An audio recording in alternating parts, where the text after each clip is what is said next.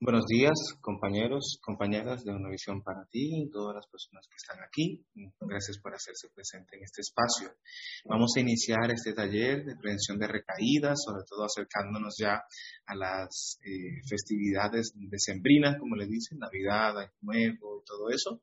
Y para eso hemos preparado un taller, un panel con más de 20 oradores, compañeros con más de un año de experiencia completa que han pasado por la experiencia de vivir las fiestas y han podido mantenerse abstinentes, ¿no? Enseñándonos que no importa que pase lo que pase, nuestra abstinencia es lo más, lo más importante. Para iniciar nuestro panel vamos a iniciar con la oración de la serenidad. Quien quiera puede abrir su micrófono y podemos orar juntos. Dios, concédeme la serenidad para aceptar las cosas que no puedo, sabiduría para se haga tu voluntad y no la mía. Y se haga su voluntad y no la mía. Para este primer momento, en este primer bloque, muchas gracias. Vamos a tener la, la experiencia de dos compañeras activas en el servicio, la compañera Marielos y la compañera Rosana B. Cada una tiene, la dinámica será la siguiente, cada una tiene 15 minutos y al final, en los 30 minutos, después que las dos comparten, tendremos un espacio para preguntas y respuestas, para conversar sobre lo que ya han compartido, las preguntas que le queramos hacer a ella. Así que la compañera Gaby es la que va a tomar el tiempo para las compañeras oradoras que estén ahí y luego, después de sus intervenciones, compartimos las preguntas. Adelante, Marielos. Gracias, Santiago, a Juan, a Gaby, a todas las personas que hacen servicio y a todos los que están aquí. Mi nombre es Marielos, yo soy comedora compulsiva y soy abstinente desde el 16 del 11 del 19 por la gracia infinita de mi poder superior. Hoy tengo el gusto de compartir con ustedes, pues nada más que mi experiencia, eso es lo único que les puedo compartir, pero el regalo tan inmenso que el poder superior me permite estar aquí, muchas veces digo a pesar de mí. Eh, quiero empezar con la primera frase de la oración de la serenidad, donde dice, Dios, concédeme serenidad para aceptar las cosas que no puedo cambiar. En el párrafo, perdón, en el capítulo más acerca del alcoholismo, en la introducción, se refiere a todo el proceso de indagación que hace uno al leerlo, a ver si yo soy o no soy. Cuando yo ingresé al programa, eh, yo quería bajar de peso. Eso era lo único que yo quería. Y cuando empecé a escucharlas, este, me encantó, pero dije, ay, qué pena, porque cuando yo baje de peso me voy a tener que ir. Y ya, eso es a lo que yo venía. Lo que yo no sabía es que el programa tenía para mí, como dice una compañera muy querida, una trampa para tramposos. El programa me fue envolviendo y me fue mostrando cómo este, verdaderamente eh, yo necesitaba mucho más que bajar de peso. Eso era nada más lo que se me notaba y que yo ni notaba porque con mi dismorfismo yo me veía flaca cuando en realidad estaba con sobrepeso. El, capítulo explica al principio de que incluso reta a este, hacer las pruebas, hacer la prueba si yo no soy, ¿verdad? Incluso promulga ahí que pase un año sin este, consumir la sustancia. Y yo solo la idea de pensar que no tenía que consumir ya era agobiante. Ni siquiera la acción, solo el pensamiento ya me perturbaba y ya me creaba mucha obsesión. Y bueno, más adelante va diciendo que, que eso, usted no es, no se preocupe, pruebe. Pero yo fui dándome cuenta a través del programa que aunque yo creía que controlaba y que yo no era tan enferma como lo que oían en la cadena, en realidad yo era esa enferma. Yo era, eh, cada uno de los casos que se mencionan en este capítulo era yo. Entonces, ah, y lo más impresionante es que yo era esa, soy esa y seré esa. En Navidad, en Semana Santa, en cualquier momento, en el glaciar, en Júpiter, yo seguiré siendo esa enferma adicta.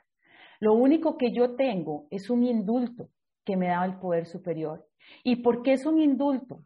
¿Qué es eso? Bueno, es como un permiso, como una eh, pasantía que me permite estar en el mundo terrenal con herramientas espirituales y en la vida también. y que me permite hacer lo que yo nunca pude ni podré, que es estar frente a la comida alcohol y no comérmela, pero no solo no comérmela porque me hace daño a mi cuerpo físico, sino porque detona en mí una obsesión y este, un deseo imperioso. Y eso no solo atropella mi proceder, sino el proceder de todo lo que está alrededor mío, incluyendo personas y lo que sea, procesos, eh, lo que sea. Eh, esta condición en la que la oración de la serenidad tiene tanto peso es aceptar lo que yo no puedo cambiar. Yo soy una enferma. Y eso ha sido un proceso a través del cual me ha llevado el programa, no solo a entenderlo, porque lo entendía desde la parte académica intelectual, valga la redundancia, sino a aceptarlo, a aceptarlo como ser humano. Yo tengo una condición diferente y esa condición es tal cual en cualquier momento. Menciona el caso de este hombre de 30 años que se propuso nunca consumir y que logró hacer, pareciera, que la vida feliz que quería. Cuando se pensiona, se pone las pantuflas y escorcha la botella. Yo eso lo hice muchas veces con las intermitentes, los intermitentes intentos de querer yo manejar la situación. Más adelante también menciona otro caso de, de otro individuo que este, se va por ahí a hacer un negocio y se encuentra que ya está un poquito recuperado, ¿verdad? Porque ya logró no consumir y entonces se da permiso de echarle leche a un whisky y bueno, ahí detonó su problema.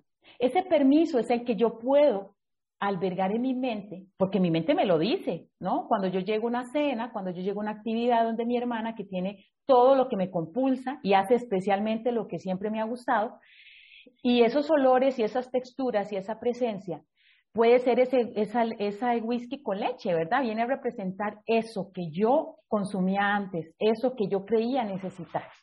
Y entonces, lejos de entrar yo en una controversia de que, ¿por qué lo hizo? Si sabe que yo no lo tengo que consumir, si yo, en ese run run, simplemente lo que hago es que se lo entrego al poder superior. ¿Cómo se lo entrego? Desde cerrar los ojos, si no puedo retirarme del lugar, hasta hincarme en un baño, en un lugar cerradito, y decirle, hágase tu voluntad y no la mía. Porque mi voluntad va a ser querer hacer lo que yo quiero. Y yo tengo una condición que, como dije al principio, siempre va a estar presente y que no voy a poder controlar. Que entre más quiera yo controlarlo humanamente, más obsesión se va a detonar en mí. Entonces, lo que yo hago es cerrar los ojitos, hágase tu voluntad y no la mía, y ponerme al servicio. Desde servir la mesa, recoger los trastes, barrer, eh, irme con los niños, ir a jugar cartas con el adulto mayor, sentarme a... Hay tantas actividades que yo puedo hacer en una, en una reunión familiar o de trabajo que antes no me permitía, como descubrí en mi plan de alimentos que habían tantas frutas que yo podía consumir que yo no consumía. Entonces me doy cuenta que siempre estuve como en un coco, metida, y que no me permitía ampliar ese panorama. Hoy lo que busco, cuando me voy a reunir más bien, es ver qué actividades puedo yo este, tener con las personas para no solo tener contacto con la persona, sino para compartir y celebrar, porque aquí el tema también es aprender a celebrar sin la sustancia que a mí me hace daño. Cuando la gente empieza a preguntarme a mí, ¿por qué usted no come esto? ¿Por qué usted come aquello? Porque ayer justamente estuve en una actividad donde sirvieron la comida alcohol y yo no consumí. Y la gente, ¿por qué usted no come?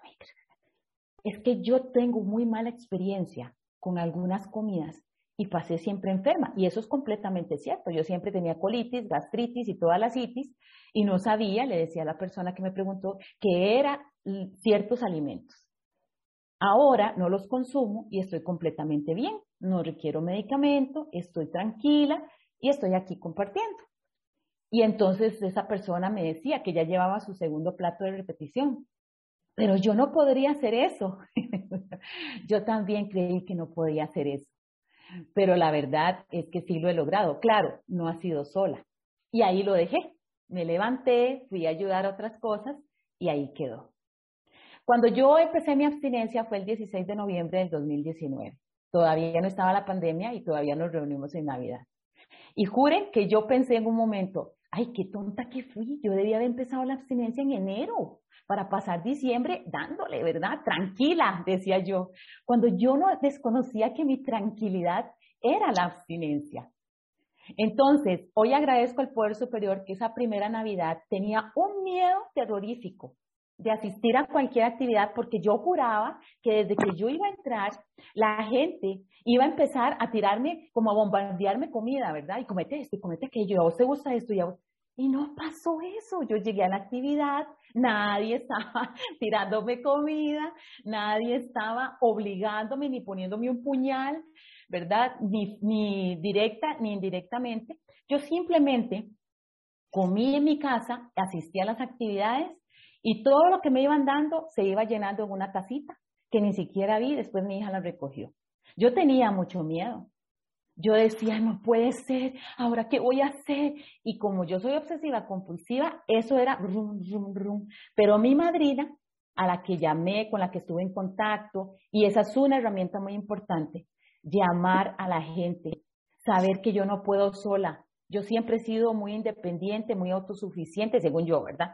Y la verdad es que no, he sido codependiente de un montón de muletas que usé creyéndome la que yo podía sola. En realidad, yo ocupo ayuda en cualquier plano de mi vida porque así está estipulado, soy un ser social, pero ahora sí busco la ayuda en el lugar correcto. Entonces, yo lo que les puedo decir es que todas estas historias que se narran aquí, que todo este reto que lanza la lectura de que pruebe, si usted no es, yo les digo a mis ahijados, si usted no es comedor compulsivo, si usted no padece lo que yo padezco, este plan no es para usted. Pero si usted es comedor compulsivo, este plan le va a traer a usted la paz y la serenidad que nunca antes usted había vivido y que no es por su causa. Entonces, lejos de verlo como un sacrilegio, esto es un regalo. Y entender que este regalo se renueva cada ciclo de 24 horas. Y el vivir solo por hoy, créame que yo apenas lo estoy aprendiendo, compañeros, porque yo siempre voy brum, brum, mi mente. Por eso les digo que yo sigo siendo adicta, sigo siendo enferma. Lo único que tengo es la posibilidad de que el poder superior me dé su gracia y su misericordia y hacer lo que mi madrina ha hecho es que eso es así, compañeros, es tan sencillo como eso, hacer lo que mi madrina ha hecho. Y cuando me veo en una dificultad o en un obstáculo o en un reto, buscar ayuda. No ha sido de otra forma. Yo puedo asistir, ahora el viernes tengo que ir a un bar donde nos vamos a reunir los compañeros de generación, el bar es de un compañero, y yo ya hablé con mi madrina, ya vimos el plan A, B, C hasta el Z, este, todas las posibles eh, situaciones que podemos este, proceder y ya yo estoy tranquila porque tengo mi plan, tengo, o sea, yo ya no actúo en autopropulsión de, bueno, vamos a ver qué pasa y voy a ver cómo sale. No, así no puedo actuar yo, compañeros, menos en diciembre, que diciembre, hablaba con mi padrino de AA, es un mes muy peligroso porque trabaja las emociones, ¿verdad? Alberga la nostalgia, el recuerdo, la celebración, y todo eso es como un pantano ahí de arena, de, lodo, en donde si yo tengo que pasarlo, pero si yo Gracias, Gaby. Si yo no tengo el acompañamiento, si yo no tengo el agarre del poder superior, así, agarrado de verdad, como un mono en una liana, yo me voy a ahogar en ese pantano. Eso es seguro, de una u otra forma. Lo único que yo les puedo compartir es que yo ocupo ayuda, que sigo siendo esa enferma y que yo de ninguna manera puedo darle permiso a mi mente de que voy a celebrar en Navidad comiendo. Porque primero, eso no es celebrar para mí como adicta. Y segundo, el comer para mí fuera del plan es la muerte la destrucción, no solo mía, sino de la gente que me acompaña y el poder superior permite que yo esté aquí frente a ustedes, compañeros, porque su gracia y su misericordia me ha acompañado desde antes de nacer. Muchas gracias por escucharme. Saludos desde Costa Rica. Pura vida y serenas 24. Gracias, Marielos. Eh, buenos días. Muchas gracias, Santiago, y a todos los coordinadores del panel. Soy Rosana B., comedora compulsiva, recuperada solo por hoy y abstinente gracias a mi poder superior desde el 9 de marzo de 2020. Muchas gracias por la oportunidad de, dar este servicio, de compartir en estas, eh, pues ya de, cara a las, a las fechas de cierre de año. Voy a iniciar con un fragmento del capítulo 3, más acerca del alcoholismo también. Dice, la mayoría de nosotros hemos estado poco dispuestos a admitir que éramos realmente alcohólicos. A nadie le agrada pensar que es física y mentalmente diferente a sus semejantes. Por lo tanto, no es extraño que nuestras carreras de bebedores se hayan o de comedores compulsivos se hayan caracterizado por innumerables y vanos esfuerzos para probar que podíamos beber como otras personas, la idea, la idea de que de alguna forma algún día llegará a controlar su manera de beber o de comer compulsivamente y a disfrutar comiendo moderadamente, esa es la gran obsesión de todo comedor compulsivo, dice el libro de todo bebedor anormal. Y luego dice, teníamos que admitir plenamente en lo más profundo de nuestro ser que éramos alcohólicos, que éramos comedores compulsivos y este es el primer paso hacia la recuperación. Eh, al final del segundo, tercer párrafo dice, esta es una enfermedad progresiva. Después de cierto tiempo empeoramos, nunca mejoramos. En algunos casos ha habido una recuperación pasajera, seguida siempre, siempre dice el libro grande, por una recaída más grave. Y no obstante todo esto, pues muchos que realmente son alcohólicos no van a creer que pertenecen a esa clase. Y eh, bueno, pues no obstante, mi historia de comedora, de comedora compulsiva y de desde niña con sobrepeso y haber llegado a 125 kilos, después haberme operado el estómago y nuevamente estar alcanzando, este, había alcanzado ya los 104 kilos, pues no obstante todo eso, en esa ida y vuelta durante toda mi vida de sobrepeso a obesidad mórbida y de regreso, pues cuando llegué a una visión para ti, efectivamente yo también pensé que yo podría ser una excepción que yo no estaba tan mal, que yo sí podía parar de comer porque como tenía el estómago, tengo el estómago operado, pues no puedo comer mucho, pero sí puedo comer 10 veces al día, ¿verdad? Pero eso pues no lo alcanzaba a ver.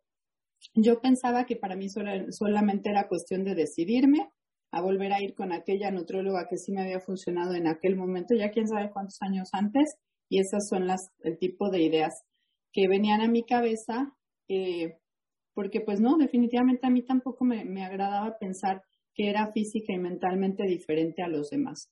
Pero bueno, pues eh, gracias a que estaba ya dentro de una visión para ti, había iniciado mi abstinencia completa y entonces y el estudio de los 12 pasos, ahí pude empezar a ver la realidad y empezar pues a llevarme esas sorpresas que cualquier persona de afuera diría, pero bueno, pues ¿cuál es la sorpresa? Si no te estás viendo y no estás viendo cómo comes, pero para mí sí eran si eran sorpresas, ir confirmando que efectivamente era una ilusión, era una alucinación esto de que yo sí podía parar de comer. Esa era mi idea. Sí podía parar, pero empezaba dentro de media hora, ¿verdad?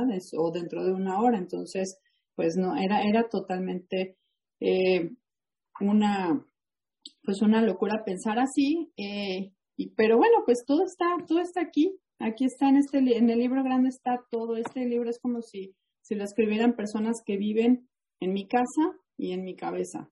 Todo anticipa mis pensamientos, lo que yo he hecho, mis conductas, es impresionante. Eh, de los cuatro casos que, describe, porque en este capítulo que es realmente un, tesoro nos, nos ayuda a identificarnos más, a ir a, terminar de confirmar, ¿verdad? Si todavía tenemos alguna duda en el estudio de los tres primeros capítulos. Eh, y bueno, de los cuatro casos, estos casos son eh, ejemplos del estado que hay en mi mente, qué pensamientos hay en mi mente antes de una recaída, ¿verdad? Dice ahí los estados mentales que preceden a la recaída porque ahí es donde está el problema. El problema no está en una mesa del Día de Acción de Gracias llena de comida, el problema está qué hay en mí, qué pensamientos son los que están en mi mente y que estoy entreteniendo ahí y por los a través de los cuales pues está metiendo mi enfermedad. Eh, de esos cuatro casos, yo me identifico con el de un individuo que por ponerle un nombre le llaman Fred, ¿verdad? Dice, eh, bueno, según todas las apariencias, soy una persona estable, bien equilibrada, por lo menos yo así, así pienso que me ve la gente de afuera, ¿verdad? Y a pesar de eso, soy comedora compulsiva.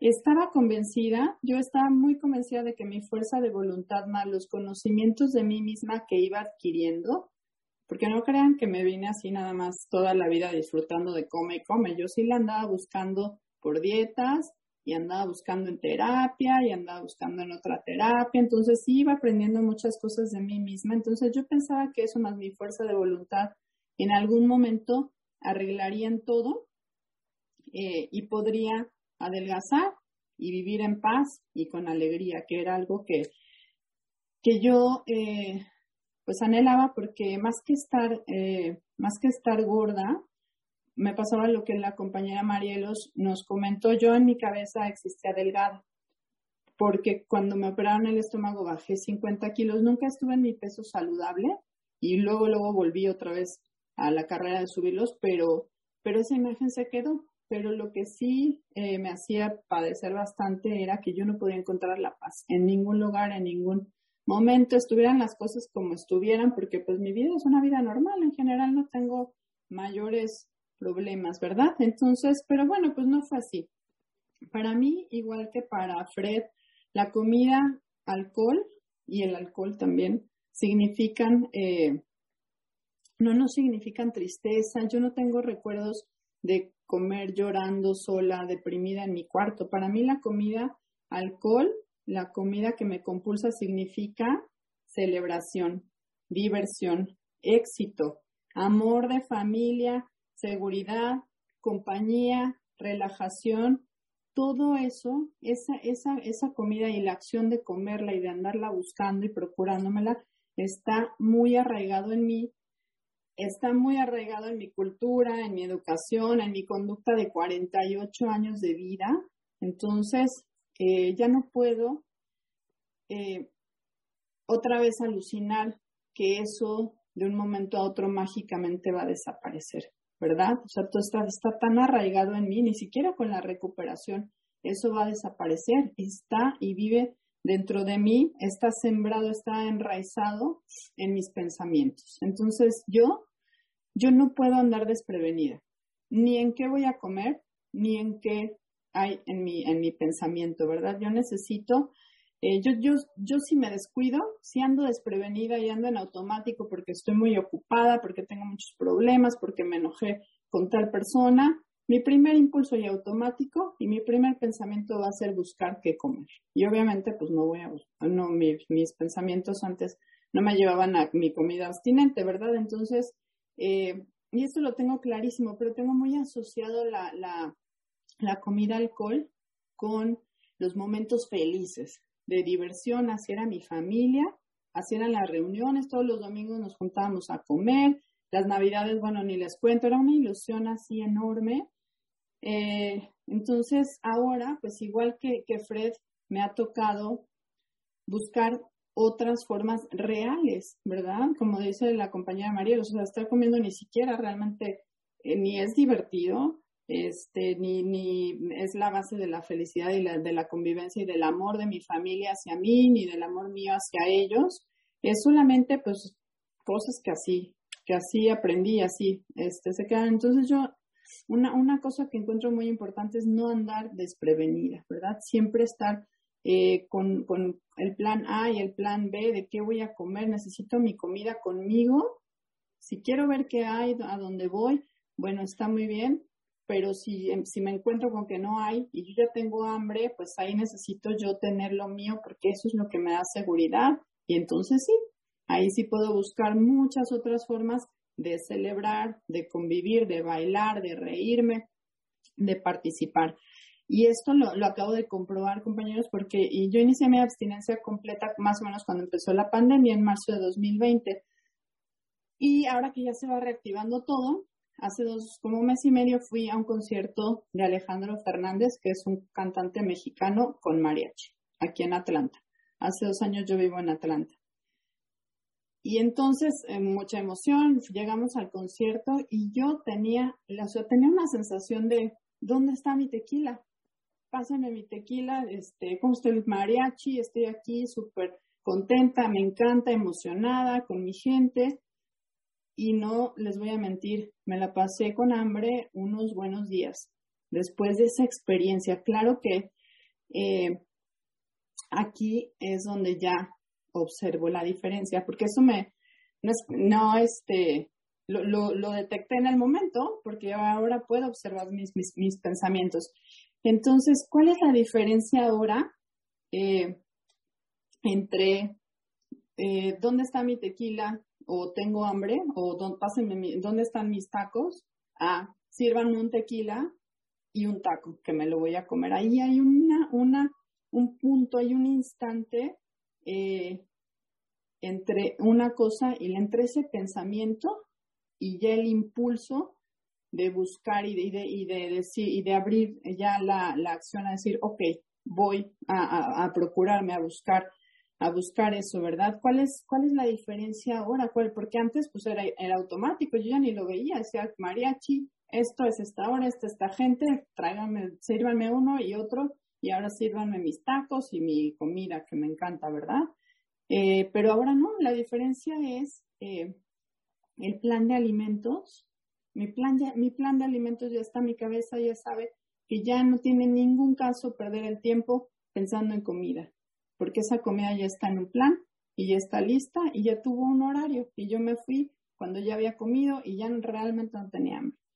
Eso muy importante. Y después, pues la condición espiritual que me da el estudio y el servicio diario ese, en ese, en ese, en ese punto instante entre un, pensamiento que puede ser pasajero y un pensamiento que me lleve a la acción de romper mi abstinencia, ese es mi punto, de, este es mi, mi, este, mi, entendimiento con un año, ocho meses en el programa, ese es mi punto de conexión con la fuente de poder que es mi poder superior. Es mi única oportunidad y la tengo que aprovechar. Si mis defensas espirituales están eh, ejercitadas como, como atleta, ¿no? Si mis defensas o como cuando nos cuidamos para que no nos contagiemos de algún virus. Mis defensas espirituales están ejercitadas a través del servicio diario, de conectarme con mi grupo del estudio, pues entonces el sano juicio acude en ese momentito sin sufrir, sin sufrir, a veces ya casi sin esfuerzo, acude Viene el pensamiento, se anula, se cancela, se, se, se inhabilita, ¿verdad? Porque mis defensas espirituales, pues ahí están.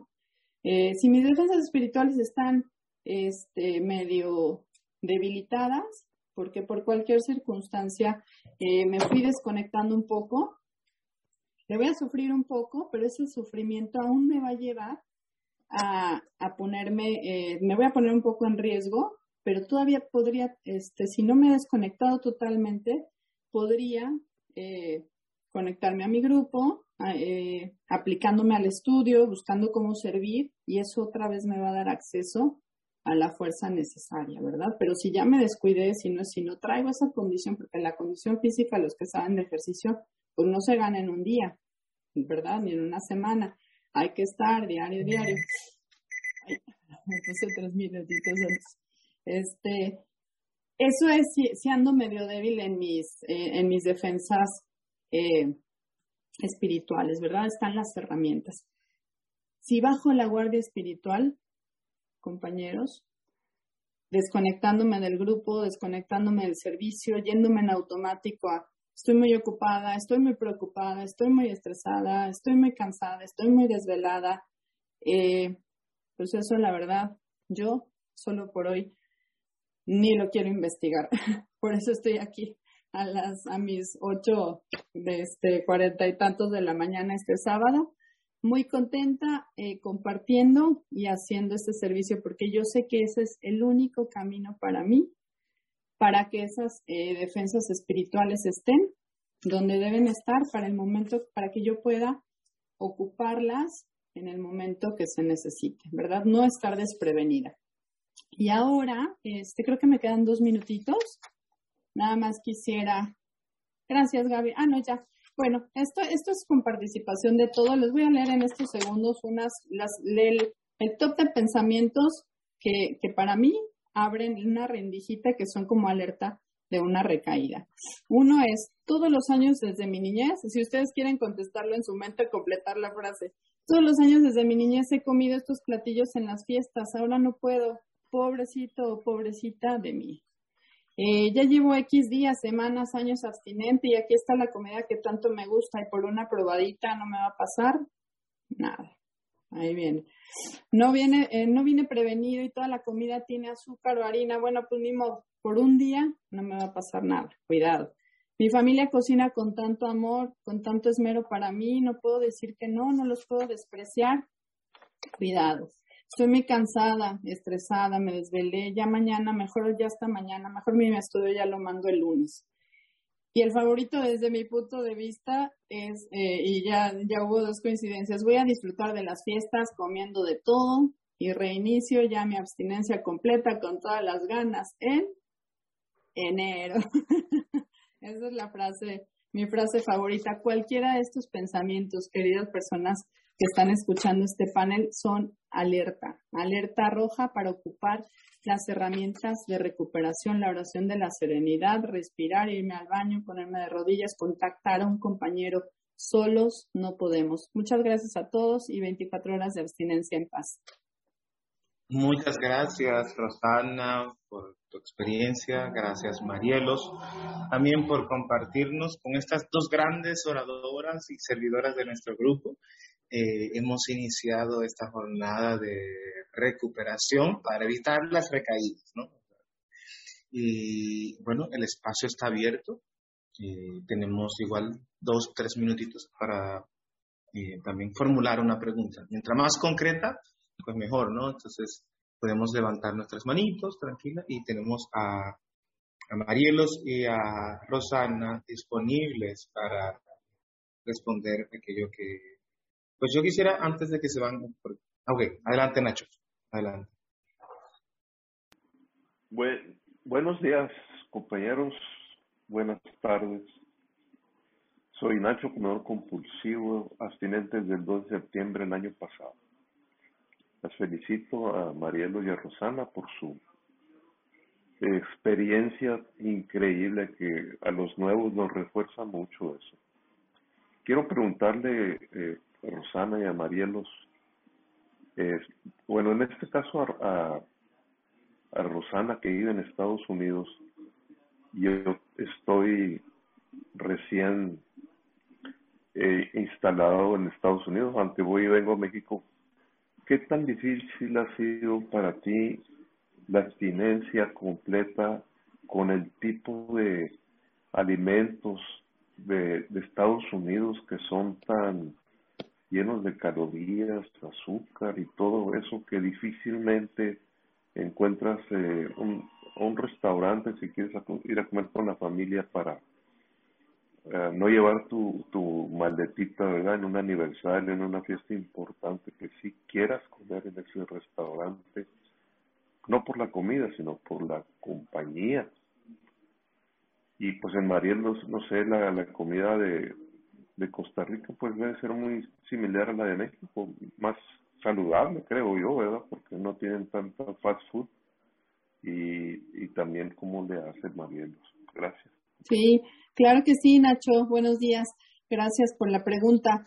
Ha sido muy fácil, ha sido, ha sido fácil. Al principio también eh, pensé que, que no, eh, pero bueno, primero yo también cuando llegué al grupo vi que había otras personas que vivían acá en Estados Unidos, entonces eh, escuché algunas, algunas recomendaciones, en específico de, Marcela, que también vive acá en Boston, pero bueno, esto es lo que yo aprendí. En cualquier lugar puedo pedir una ensalada sin aderezo y eh, una pieza de pechuga de pollo o de pescado que sea al grill. En Estados Unidos una ventaja que tenemos nosotros es que la gente toma muy en serio el tema de las alergias. Uno le dice al mesero, soy alérgico al azúcar y a la harina, pregúntale al chef yo me he encontrado, porque luego al principio pues sí quería así como darle la, tenía la esperanza, ¿verdad? De, algún platillo que se veía muy bueno y le decía, y aunque no venía harina o pan, eh, me di cuenta que le ponen. Entonces es decirle al mesero, sabe yo, este, soy alérgico al azúcar y a la harina, entonces nada más que mi comida no traiga nada de eso y te vas a sorprender de que a veces sí regresan a decir, ah, es que dijo el chef que no, le ponen tantito para no sé qué. Pero, pero yo así me, a la segura me voy con ensalada sin aderezo. Si tienen aceite de oliva y, y vinagre está bien y si no con limón y si no, así. Si, si no quieres llevar tu lonchera, ¿verdad? Porque la recomendación pues de mi madrina y es y lo que yo trato de hacer también pues es eh, apegarme a la lonchera, no cuando, cuando voy a celebraciones de familia, ¿no? o sea, de comidas, pero por ejemplo al trabajo, ahí sí llevo mi, mi comida. Gracias, Nacho, por la pregunta. Buenos días. Mira, pues aquí hay también fast food y el texto hace poco hablaba de ir a Groenlandia. O sea, yo puedo estar en Júpiter, ¿verdad? Y mi mente siempre va a albergar eh, la posibilidad, o sea, ve, lo interesante de, de, lo que es nuestra mente. Ella siempre busca por dónde dar vuelta, ¿verdad? Entonces buscamos, ¿cómo no? O sea, ¿cómo no voy a poder hacer tal cosa? Yo me acuerdo que al principio, este, igual en pandemia, eh, yo decía, bueno, yo no tengo que sacar la lonchera, ¿verdad? Y cuando la tenga que sacar, qué torta. Ahora me tocó trabajar y era sorprendente cuando yo llegaba al trabajo con mi lonchera y la gente al principio me decía, está dieta, ¿verdad? Y yo, no, no, ¿verdad? Nada más yo contestaba que no. Y ya después, el segundo, el tercer día, eh, qué rica su comida. Eh, mm, ¿Quieres? Le decía. Entonces empecé a llevar un poquito más, eso también lo aprendí aquí. Y coincidentemente, dos semanas después, esa persona empezó a llevar ensalada. Entonces, el asunto de la lonchera va más allá de cuidarme yo. Es que este programa siempre trasciende más allá de mí. No se trata de mí, se trata de que lo que yo hago crea un impacto positivo o negativo siempre en las personas. Sin yo decirle nada, simplemente pasa. Entonces, mi comida tiene que ser preciosa, bella, colorida, hermosa. Así la hago yo, no porque tenga que ser eh, como le digo, buscando que sea alcohólica, no, es porque un rábano con cebolla, con zanahoria, con pepino, con tomate, que todo eso está en mi plan, se ve precioso y llega precioso a mi cuerpo. Entonces, la lonchera para mí es definitivo. Fast food hay en todo el lado y en Groenlandia llegará el esquimal a llevarme la comida que no tengo que comer. Entonces, yo lo veo así, Nacho, pura vida. Muchas gracias. Adelante, Galvin. Puede levantar sus manitos, todavía tenemos tiempo. Hola, muy buenos días, Galvin, comedor compulsivo desde San José, Costa Rica. Muchas gracias a todos los que son eh, servidores y, hacen que este, este taller sea una realidad. Marielos y Rosana, muchas gracias por sus experiencias. Y una pregunta, Rosana, cuando llegan esos pensamientos como el del tequila que llegó el día del concierto, usted, usted no se siente preocupada ni se siente como, como, como, como mal, como no se hace la pregunta como que estoy haciendo mal o qué está pasando que llegó este pensamiento. Particularmente lo digo porque me ha pasado ya en un par de oportunidades en las que estoy muy tranquilo, pero llega ese pensamiento y a mí sí me hace hacer como una introspección de qué está pasando, qué será el tema. Y sí me causó mucha curiosidad porque particularmente ayer fue un día así, que, que sí llegó un par de veces de tequila también a mi, a mi cabeza. Gracias. Gracias, Galvin. Eh, gracias por la pregunta. Sí, sí, al, principio me, me, daba mucho pánico que me pasaran esas cosas. Eso es un proceso realmente es un proceso, por eso es, muy importante eh, llevarla solo por hoy y, como mi madrina dice, ya no nos preocupamos por nada más que por nuestro plan de comidas listo, abstinente, comer a nuestras horas y mandar el estudio diario. Eh, esas cosas son, a mí me preocupaba y entonces yo quería, primero decía es que esto ya no me debía estar sucediendo. Y ahí empezaba otra vez otra lucha dentro de mi mente, ¿verdad? Porque pues en mi mente hay, experiencia en armar luchas por todo. Eh, es, eh, yo, yo diría que yo hoy lo tomo como algo que, que, me pasa, como un evento. Es un evento, ya no me meto a escarbarle por qué no, por qué, sino simplemente me oriento a la acción. Una vez escuché que no se puede eh, manejar los pensamientos con otros pensamientos. Entonces me llega ese pensamiento y, yo quiero empezar a pensar, no es que esto ya no, bla, bla, bla. Necesito una acción. Por eso los audífonos, el Telegram, hablar con alguien del grupo, contestarle, o sea, hacer mi servicio o leer, ¿verdad? Cualquier acción que involucre mis cinco sentidos, leer, este, hablar, escuchar, ya me sirve para salir de mi cabeza y el pensamiento pasa si yo estoy abstinente y trabajando el programa. Ahora ya no me preocupo tanto. Lo que sí me da, honestamente lo debo de confesar, es todavía me da tristeza. todavía me da un poco, así como un poco de nostalgia, así de, ah, y tequila. Pero es un, o sea, no es ni ganas de ir, ni, ni agarrar el coche para ir a comprar una bolsa. Es un pensamiento y todavía yo creo que es parte de, de las cosas que se van a ir yendo con más tiempo. Pero, pero ya no se convierte en ganas o en impulso, en lucha, ¿verdad? Simplemente ahí llega el pensamiento y pasa. Muchas gracias.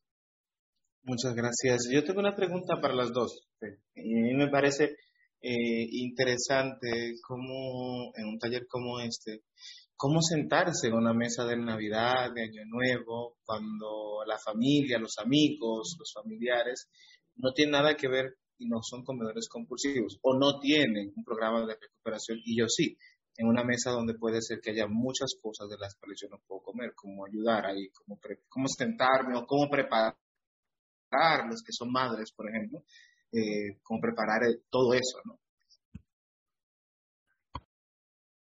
Le bueno. a Marielos esa, esa respuesta. Gracias. Bueno, este, yo, por ejemplo, he cambiado la dinámica. Yo, mi mamá preparaba un postre que está asociado completamente al cariño para mí. Entonces, eh, cuando yo voy donde mi hermana, eh, a veces me lo prepara mi hija y ella lo lleva y se lo entrega a mi hermana. Pero yo ya cambié el chip, entonces yo llevo ensalada.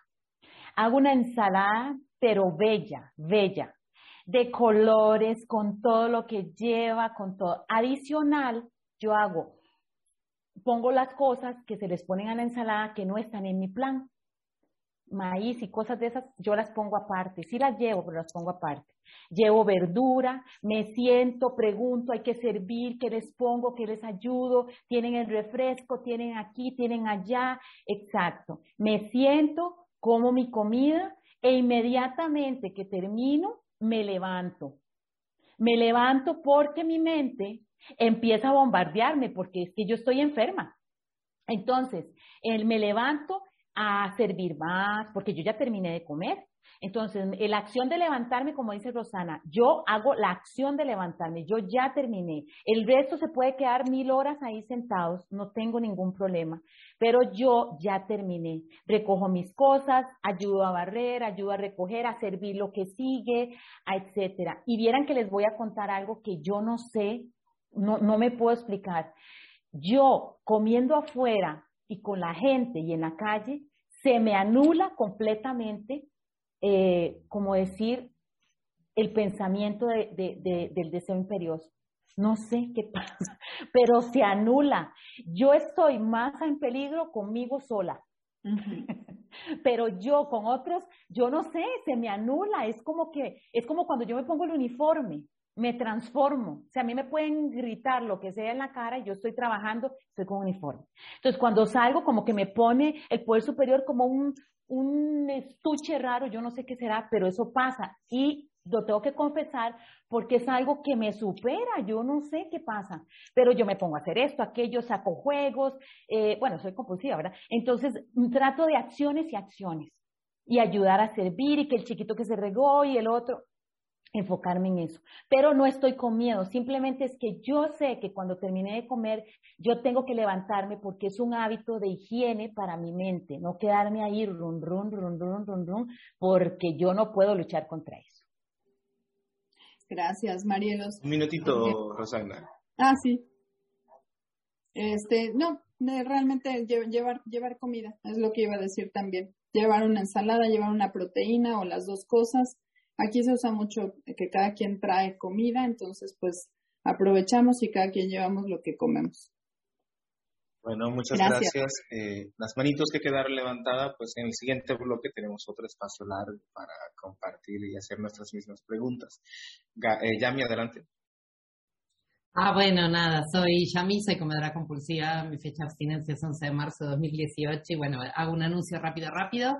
Que, bueno, a cualquiera de las personas que está conectada ahora mismo, ahora somos 65 participantes, es una alegría enorme que todos estemos acá juntos y juntas escuchando a las dos compañeras que hemos escuchado, a todas las, bueno, las dudas, todo, que sigan, que se siguen quedando, pero que sobre todo sepan que esto simplemente es una pequeñita parte de la reunión grande, que es la reunión que se hace en Telegram, que ahí nos reunimos las 24 horas del, del día, los 365 días del año, y que tenemos además un canal de YouTube, tenemos todos los audios subidos a tenemos también hasta Instagram, Facebook, o sea, de cualquier manera nos pueden buscar, incluso en Google, buscando en Google una visión para ti, ya sale la web y salen todos los enlaces. Así que es, simplemente para eso, para animar a cualquiera que esté ahí, que no sepa bien de dónde sale esta reunión y que de casualidad se enganchó, que se pueda sumar al grupo de Telegram, que ahí es donde está la lista de padrinos y madrinas. Bueno, bienvenidos, bienvenidas compañeros, compañeras a este espacio.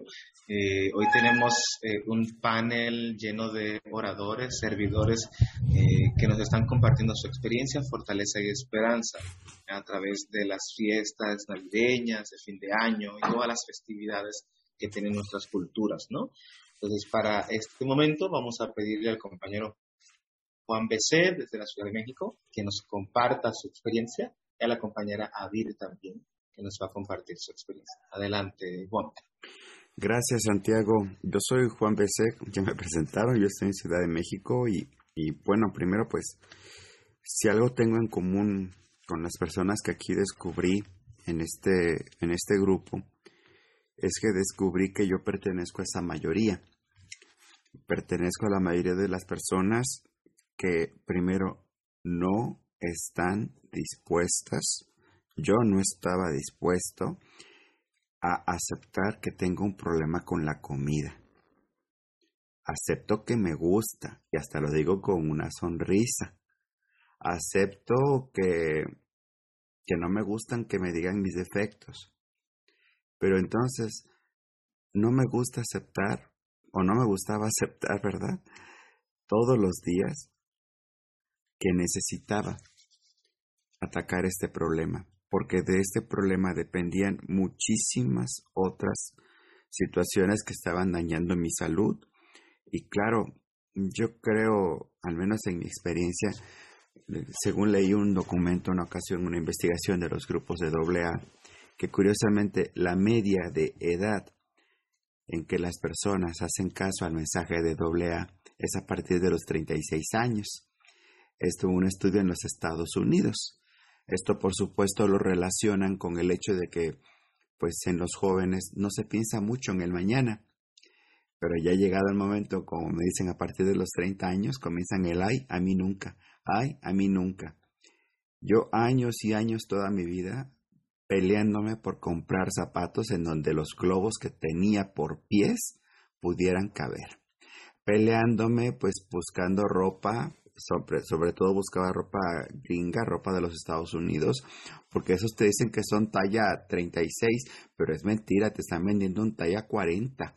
O sea, hasta, hasta eso llega el marketing. Pero pues la cinta de medir es la cinta de medir.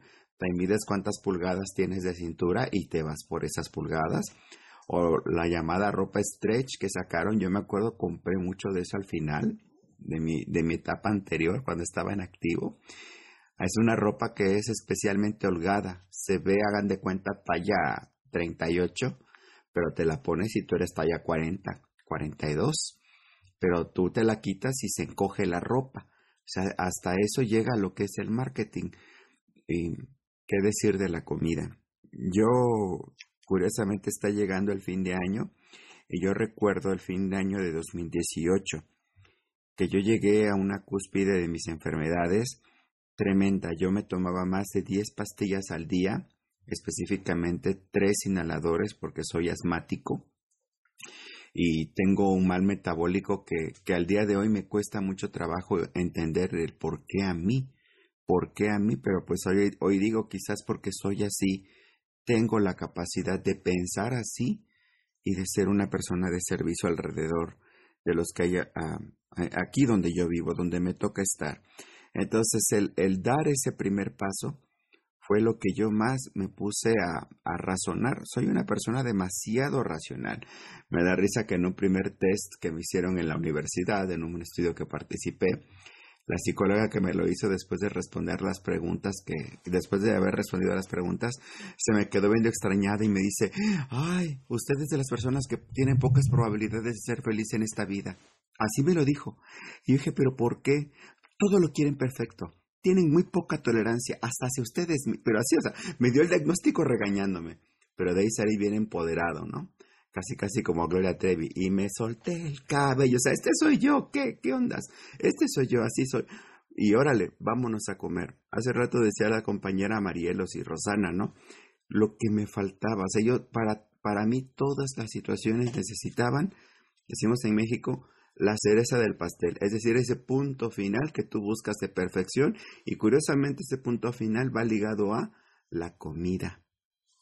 A raíz de que yo comienzo entonces en este programa de recuperación, me di cuenta que todo eso era una ilusión, que ese no era el verdadero Juan. El verdadero Juan era un hombre obeso, mórbido. La última vez que me subí a la báscula vi 114 kilos y ya no me quise volver a subir. ¿Por qué? Porque al menos quedaba una chispita de razón de cada vez que tú te subas, digo, de esa última vez que me subí, todavía subí dos tallas al pantalón y mm, me da pena decirlo, pero tenía ropa bonita que me la ponía toda amarrada y como decían, dando el botonazo, ¿no? De que se reventaba el botón. Y ahí me tienen ahí, este, ahí con mi caja de hilos que me regaló una amiga, de hilos y agujas, poniendo los botones en la noche o reforzándolos.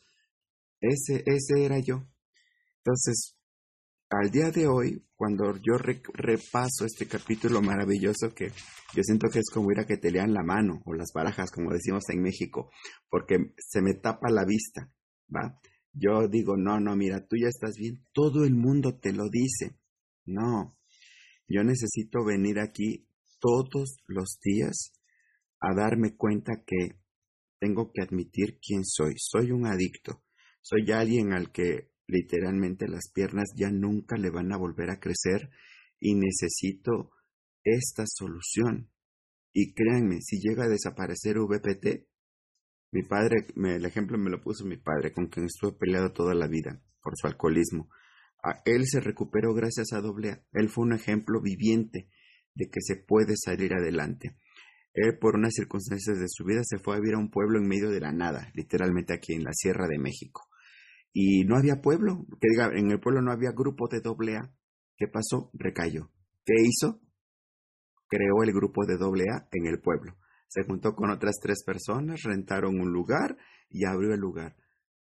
Yo creo que si VPT llegase a desaparecer, buscaría inmediatamente, no sé si digo, si me cae el día de mañana la bomba y se tumba el Internet, pues vámonos a buscar a los que estén aquí cerca, a los que ya conozcamos este método de recuperación y trabajemos todos los días, porque a mí algo que me queda muy claro y es una de las tesis que yo tengo anotadas entre mis frases favoritas es, yo, Juan, puedo tener un descanso. La enfermedad no. Y el ejemplo más absurdo que tengo es que está uno tirado en la playa descansando, no sé en sus países, pero estás aquí tirado en la playa descansando y te llega un vendedor a venderte comida. Así, te llega y casi te la meten en la boca para que la pagues Así ya la probó, ya la chupó el diablo casi, casi, ahora la tiene que pagar, ¿no? Entonces, yo en serio he terminado hoy en día ya mejor a dónde me tengo que meter, a donde tenga paz.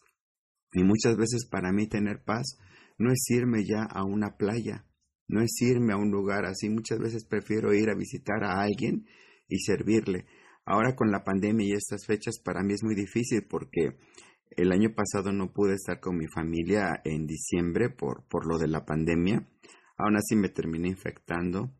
Eh, por estas fechas murió un gran amigo de las primeras víctimas aquí en México de, de Bella, de que diga de, del coronavirus. Eh, uno dice, bueno, ¿qué hago? El encierro, a mí al menos sí me ha pegado muy duro en muchas cosas porque soy una persona muy sociable ahora que ha vuelto a abrir poco a poco las actividades y demás, eh, yo me doy cuenta que la enfermedad sigue allí y puedo estar encerrado o puedo salir, la enfermedad me va a seguir. Yo soy una persona que con pandemia o sin pandemia, en diciembre o en enero, ha perdido su capacidad de comer. Esa es la sentencia, parte de mi oración todos los días. Y eso me marca mi derrotero. Este derrotero que es este camino que tengo marcado porque otros me lo han demostrado. Yo veo a todos los recuperados, me lo han demostrado para alcanzar la recuperación del comer compulsivo. Y algo que hemos meditado esta semana que lo dijimos varios, ¿no? Y yo lo hice mío, lo dijeron varios y yo lo hice mío. Yo no vivo en una dieta, porque a pesar de, que todo lo que la gente ve, pues yo les digo, yo amo mi comida. Y ese es uno de los regalos de estos días que aprendí a raíz de mi médico, ¿no? Antes yo sí estaba en dietas, yo apretaba la mano, apretaba la mandíbula, lamentaba no poder comer lo que yo veía que los otros estaban comiendo. Y lo más duro para mí es que me decían una y otra vez, ay, así, eh, sobre todo en el primer año de abstinencia, todavía en el trabajo, no paraban de invitarme a comer. Y yo pues para no decir que no, sacaba mi lonchera y me iba con ellos y me decía, ay, usted sigue comiendo así. Sí, le decía, así es, esta es, es mi vida. Ya después ya, ya no me dijeron, pero el primer año fue demasiado marcado. Entonces, yo insisto, eh, todos los que estamos aquí, si, si hemos logrado, o yo voy a hablar desde mi experiencia, si hemos logrado la recuperación, ha sido porque todos los días venimos a abrevar de ella. Si yo un día no lo hago, yo estoy consciente en la chispa de razón que me queda que ese día la enfermedad va a crecer. Y si la enfermedad como tigre rabioso me anda buscando y yo ando solo, me va a destrozar. Mi red de apoyo cuál es? El grupo. El grupo, mi libro, que me da cosa porque no quiero comprar otro porque ya viene el taller de Ciudad de México. Y estos dos me los dicen en el taller de la Ciudad de México y digo, no, yo tengo confianza que en el taller que ya viene me voy a hacer de, de, otro libro o de otros dos, ¿verdad? Uno para regalar si es preciso, porque, porque yo necesito estos instrumentos. Mi libro, mi plan de alimentación, la comunicación con mis hijados, ese mensaje cruzado en la cadena de gente que me saluda o que yo escucho que tiene un problema y le mando un mensaje de decir, aquí estoy. ¿Por qué? Porque todos los días la prueba una vez más, como dice el, libro aquí, de que soy un adicto, siempre va a dar positiva. Que yo la quiera ver, no. Me acuerdo de una amiga que se hacía las pruebas de embarazo y ya y las tiraba antes de verlas, ¿no? Pues ese soy yo. Yo era capaz de pagar un gimnasio con tal de no, pues no me digas quién soy. Me da, yo mismo me doy risa, pero vengo aquí a reírme de mí mismo porque esa es algo que me hace irme del otro lado, brincar hacia la solución. Decir, sí, este soy yo, pero ¿qué crees? Ya el pasado no me sirve. Toda la recuperación que tuve hasta el día de ayer ya no me sirve. Hoy empieza mi día y miren, he tenido una semana de trabajo, para que yo la llame esclavizante, que soy un adicto al trabajo, es pesada, ¿no? Pero no importa que me tenga que levantar seis de la mañana, yo lo que necesito es buscar mi recuperación. Gratis, dice un refrán aquí en México. Nada es gratis en esta vida. Nada. Por ahí me decían, solo el amor de Dios. Yo le decía, mm, no, ese es el más caro. Entonces, ¿qué tengo que hacer? Poner mi esfuerzo. Gracias, Gaby. Poner mi esfuerzo y decir, solamente por hoy reescribiré. ¿Quién sabe? Si esto le sirva a alguien. De entrada, me sirve a mí. De entrada a Juan BC es al que le sirve, porque una vez Juan alcohólico, alcohólico para siempre. Y yo les invitaría a cada uno de ustedes que en honestidad no tienes que decírselo a nadie. Lo maravilloso de este programa es que no tienes que andar colgándote, aunque a veces dan ganas, de ponerte aquí un botón como los de Herbalife me siento maravilloso. Pregúnteme cómo. A veces me dan ganas.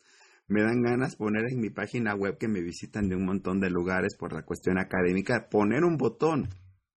No sé si un día lo haga, pero chance y lo voy a hacer para la página de OA como quiera mi página es personal, la universidad no me la paga, pero tenemos que pasar el mensaje. Ayer me tocó pasar el mensaje y la persona se sintió acorralada, se sintió casi con ganas de llorar y lo único que alcanzó a decirme, y yo me quedé, madre mía, ¿cómo se habrá sentido? Me sentí un poco culpable porque estaba delante de su madre y de otras personas y me dice, es que justo esta semana fui con el médico internista y me regañó porque en lugar de bajar estoy subiendo, soy diabética. Y yo le dije, mire, cuando guste llámeme, usted tiene mi número, por favor, hay una solución, es gratuita. Es que yo no tengo su fuerza voluntad, yo tampoco la tengo, mi yo enfermo no la tiene. Lo que tengo es así poquitita fuerza de voluntad y vengo con ustedes, porque ustedes hacen la magia. Gracias por escucharme, estoy a sus órdenes. Es una manera de que tenemos de decir mucho en México, estoy a sus órdenes. Serenas y abstinentes 24 horas. Muchas gracias, Juan. Gaby, todo tuyo el escenario. Voy a tomarme el tiempo. Buenos días, estimados compañeros Una Visión para Ti. Espero que se encuentren muy bien. Yo soy Gaby, como era compulsiva, abstinente y recuperada. Mi ficha de abstinencia, por la gracia de Dios, es el 30 de julio de 2015. Eh, bueno, un placer estar por acá. Muchas gracias por los compartir. Muchas gracias, Juan, por lo que comparte. Y bueno, Poder Superior me tiene, me tiene acá este, compartiendo experiencia, fortaleza de esperanza. Este, ayer hacía contacto con, con el compañero Oscar de España y le, le decía que esta iniciativa eh, tenía dos o tres años, más o menos quería saber, soy de fechas, como lo pueden ver, ¿verdad? Entonces, este me decía que eso fue una iniciativa del 2018, 2019, y vieron que yo en esa primera fecha no participé, no sé, este, me pongo a pensar por qué, y, después ya me puse a, analizar y dije yo, yo tengo que estar aquí, yo tengo que estar aquí en este, en este panel, pues eh, ajustando mis, fechas y mis, este, mis, mis horarios y, este, y compromisos, sobre todo laborales, que he estado un poquito atareada. Y bueno, doy gracias al Poder Superior por estar acá y permitirme compartir. Para este, para este panel nos sugirieron eh, compartir del capítulo 3 más acerca del alcoholismo y cómo me preparé, cómo viví yo esta, o cómo me preparo para mantenerme abstinente en esto, en esto que, que falta del, del año 2021 para este cierre. Yo tuve la fortuna cuando terminé de trabajar mi programa 12 Pasos, leer párrafo por párrafo, compañeros, este capítulo, porque este capítulo es mi, mi identidad, mi biografía, y es el paso uno. Incluso aquí lo tengo marcado. Ahora hace un ratito Rosana nos, nos, este, nos deleitó eh, leyéndonos el primer y el segundo párrafo, que para mí está en la página, en la página 30. Pero yo quiero reforzar el segundo párrafo que dice, llegamos a comprender que teníamos que admitir, primer paso, plenamente, en lo más profundo de nuestro ser, que éramos alcohólicos. Este es el primer paso hacia la recuperación. Hay que acabar con la ilusión de que somos como la, los demás, la demás gente, o de que pronto, o de que pronto lo seremos, ¿verdad? Yo ni soy como la demás gente y yo sé que yo nunca más voy a ser, o sea, nunca lo he sido una comedora normal como las demás personas. Entonces, este, para estas, para estas épocas y hablando un poco de mi experiencia, ahora escuchaba a, a Marielos eh, de Costa Rica comentar qué es lo que ella hace durante, las, durante estas festividades. Y efectivamente es, es, es eso. Si hay algo que una visión para ti, el libro y el trabajo diario vigoroso con el libro grande de Alcohólicos Anónimos ha ayudado, es el orden. Es la disciplina, pero no de una forma opresiva, sino de una forma de una forma ordenada. Para mí muy importante al iniciar la mañana, además de, independientemente de la hora que yo me levante, es hacer una oración, entregar esa abstinencia a mi poder superior. Porque mire, yo estoy aquí sentada con ustedes de pierna cruzada en una de las habitaciones de mi casa porque ustedes existen, porque mi poder superior me trajo, porque esto no, las medallas no son de, no son de Gaby, no, sino que ha sido por el milagro que el poder superior me, me ha regalado y como yo lo adorno y lo abrazo, para mí esto es una, esto es una, es una bendición. Recordar, como lo decía ahora, este, lo decían los compañeros, yo sé que no, que en, una forma figurativa yo no tengo, una persona que no tiene pene nunca se le van a, nunca se la van a desarrollar. Que Gaby, esa alergia que mencionaba Rosana, nunca va a desaparecer. Yo soy una alérgica a la comida adictiva. Importante tener, para eso lo digo para los compañeros, para los compañeros nuevos. Cuando yo vine a una visión para ti, decía, qué exagerados, cómo es que tienen que buscar una madrina de forma inmediata. Porque yo fui a las egocéntricas que estoy aquí, recuperada físicamente, pero tardé siete meses para tener una, una, una madrina excelente recuperada. Hasta que ya no más, ya el agua me llegaba, me llegaba hasta acá. Entonces, una prevención de esa recaída, no esperarme enero del 2022 si Dios quiere, no, no, estos de, estos de aquí, estos de ahora, estos de un sí rotundo, ustedes los, en los que hemos tenido la fortuna de participar en los, en los talleres presenciales de VPT, Marcela nos dice, o es sí o es no. Si nos lanzamos o no nos lanzamos a esa piscina, eso es lo que me queda, me, me queda claro. Y si realmente, como decía, decía ahora Rosana, pues nosotros inventamos una base espiritual que para mí es la abstinencia completa, todo lo demás va viniendo por, por añadidura. Yo no soy de una familia muy, muy grande y honestamente este, tengo dos años de participar en estas, en estas actividades en mi casa, solamente con la persona con la, con la cual convivo, con, con mi pareja. Entonces, este, ya él conoce de mi alergia, la entiende, no sé si la entenderá, pero sí él la, la respeta. Entonces, este, yo voy a planificar esa cena, yo voy a planificar ese desayuno desde la mañana. Este, es muy importante para Gaby. Yo desde ayer en la noche decían, qué exagerado. Yo desde, desde ayer en la noche ya yo sabía que iba a desayunar ahora en la mañana, porque en realidad para una adicta la comida como yo, la improvisación no le funciona.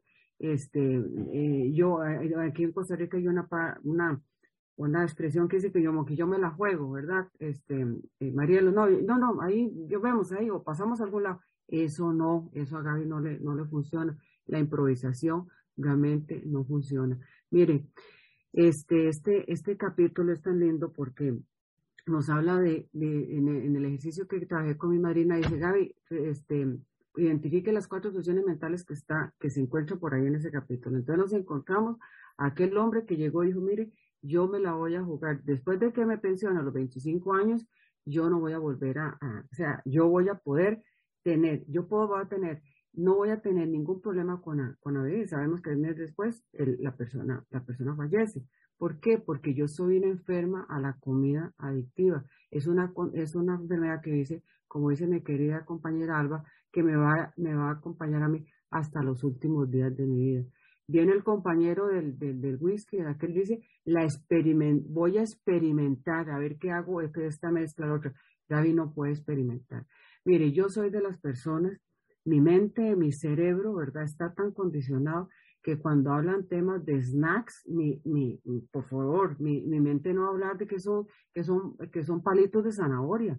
No, no, no, el snacks para mí es el snacks que todo mundo, que todo mundo conoce. O las texturas, Marielos ahora lo, lo, lo, comentaba. O el tamaño, o el tema de los aderezos, ¿verdad? No, no, para mí es el limón, es, es el aceite de oliva. Si pongámosle nombre y apellido realmente las cosas. Y lo hablo así abiertamente por si hay personas que nos están acompañando por primera vez. Entonces, a este compañero Jim que comenzó a hacer la experimentación, este, le pasó lo que pasó, ¿verdad? ¿Por qué? Porque soy una adicta a comida. El otro compañerito, el torero loco, como nos explicaba Marcela en los, en los talleres, ¿verdad?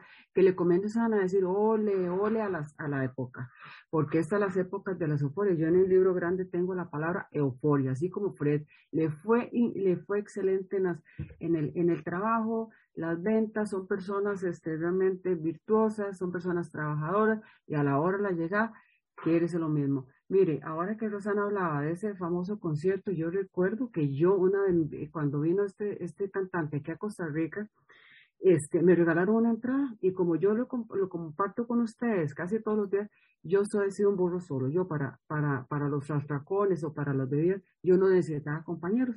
Entonces me invitaron una, una, una, me regalaron una entrada y me fui a ver a este cantante sola, cualquier día me puse chonete, de, o sea, me, acondicioné, me puse chonete de, de, de charro y toda la, la, o sea, indumentario y todo eso. Y yo recuerdo, sola, decía yo, realmente soy un bicho raro. Este, decía yo antes de la pelota del, del concierto, voy a, voy a salir, y yo tenía que irme, a, según yo, a desahogar penas, y pasé a un bar, me tomé unas copas, y llegué realmente este, mala a mi casa, hablando durísimo, lo típico de una, de una, de un adicto, y después el atracón. Al día siguiente, y son de las reparaciones que después tengo que hacer con mi papá, decía, ¿oyeron a esa? Le decía a mi mamá, ¿oyeron a Gabriela cómo vino enfiestada y cómo hablaba fuerte? Entonces, ¿eso qué me quiere decir? Eso me quiere decir a mí que efectivamente Paso uno, admitir que yo no voy a tener nunca, nunca ninguna defensa ante la, ante la comunidad. Para mí mi defensa es mi poder superior, es la oración, es la meditación, es estar, estar aquí. Ustedes lo decían, mire, esto no es porque, porque, porque, porque no había nadie que se apuntara y, yo tengo que estar acá. No, es porque yo tengo un agradecimiento fiel a una, a una visión para ti y porque definitivamente esto le puede pasar a todos. Mira, ahora ya vienen las actividades de fin de año y eso lo, yo creo que lo comparten todos. Y a mí me toca organizar una actividad para el año, para la semana entrante, donde tengo que, que encargar desde el catering, que es lo que sea. Y generalmente el catering, yo no le puedo decir que haga lo mismo que come Gaby. O sea, yo eso no se lo, ¿por qué? Porque los demás son comedores, comedores normales, yo no. Entonces ya tenemos listos, que es generalmente una comida típica, este, popular que se tiene aquí para, para fines de año. Entonces, no pasa absolutamente nada. Ahora creo que Galvin comentaba, bueno, ¿qué pasa en esas circunstancias? No pasa absolutamente nada, porque el ego es este muy ingenioso. El ego le dice, Gaby, pero ¿cómo? Usted organizó todo y cómo no va a comerse ni un pedacito. Si usted fue la que organizó absolutamente todo con otra persona. No, ¿por qué? Porque a mí la abstinencia completa, compañeros, me ha dado la libertad que yo he querido, la alegría, la felicidad. Yo no necesito ya eso. Y les voy a decir esto, no porque ustedes estén presentes. Alguien me pregunta, Gaby, eso que usted comía, esos atracones que usted se daba a fin de año, ¿le dieron algún día felicidad? O sea, honestamente. Y yo digo, no, absolutamente no. Yo soy, yo, yo cumplo años a finales de, de diciembre, entonces imagínense, era una fiesta. Entonces, una fecha como hoy, bueno, ni podía ni doblar, ni la, la, la, la, la pierna, ¿verdad? Pero este, era, era unas dietas increíbles. Bueno, yo estoy bien físicamente, gástrica, y mi colitis, todo perfectamente, por la gracia de Dios, porque yo hacía unos envíos, pero ya yo iba preparando motores, preparando motores, porque el atracón y, el, la recompensa era, era Navidad y mi cumpleaños, por favor. Ahí se rompía, incluso, mire, rompía y hasta llegaba hasta el 5 de enero. Ya cuando entraba a trabajar, aquello que decía Juan, que los botones, mira, a mí la ropa definitivamente no. O sea, yo tenía, eso lo compartí creo que un día de estos, yo tenía que tener ya comprar una prenda, un pantalón, una blusa, porque yo sabía que la ropa normal, bueno, la, la cotidiana, no me iba, no me iba a funcionar. Yo he sido una comedora compulsiva que una Semana Santa he aumentado, aumentaba 4 y 5 y 5 kilogramos. Esa es la, esa es mi dinámica. Hay personas que no, que un poquito, no, no, y yo como soy también adicta a las cantidades, ¿verdad? Entonces yo también tengo, debo tener mucho, mucho cuidado. No es que me niego a participar en familia, pero ya ahora yo busco otros espacios. Yo podría estar trabajando con ustedes un fin de año, incluso me correspondió cuando trabajé con mi madrina en su momento, en fin de año estar trabajando las tradiciones con ellas, entonces, ¿qué más? Ha sido el libro grande Alcohólicos Anónimos, la presencia de ustedes, quienes han estado, quienes han estado conmigo este, presentes, eso es lo que decía, hago eco de todos, porque con los que han los que han participado, hago eco, hago eco de todos. Me siento solo, voy a la cadena, y me siento movido, voy a la cadena. Mire, este, me siento, sí, movido emocionalmente, porque en todo esto las opores como Fred, ¿verdad? Nos pueden, nos pueden mover. Busco a Galvin, busco a, quienes sean. Incluso alguien decía, mire, cuando me he sentido movido, voy a la caña y busco a la última persona que compartió. Ese es un sostén para mí físico, ese es un sostén, un sostén espiritual. Y mire, yo doy gracias al Poder Superior porque me tiene aquí. Y ustedes han visto, compañeros, cuánta gente está ingresando a la cadena diariamente. Eso realmente es una bendición de cuatro a cinco personas. El servicio que se da a partir del, grupo de los primeros 100, dándole la bienvenida absolutamente nada. Y ese kit de herramientas, bueno, ahora que ya me compartía, todo lo que un comedor compulsivo llega a una visión para y tiene a la mano, como decimos nosotros rotundamente y sin ningún tipo de fanatismo, solos, nunca, absolutamente nunca más. Vamos de la mano. Y mira, aquí veo que hay 63, 63 personas, incluyéndome, todos en diferentes partes del mundo. No me digan que hoy, un 27 de noviembre, sábado, no es una bendición de estar por acá. Y lo mismo, seguir replicando sobre ese primer paso. Yo soy impotente a la comida adictiva, pero en disfrute, sin ningún tipo de, sin ningún tipo de, de, de, amarra, definitivamente. No hay que esperar más, compañeros.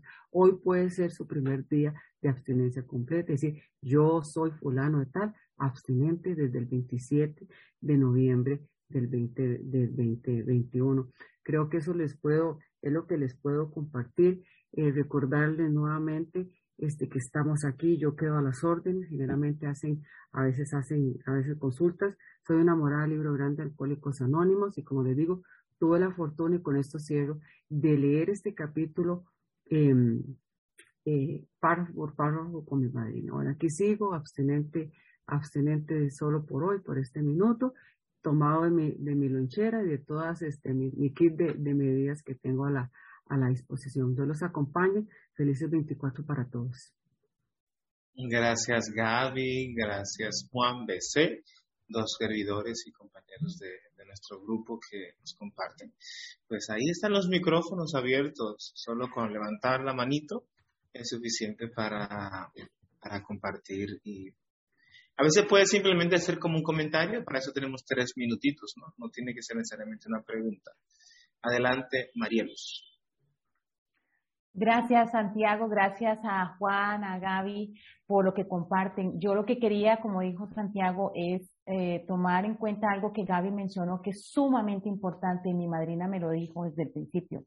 A mí me tocó el año pasado el, el, gusto de estar en coordinación de reuniones de Zoom y pasamos 24, 31 este, en las reuniones porque eran diarias, dado la pandemia.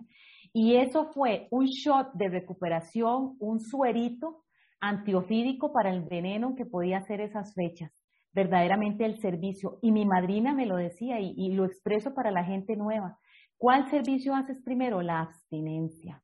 El estar abstinente, el contactar al nuevo, el decirle, yo también soy nueva, estoy empezando aquí, el darnos la manita. Ese es, esa es una herramienta poderosísima en estas y en todas las épocas, pero en estas que pueden ser muy vulnerables. Gracias. Muchas gracias. Adelante, Vilma. Buenos días, compañeros, y a todos los que están acá, a todos gracias por su servicio. A las compañeras panelistas, eh, bueno, en mi caso yo tuve muchas recaídas al principio por el desequilibrio en mis emociones, egocentrismo porque bajé mucho peso, tristeza porque mi madrina me dejó, descuidar mi alimentación accidente porque tenía visitas y estaba alegre, falta de derrota y egocentrismo porque creí que yo podía comerme una galleta y no pude. O sea, mis emociones al, al máximo me llevaron siempre a comer.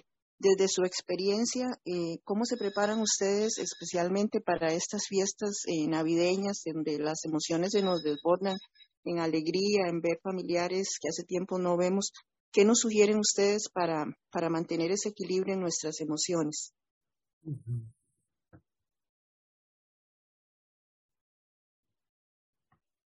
Muchas, ah, muchas gracias. Sí. Eh, bueno, ¿qué hago yo en mi caso? Eh, hay un refrán, no, no vayas a la guerra sin fusil. ¿Cuáles son mis armas? Plan de alimentos, ahijados, padrinos, la cadena, el servicio. El servicio va entendiendo como el primero que hago al despertar, que es estar bien consciente de mi abstinencia. Para lograr mi abstinencia, mi plan de alimentos, la lonchera o bien mis provisiones en casa. A mí no me importa si, si no hay otra cosa. Yo sé que lo que debe de haber en esta casa para yo poder comer bien son mis verduras, mi, mi alimentación mi backup que tengo, mi respaldo que tengo, yo mismo coso mis verduras y las tengo congeladas, por ejemplo.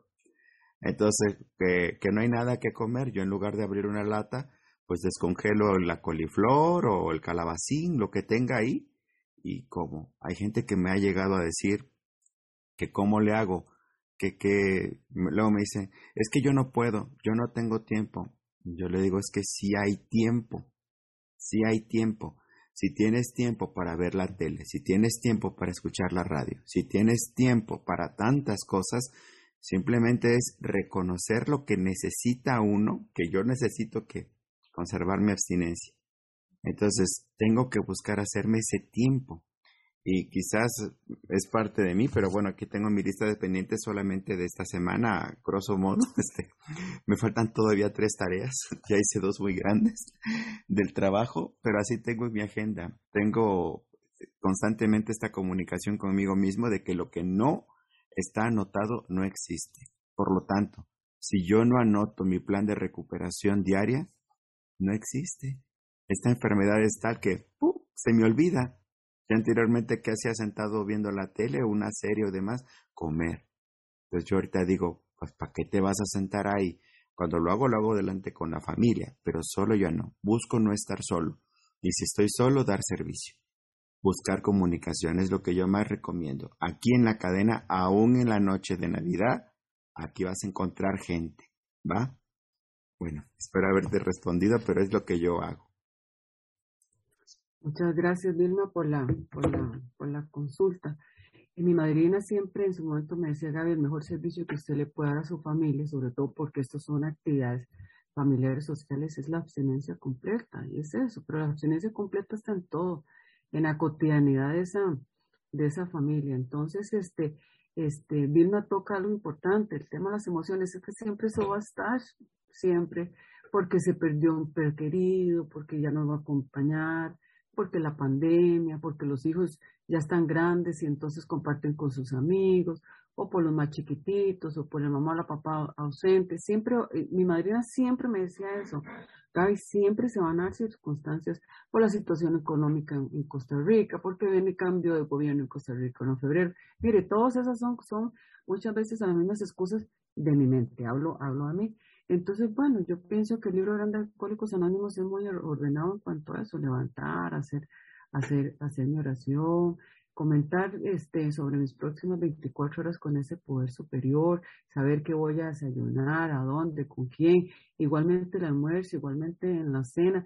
Y no es que, mire, no es que un comedor compulsivo pasa amarrado en la casa. No, no, yo en mi caso, yo digo, yo, yo soy un, un raro y todo porque ya también por otras, por otras cosas, pero en realidad somos libres, somos felices con la lonchera, con la lonchera en la mano. Mire, nuestro, este nuevo móvil no lo cambiamos por nada ni por nadie. O sea, hoy sonreímos a pesar de las, a pesar de las circunstancias.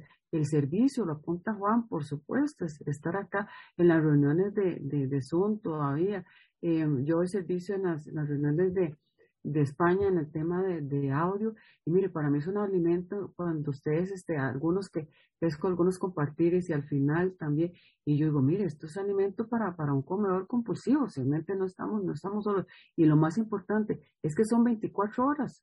O sea, yo antes decía, yo no entendía esta dinámica, pero ¿cómo? Si no puedo participar porque estoy trabajando y decía alguien, no, no, mire, si usted puede venir a hacer servicio, a contar desde, desde su experiencia, fortaleza, esperanza, comentar un párrafo, lo que se hace todos los días, puede venir en, cual, en cualquier momento. Los ahijados, los ahijadas, darle una felicitación, darle una bienvenida a un, a un compañero nuevo.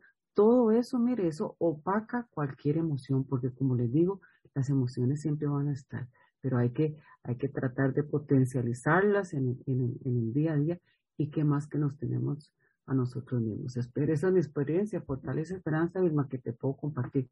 Adelante, Estela, gracias. Gracias. Eh, es un comentario en relación a una pregunta anterior. Mm, hace un año para Navidad y Año Nuevo a mí me dio el COVID y antes de la Navidad yo preparé muchas tortas navideñas que como ustedes bien saben llevan todo lo que se prepara en una torta navideña son alimentos compulsivos para cualquiera de nosotros.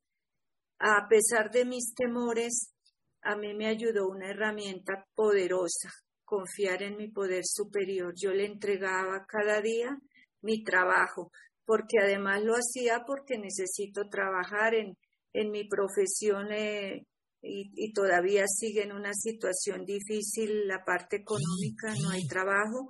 Entonces, este año lo voy a volver a hacer porque ya me di cuenta que es desprenderme con amor de aquellos alimentos que son compulsivos para mí. Pero yo no, pero yo no puedo negarme a vivir en mi realidad y mi realidad es esa. Yo trabajo con alimentos también Lo otro, en, mi, en, mi, vida familiar siempre yo he sido la, la persona que, que les preparo los alimentos justo compulsivos. Entonces yo dije, ¿y ahora qué voy a hacer? No, no, no, no, pues que los hagan ellos y ninguno los hace. De hecho, yo tuve inclusive un negocio de postres y café. Entonces, eh, pues mi compartir, mi, mi compartir es que sí se puede, con la ayuda de un poder superior y en manos de él todo es posible. Eh, otro, otro compartir que quiero que no se me vaya de mi mente es que Aquí en Colombia un alimento que se consume mucho es la arepa. Y yo recuerdo que en un taller yo pregunté algo en relación a la arepa, que, eh, que podría ser la tortilla en México. Y una compañera me ayudó mucho en, en aceptar que, que esa realidad tampoco la puedo cambiar y, yo cuando hacía las arepas, aquí venden la harina ya precocida y yo las hacía y me comía la masa cruda. Era tal mi ansiedad que no me importaba y me la comía cruda. Y si iba a hacer 20 arepas, terminaba siendo 10 porque 10 me las comí crudas. Entonces, hace poco tuve que hacer, porque fue la misa de mi padre de aniversario de su fallecimiento, y hice muchas qué bendición. No, no, no, no, no, no. No, ya, ya estoy en contacto con dichos alimentos, pero no tengo ninguna compulsión ni por comerlos crudos. Eh, yo eh, mentalmente, como lo dijo la compañera Roxana, el problema está centrado es en mi mente. Entonces yo ya sé que esos alimentos que estoy preparando no son para mí. Eso quería compartir. Muchas gracias, Estelita. ¿Alguien más que, desee compartir o comentar algo de su experiencia, fortaleza y esperanza?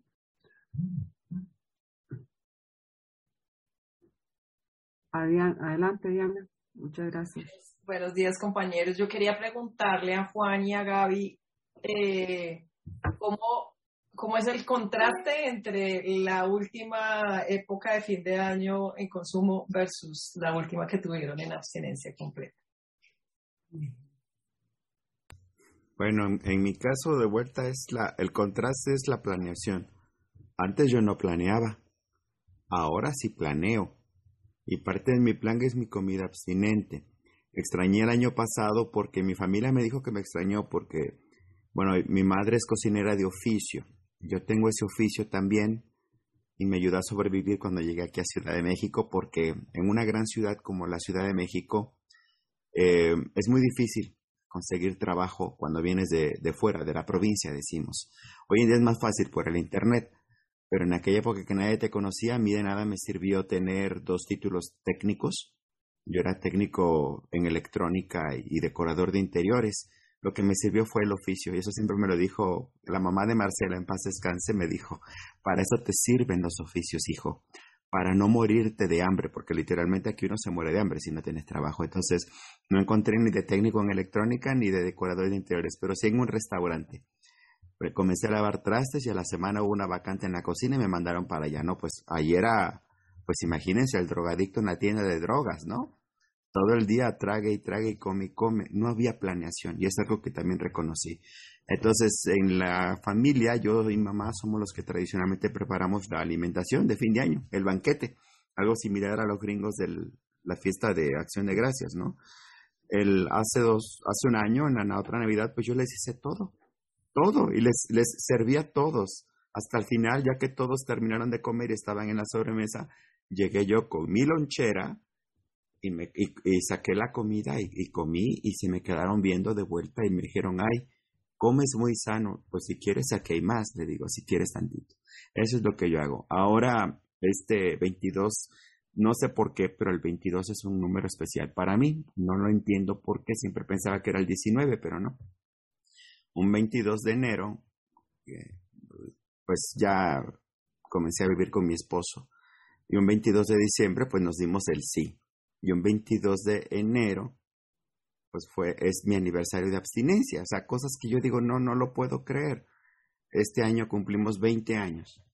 Y me dice, ay, ¿dónde vamos a celebrarlo? Lo primero que yo pensé es, donde pueda guardar mi abstinencia.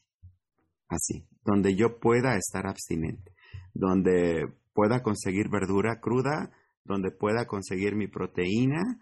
Si estoy en la luna o estoy en Groenlandia, eso, mi fusil para la guerra, volviendo al inicio, mi fusil para la guerra, la planeación, como dijo hace rato Bienma, la improvisación, y también Marelos, la improvisación a mí no me funciona. Es lo que me lo tengo que grabar aquí. Planeación, lo, pero comenzando con lo mínimo, no grandes cosas. Mi proteína, mi verdura, mi fruta que yo puedo comer y ya, agua, agua donde quiera que haya, agua y ya, eso es todo. Muchísimas gracias, Juan. Bueno, a mí el contraste, así brevemente para darle el pase a la compañera Yami, eh, fue el consumo. Imagínese usted qué científica es, Diana el consumo. Lo que hace el azúcar y la harina refinada en mi cerebro, eso hace totalmente la, la diferencia. Ya sin azúcar y sin harina, mire, este es una panorámica mi vida desde juegos de mesa, como dice Marielos, este, tengo tantas actividades por hacer, pinto, hago mandalas, ahí tengo unos, unos rompecabezas que, que, que, quiero abordar ahora que salga vacaciones, el 17 de, de, diciembre, o sea, no todo, no todo es enfocado este, en, comida, comida, comida. Como les digo, este nuevo modo ya no lo cambio por nada ni por nadie, entonces no, no solamente pensando incluso en las actividades, porque como les digo, yo paso, paso aquí en mi casa, y si he de participar en casa de mi papá, yo llevo mi, mi, propia mi propia lonchera sin ningún problema. Ya mi mamá me, me dice, ay, ¿usted trae su lonchera? Sí, señora, yo llevo mi lonchera. Muchas gracias.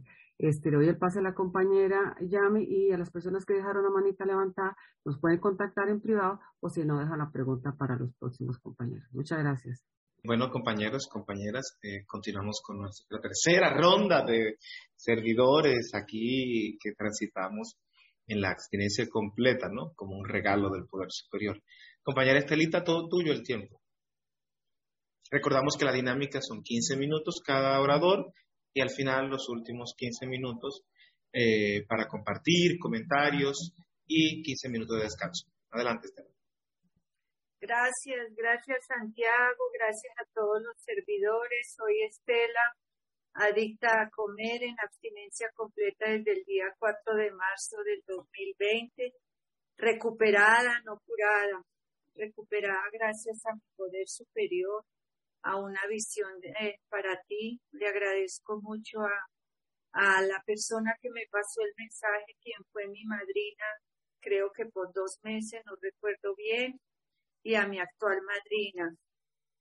Vivir en abstinencia completa no ha significado para mí una vida triste, insoportable, aburrida, desesperada, sacrificada como, como lo temí.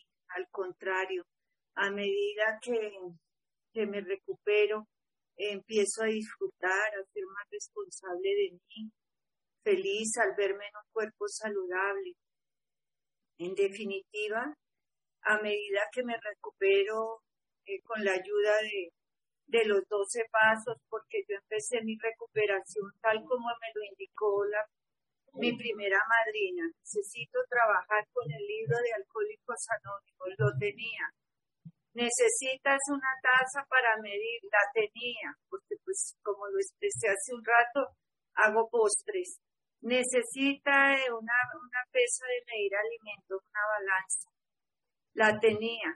Todo, o sea, mi poder superior me regaló el regalo de la abstinencia con todo completito no tuve el pretexto de decir no tengo, es que estamos en pandemia, ¿dónde lo compro? No, todo estaba a mi disposición. Inclusive ella me sugirió que comprara una balanza para pesarme, eh, la que tenía no era la adecuada, la compré. Si ella me, yo estaba dispuesta a hacer lo que fuera necesario para recuperar.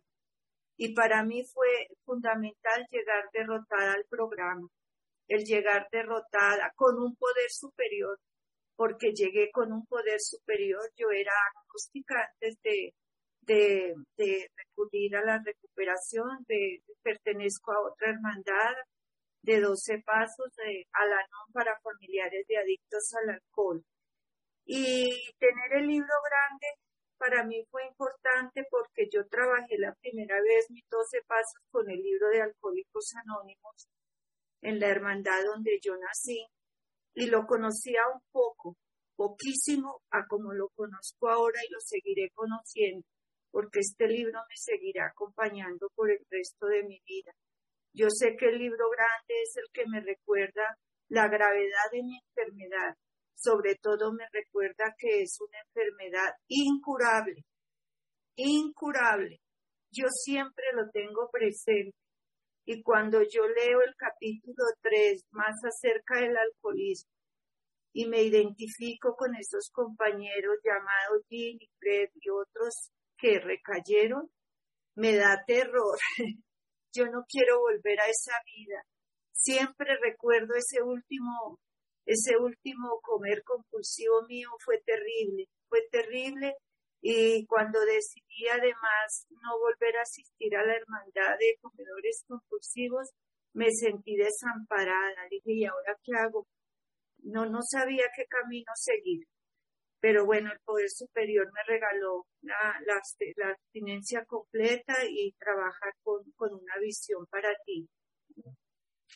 En definitiva, eh, eh, ese sublime acto de amor que yo he hecho a través de la recuperación es lo que me ha llevado a mí a ser responsable, responsable todos los días de mi vida. Para mí lo más importante es seguir mi proceso de recuperación y para mí continuar con mi recuperación significa estar en contacto con la recuperación con mis compañeros, compartir en las reuniones, escuchar la cadena, trabajar con mis ahijadas, eh, prestar servicio, por eso estoy aquí compartiendo mi experiencia, porque el sentirme útil, el poder compartir mi experiencia, me beneficia a mí y sé que mi experiencia puede ayudarle a alguien. Cualquiera puede dejar de comer, pero vivir y permanecer en abstinencia es lo más importante. Y para vivir y permanecer en abstinencia yo necesito estar en contacto con la recuperación, con todas las herramientas. Yo tuve que acostumbrarme a no comer compulsivamente, reemplazando viejos hábitos, otros por otros totalmente nuevos. ¿Y cuáles fueron? el pesar y medir los alimentos para mí fue nuevo y yo le tenía miedo cuando mencionaban eso. Eh, yo, yo me imaginaba que era comer, pero gotitas, gotitas. Y me recuerdo que mi primera madrina me dijo, no es poquito, Estela, vas a ver, vas a ver la primera vez que lo haga. Me quedé impresionada porque al medir, eh, al medir los alimentos es bastante y a veces me a veces me canso y no puedo pero también recuerdo que en un taller mencionaron que hay que comer que hay que que hay que comer esas cantidades eh, qué otro hábito el, el preocuparme por mí, el planear, como lo dijo el compañero Juan hace un rato y, Gaby, planear para mí ha sido fundamental. Y qué es planear para mí, eh, ir a comprar mis alimentos, tenerlos, eh, desinfectarlos, prepararlos y tenerlos disponibles. Yo no puedo correr el riesgo de tener hambre. Yo, Estela, con hambre soy peligrosa. Me como hasta lo que no hay. Entonces, si yo tengo listos mis alimentos, por supuesto que no voy a recaer. Bueno, eso más adelante lo menciono. Yo hice una lista de, de lo que yo he podido recordar que me ha ayudado en, en, eh, en, mi proceso de, de no recaer. Yo tuve una recaída, a propósito quisiera mencionarla. Eh, yo inicié mi abstinencia un 28 de febrero y yo tuve una recaída el, el 3 de febrero. Yo no quería mencionarle a mi madrina mi recaída porque me dio miedo porque el rato que yo inicié mi abstinencia, mi madrina eh, me comunicó algunas de las condiciones que, de las consecuencias más bien que pueden pasar si yo recaigo. Sin embargo, yo sé que este programa me exige la más rigurosa honestidad y yo le mencioné que dicho día que recaí, eh, tuve una dificultad y no alcancé a venir a mi casa a comer. Yo no llevé mi lonchera aquel día, todavía no tenía experiencia. Ahora sí llevo mi lonchera donde quiera que voy. Esta ciudad es muy complicada, hay muchos trancones. Uno no sabe, yo no sé si llego a tiempo o no llego por los trancones, entonces yo prefiero no volver a correr ese riesgo de aquella vez. Y resulta que al salir de mi trabajo, una compañera me invitó a una cafetería y esas eran mis cantinas antes de mi abstinencia completa. Y ella me insistió muchísimo en consumir un alimento y lo consumí. Eh, y le comuniqué a mi madrina y por supuesto tuve que, que, que pues, eh, romper con mi fecha de abstinencia e inicié mi abstinencia el 4 de marzo. Comparto esta anécdota de, eh, en mi proceso porque para mí eso fue una lección de vida. Yo no puedo correr ese riesgo de no llevar mi lonchera. Entonces ya ahora la llevo cuando sé que voy a pasar por esa situación de, de que no sé a qué, qué, qué, rato voy a llegar a la casa, etcétera. Bueno, eh, yo escribí eh, algunas cosas por la cuestión del tiempo, las voy a leer rápido. Eh, primero a mí me ayuda en no recaer, aceptar cada día de mi vida, en cada momento que tengo una enfermedad física y mental y que es mi responsabilidad seguir recuperando. Al despertar recurro a la oración, planear y escribir mi plan de comida, comprar mis alimentos y prepararlos, disponer de, la pesa, taza medidora, recipientes para empacar alimentos, etc. Evitar siempre ese primer bocado compulsivo. Ponerme en actividad, escuchar y compartir en la cadena, estar en contacto y de hecho lo hago casi a diario, pocas veces prescindo de esa, de esa herramienta. Estar en contacto con la recuperación, cambiar mis antiguas rutinas, buscar ayuda cuando la necesito, descansar suficiente, hacer ejercicio como caminar, yoga, etcétera, ocupar mi mente siempre, eso como me ayuda. Asistir a reuniones, uy, muy importantísimo para Estela. Vigilar la ira y el resentimiento, wow, es que a mí la ira y el resentimiento es lo que más me llevaba a comer compulsivamente tener una madrina y lo más pronto posible trabajar los pasos me ha ayudado muchísimo. Estar en contacto con el libro de alcohólicos que lo he mencionado, ser indulgente conmigo misma, vigilar las alegrías exageradas, tomarlo con calma, ser agradecida, mantener un equilibrio a pesar de las turbulencias, recordar mi último atracón de comida, evitar todo aquello que afecte mi ánimo, la prisa, el cansancio, el hambre y la indecisión, como lo menciona el libro azul. Eliminar la autocompasión con la ayuda del poder superior. Buscar ayuda profesional en caso de ser necesario. Evitar engancharme con las conductas de otros. Es mi decisión que el comportamiento de otra persona controle mi vida especialmente que este no sea la causa que me lleve a recaer. Yo recaía, más bien que recaer, muchas de mis atracones siempre fueron porque el otro me dijo, porque me miró, porque no me miró, porque se fue con otra, porque me dejó. Eliminar mis pensamientos negativos. Eh, permanecer alerta cuando estoy en contacto con mi familia. Yo, yo vivo rodeada de comedores compulsivos continuar en contacto con el libro azul, como lo menciono siempre, participar en las diferentes actividades de servicio, asistir a reuniones. La oración es una ayuda poderosa. Practicar los doce pasos en todos mis actos. Usar el plan de las 24 horas solo por hoy solo por hoy no consumiré mis, mis sustancias adictivas, carbohidratos, azúcares, edulcorantes, alcohol, aunque no consumo alcohol. Recordar siempre que mi enfermedad es progresiva e incurable. tuve que acostumbrarme a no comer compulsivamente, reemplazando viejos hábitos eh, medir mis alimentos. Lo reitero porque yo eso me, negaba a hacerlo en un principio, pero ha sido la solución. Y en el no comer compulsivamente se ha tornado fácil y natural para mí. Cuando estoy en abstinencia y en sobriedad mental con sano juicio, cambiando mi actitud, me encamino hacia una vida útil, plena y satisfactoria. Hoy soy otra persona. Muchas gracias creo que estoy bien de tiempo.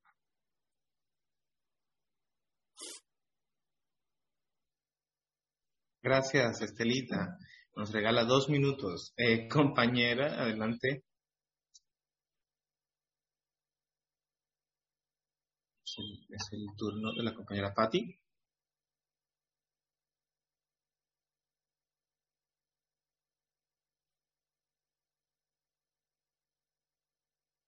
Bueno, no. Pues al parecer no está la compañera Patricia. ¿Sí está? Ay, perdón. Ya, ya, ya, disculpa, sí. No te veía. Adelante.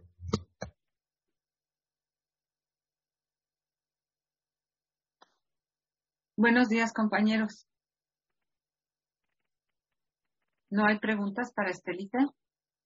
No, las preguntas son al final de tu compartir ah. para las dos. Ah, ok.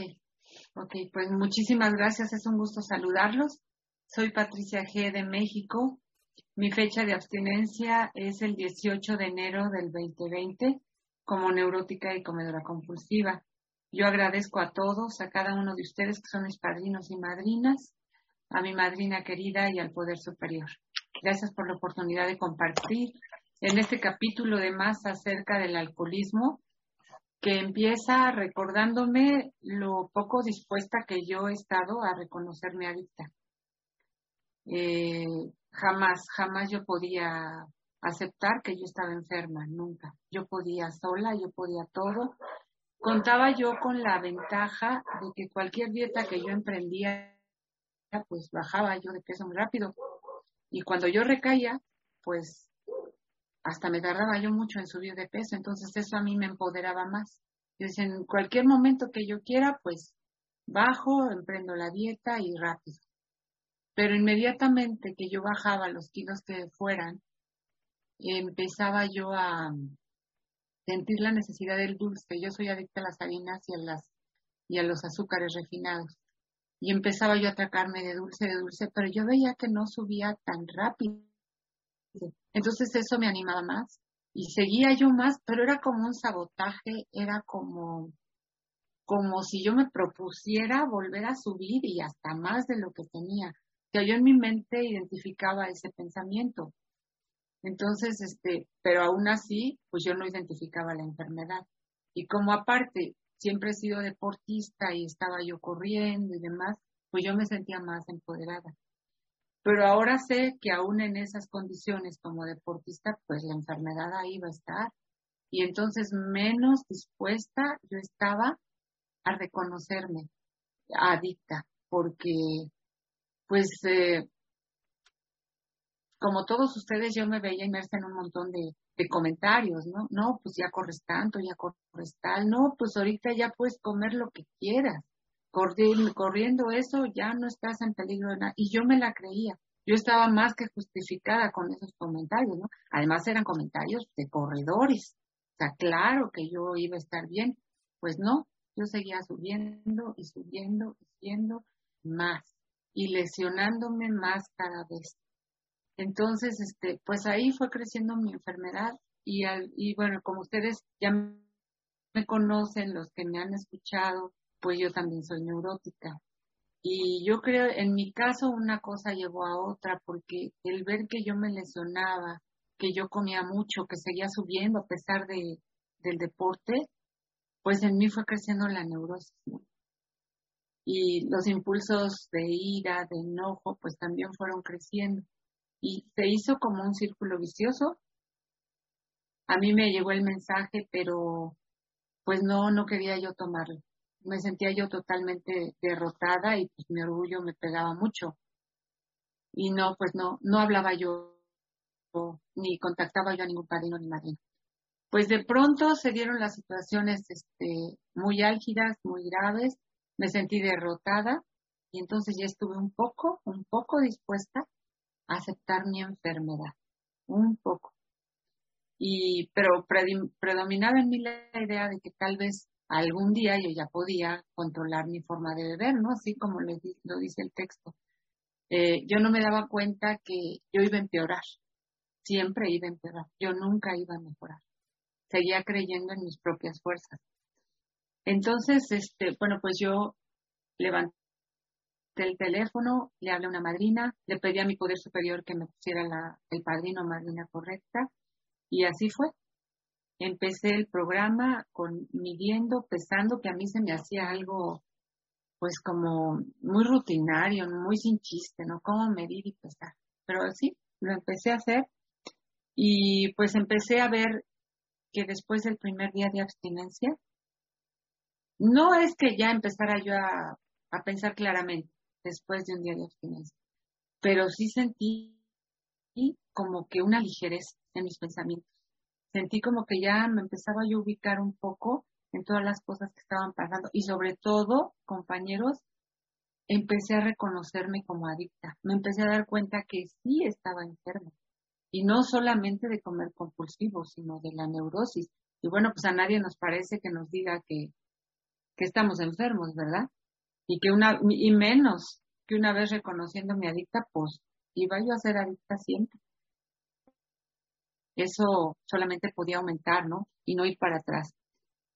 Bueno, pues como el texto dice, aquí mi reto era cómo dejar los azúcares totalmente. Yo podía dejarlos un día, dos días, pero totalmente ni pensarlo.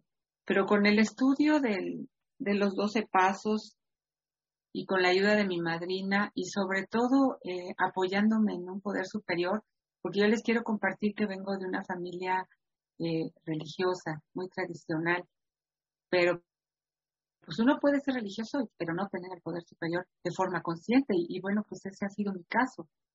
Yo creo que sería muy ambicioso decir que ahorita ya no, ¿verdad? Pero bueno, espero que sí haya mejorado. Pero pues según yo estaba muy cerca del poder superior y este programa me hizo a mí ver que no, en realidad no he estado cerca del poder superior he seguido confiando en mis propias fuerzas. Entonces, pues empecé a, acercarme a Él, empecé a orar de una forma más auténtica. Eh, bueno, hay muchas oraciones, ¿verdad? Pero a veces solamente el contemplar a Dios, que es mi poder superior, el estar contemplándolo, para mí ya es orar. Y algo me dice, y eso me ha dado fuerza para continuar en la abstinencia 24 horas más.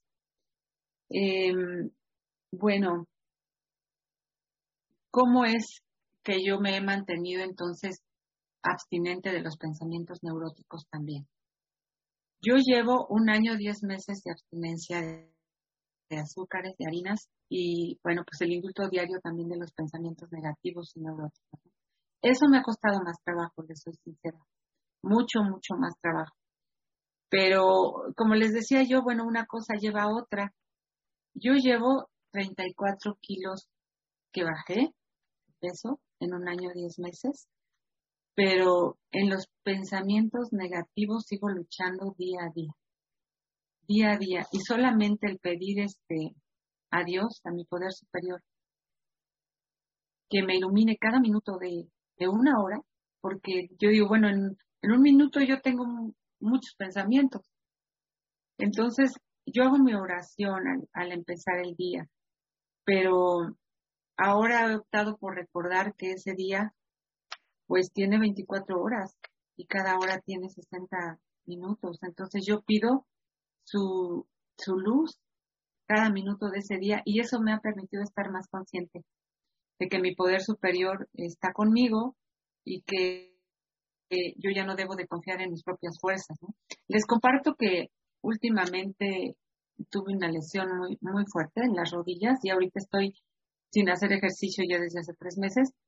Y hagan de cuenta que me veo como que en la, como el ojo del huracán, porque tanto mi familia como mis compañeros, como, como, me siento como al, como que están al pendiente de mí, como que, bueno, pues ahorita yo creo que ya vas a subir, ¿verdad? O yo creo que ahorita ya no vas a llevar tu plan, como no estás este, haciendo tu ejercicio.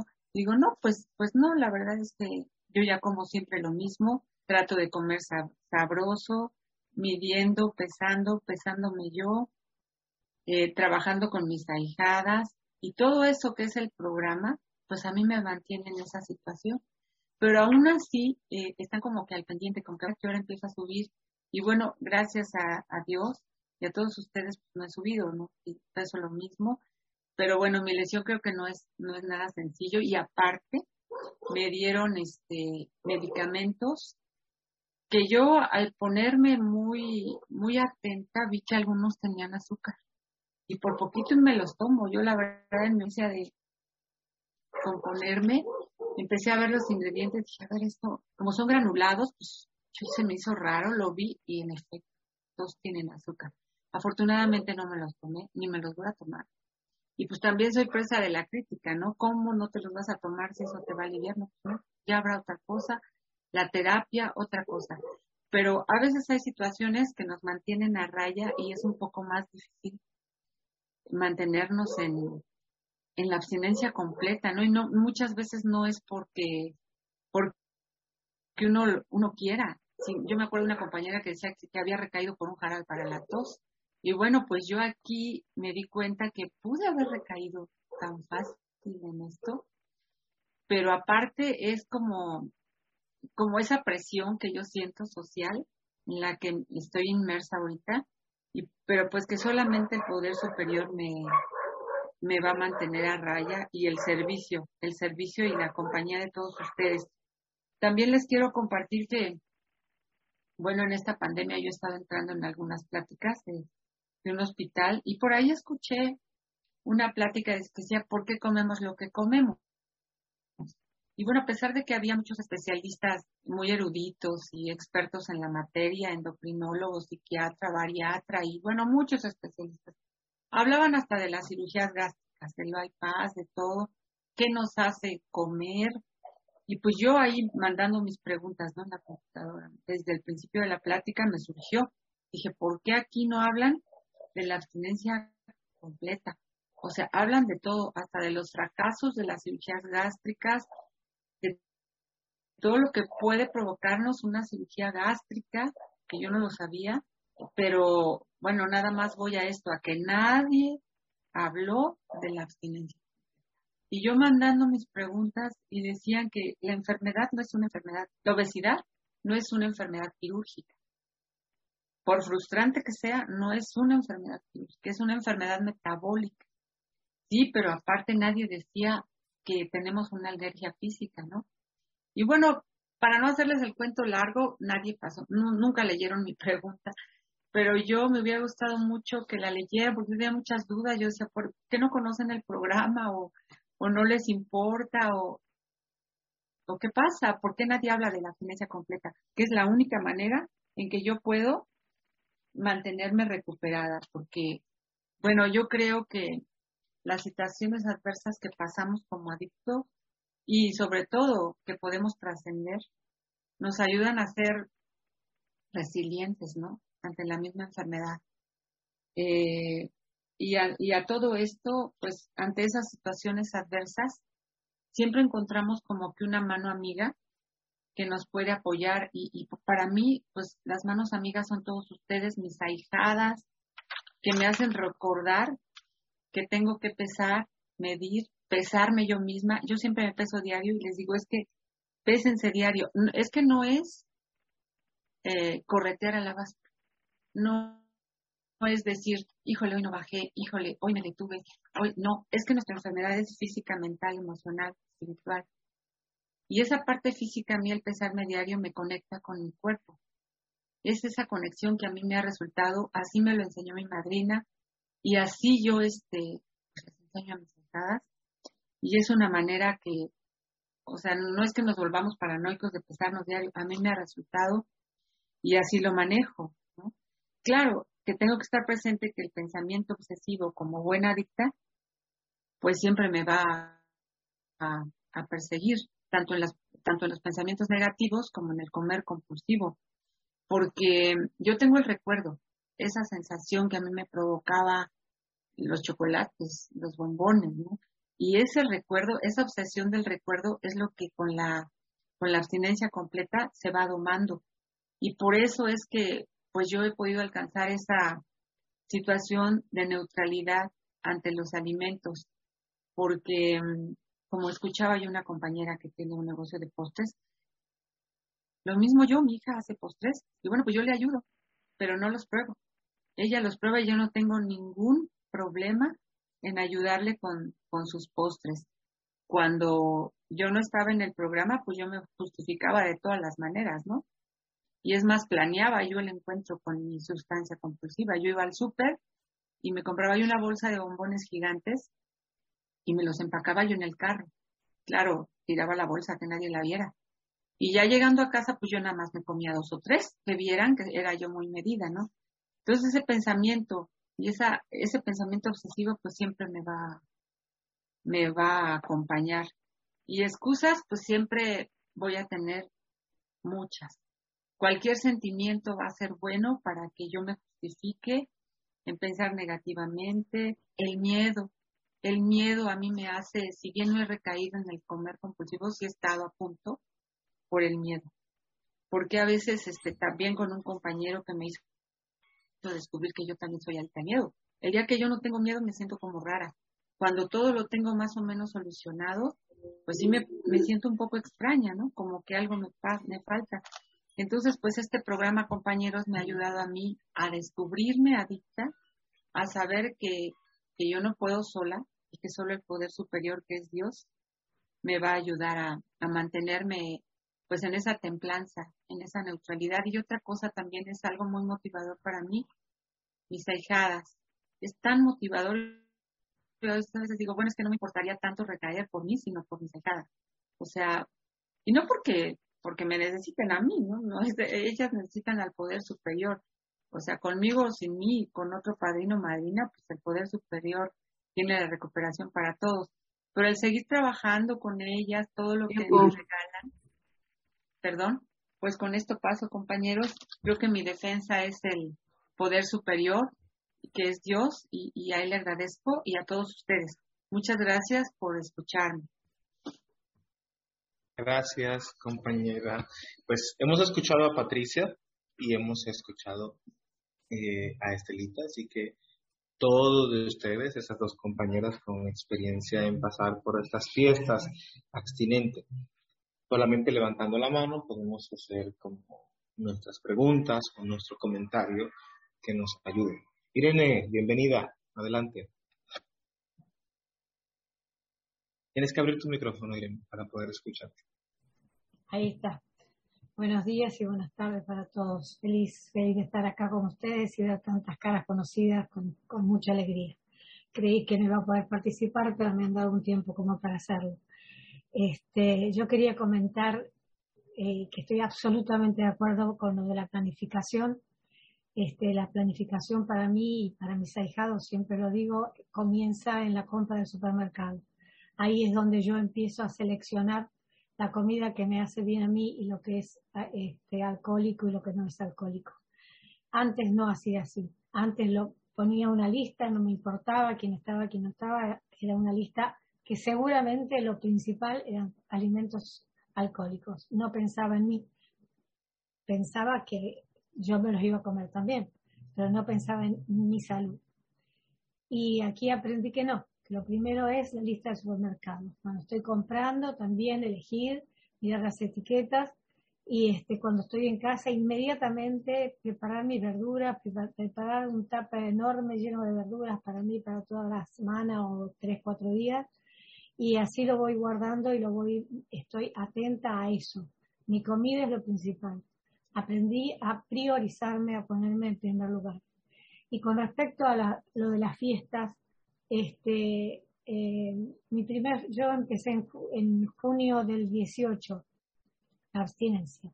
Cuando llegué a mi primer fiesta, la verdad mucho no me costó, pero a los que le, le costó fue a la gente que me rodeaba. No podían creer lo que estaban viendo y me decían que estaba loca porque por un día, por una horita, por un ratito, cómo no iba a picotear un poquito de todo lo rico que había ahí. de todo lo alcohólico que para mí había, porque de lo demás podía comer. Y bueno, y este, y ya las segundas fiestas o los, demás cumpleaños o reuniones importantes que se hacían donde había mucha comida y donde yo la preparaba, porque yo era la encargada de hacerlo, este, me fue absolutamente fácil. Así que le digo a todos los que recién comienzan, a todos los que este, están escuchando y están diciendo esta gente está loca, cómo va a festejar las fiestas, acción de gracias y todo lo demás, con la lunchera o con la abstinencia completa se puede hacer, compañero, se puede, se puede, se puede. Uno cree que no, pero la cabeza, esto es para mí es una enfermedad física, sí, emocional, sí, pero mental. Cuando el poder superior, uno se entrega al poder superior, él tiene tanta fuerza que nos ayuda. Él nos está esperando, está esperando que nosotros lo busquemos para ayudarnos. Yo creo que la acción de limpiar la casa a mí me hizo mucho bien y cuando hice los pasos y los vuelvo a hacer y los vuelvo a hacer con los ahijados, es reiterado porque es una cadena y es también uno hace los pasos durante todo el día, desde que se levanta hasta que se acuesta. Ese es mi mensaje para ahora y les deseo muchísimas buenas fiestas para todos y que tengamos un mejor año el 2022. Los abrazo desde Argentina. Gracias. Gracias, Irene. Diana, adelante. Eh, buenos días, compañeros. Yo acá también feliz de ver camaritas abiertas y saludando mentalmente. Eh, yo quiero hacer un par de preguntas para las dos, para Estelita y para Patricia. Eh, la primera es cuando Estelita dijo, yo no estoy triste ni es aburrido. Entonces la pregunta es, ¿cómo va a ser tu alegría? ¿En dónde está tu alegría en esta época?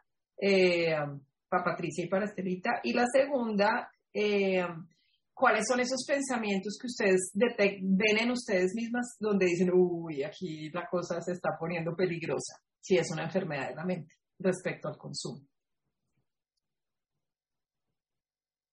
Cualquiera de las dos pueden ir respondiendo a las preguntas. Bueno, mi querida Diana, la alegría del buen vivir me la ha dado justo la, el trabajar el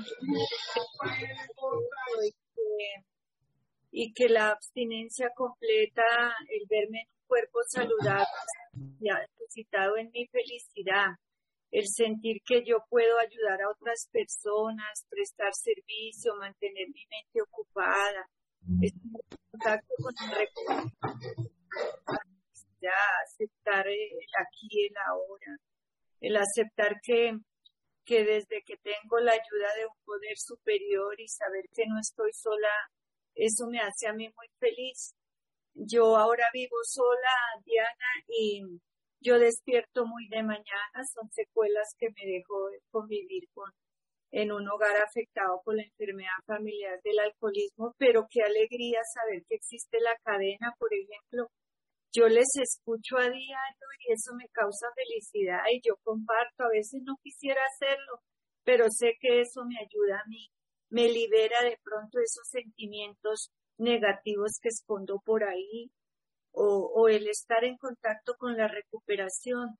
Hay muchas cosas que me hacen muy feliz a mí, Diana. Antes, para mí, yo pensaba que la felicidad me la daban factores externos como el tener, Hoy sé que la felicidad no me la da un título, una casa, un carro, yo me la proporciono con la ayuda de mi poder superior. Y la otra pregunta, ¿me la puedes repetir, Diana? ¿En, qué pensamientos tú detectas que son como alarma de que tu cabeza quiere pensar en consumir? Uy, cuando Roxana se compartió esos pensamientos que a ella le acompañan, yo me identifico porque digo, ay no, como yo ya bajé, uy, ¿qué tal si pruebo este postre que hice? ¿Qué tal si hago esto? ¿Qué tal si hago aquello? Entonces ahí es peligroso para mí. Entonces de inmediato cambio mi manera de pensar y me concentro en la recuperación. ¿Y qué es reconcentrarme en la recuperación? Lo que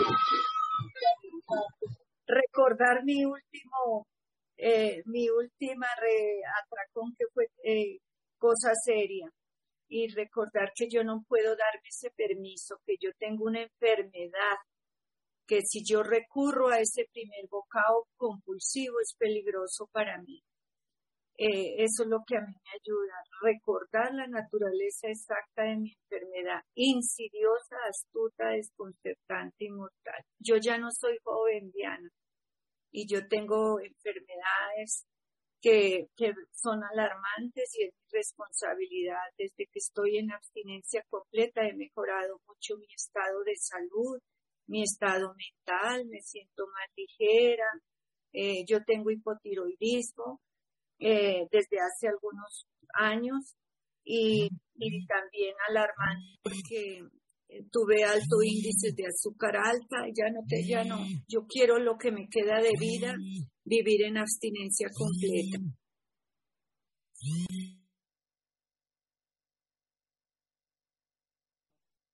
Irene, eh, Patricia, perdón.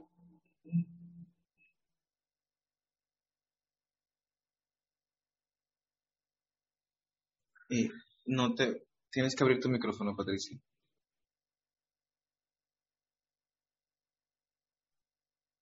Escucho. Ahora sí. Rápidamente, Diana, y les contesto a todos. Bueno, el pensamiento que a mí me hace identificar que la enfermedad está allí, que puedo recaer, es cuando empiezo a perder la paz, cuando siento enojo y cuando siento miedo. Ahí y, lo identifico inmediatamente y ahí ya se me prende un foco rojo. ¿Y qué me da alegría? Pues eh, el contacto consciente con Dios. Eso me causa mucha alegría realmente interna y, el servicio a los demás, el escucharlos a ustedes es lo primero que hago en el día y el servicio con, con mis ahijadas, el, estar bien, mi familia y yo, porque sufrimos varias pérdidas en esta pandemia, el estar bien y eso es mi verdadera alegría. Eso les comparto. Muchas gracias. ¿Alguna otra pregunta? Tenemos espacio para una pregunta más. más? ¿Algo que quisiéramos preguntarle? Bueno, yo puedo preguntar algo que me parece que, que, puede también, a mí me puede servir. Bueno, Vilma, adelante. Ya luego lo pregunto. Gracias, compañeros. Eh, nada más un comentario agregando algo a lo que dijo Roxana. Eh, a mí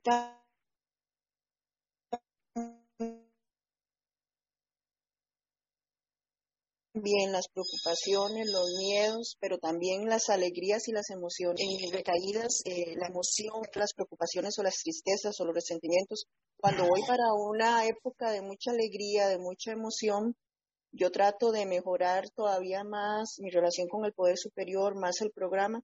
De hecho, ahora en diciembre, aparte de la parte emocional de las épocas navideñas, tengo el matrimonio Dios primero de mi hijo, que para mí como madre es una gran alegría, pero también pues de no deja de ser una parte emocional de que el muchacho se va de la casa.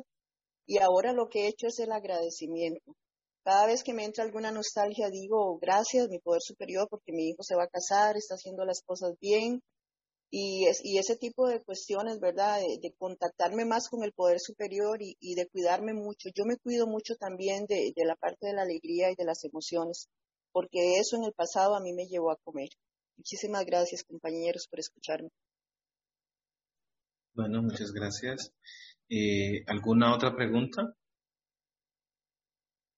Pues yo le iba a preguntar ahorita, era básicamente, antes de terminar, eh, cómo, de alguna manera u otra, cómo pueden como convivir eh, activamente en el escenario de sus familias, y eso lo hice ahorita, se he preguntado a otras compañeras, pero creo que lo haré siempre, eh, en el espacio de las celebraciones navideñas, como sin autocomiserarme. Yo lo digo porque al principio yo decía, ay, pobre de mí, ¿por qué yo no puedo sentarme igual que todo el mundo en la mesa? Yo, yo soy de ese relato, he tenido que aprender otro relato que es que ahora hago otras cosas. Pero ustedes, ¿cómo hicieron eso? O sea, ¿cómo no se quedaron regodeadas de su autocomiseración y viven y celebran con la familia eh, abstinentemente. Santiago, para mí no fue fácil en un principio y tú me ayudaste mucho. Eh, no sé si recuerdas en una ocasión que, no sé si fue mi cumpleaños, no recuerdo bien el, el, el acontecimiento y tú me dijiste, siéntate con ellos y tómate una infusión, una aromática, decimos aquí en Colombia me dio resultado. en vez de pensar en ese, en, esa, en ese pastel que yo había preparado, que se veía tan rico, eh, me senté a su lado y, y apagué la velita. Ah, no, no, velita no hubo por lo de la pandemia, no se podía soplar velitas. Y, y eso me ayudó, pero más, y además el solo hecho de buscar ayuda, como que se liberó ese pensamiento obsesivo que eh, volvió a aparecer en mí y agarra, no sé si agarré el teléfono o, o escribí y tú me contestaste. Entonces, esa es la manera. Yo, yo no puedo alejarme de mi realidad. Yo tengo que aceptar que no puedo cambiar a los otros y que y respetar al otro es aceptar que él tiene su manera de comer y yo la mía. A pesar de que ellos han aprendido mucho a través de mi abstinencia completa, eh, ya en, las, en nuestras reuniones familiares eh, predominan mucho las ensaladas, cada vez veo menos carbohidratos en los platos y para mí eso es una alegría porque veo cómo yo les he podido transmitir también con mi ejemplo que sí podemos eh, liberarnos de esas sustancias aditivas. Eh, pero yo no puedo alejarme de mi familia. Aquí, bueno, en la actualidad estoy sola, pero cuando estaba con mi madre, ella tenía ahí sus, sus carbohidratos y eran los de ella. Son los de ella, no los míos. Y, y al principio me daba miedo, pero no, yo ahora confío que con la ayuda del poder superior todo es posible. Y, por ahí, ayer, por ejemplo, mi hija compró un carbohidrato, ahí está, yo no lo toqué, no lo miré, ya no me inspira, no me inspiran. Gracias. Gracias. Eh, Patricia, un minutito si nos quiere decir antes de irnos. Y yo nada más les comparto que yo nunca pude. Antes de una visión para ti, yo nunca pude. Mi familia es de muchas raciones, de mucha comida, de muchas cantidades. No, yo nunca pude. Eh, pero ahora con VPT he aprendido a, a, hacerlo. Ahora sí puedo. Y después de esa situación de neutralidad tan ansiada, ahora sí. Pero antes de VPT yo nunca pude. Sí, bienvenidas fueron dos compañeras que pues, nos van a compartir su experiencia de fortaleza y esperanza. Sin más, Coti. Muchísimas gracias, Santiago, por, por moderar, por coordinar esta, esta parte, a todos por los que estáis ahí. Y bueno, soy Coti, soy comedora compulsiva, recuperada, abstinentes del 31 de enero de 2019, solo por la gracia de Dios. Y venía yo pensando, digo, bueno, pues eh, me acordaba del primer panel que hicimos sobre prevención de recaídas justo antes de las Navidades, que fue en el año, antes de la pandemia, en el 2019 yo creo. Y recuerdo que por entonces había poquitas reuniones de Zoom y se hizo este panel. Yo creo que fue el primero que se organizó así como en Zoom, ¿no? Y, y, yo no participaba mucho de esas reuniones de Zoom, pero digo, al panel tengo que asistir. Y recuerdo mucho una cosa que dijo Marcela, y es que todos los que estamos aquí ahora mismo, en este momento, no vamos a recaer estas navidades. Era, era como, esto es la primera cosa que yo tengo que hacer para prevenir mis recaídas de Navidad, es venir aquí al panel, ¿no? Esta es una de las primeras herramientas que, que yo, yo, yo, además cuando estaba allí digo, es que ves claro que tenía que estar aquí, ¿no? Mm, yo ahora al paso del tiempo, mm, también una cosa que oigo mucho a mi madrina es que cuesta mucho estar dos meses abstinente, pero no cuesta mucho estar tres años. O sea, es lo, el principio es es, es, es, eh, determinante. Los primeros meses son determinantes. Y yo, o sea, hice todos los riesgos que pude correr que ahora no correría. O sea, como ir a un restaurante habiendo llamados, pero sin saber muy bien qué me iban a dar de comer y al final allí no había nada que pudiera ser abstinente y al final me quedaba sin comer. O sea, cosas así que ahora no haría ni loca, ¿no?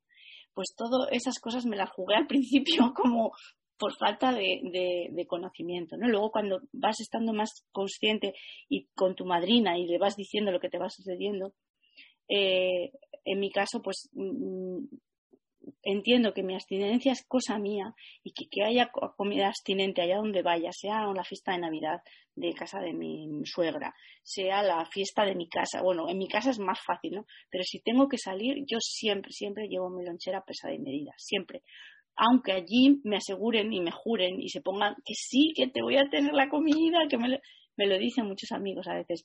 Tú vente a cenar que yo te tengo ensalada, que si ya se, yo llego y la ensalada que hay para seis personas sería mi cantidad de ensalada.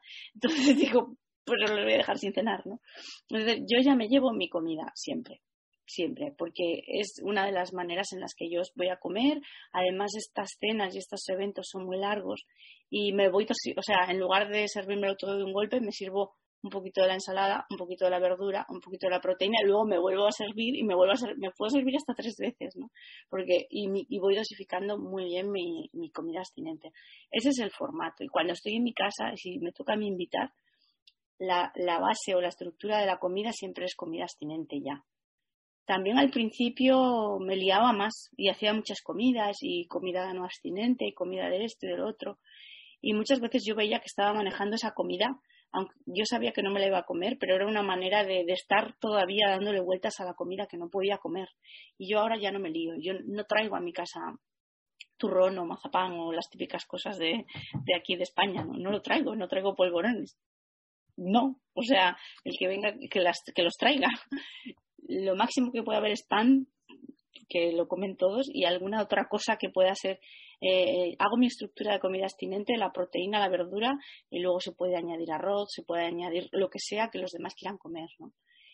Y ya lo va sabiendo también la gente que viene a, mi casa, ¿no? Ya van entendiendo un poco. Y les encanta la comida, nadie disfrutan y ya está, y comen, ¿no? Eh, para mí eso ha sido importante y en la medida que he ido pasando el tiempo ha sido más fácil también. al principio iba mm, sin saber muy bien eh, cómo iba a estar sí que tenía autocompasión, sobre todo las primeras navidades, pero me puse en acción, me puse en acción a servir, a poner, a quitar, a ver qué podía ayudar, a ver qué necesitaba la cocinera, a ver qué... Y esa fue la manera de ir pasando el rato, ¿no? A mí lo que me ponía nerviosa era todo el tiempo que se, eh, que se utiliza en las cenas y en los eventos para comer, que puede ser una hora y media o dos horas, todos sentados frente a toda esa cantidad de comidas no abstinente, y qué iba a hacer yo, pues eso, dosificarme mi, porque se me, se me acababa la comida y ellos todavía seguían comiendo. Pues hacer, ralentizar mucho el comer, ir más despacio, ¿no? Una cosa que yo nunca he hecho, que siempre trato de, y todavía aún tengo que echar el freno de mano, que, que quiero engullir, pues ir más despacio.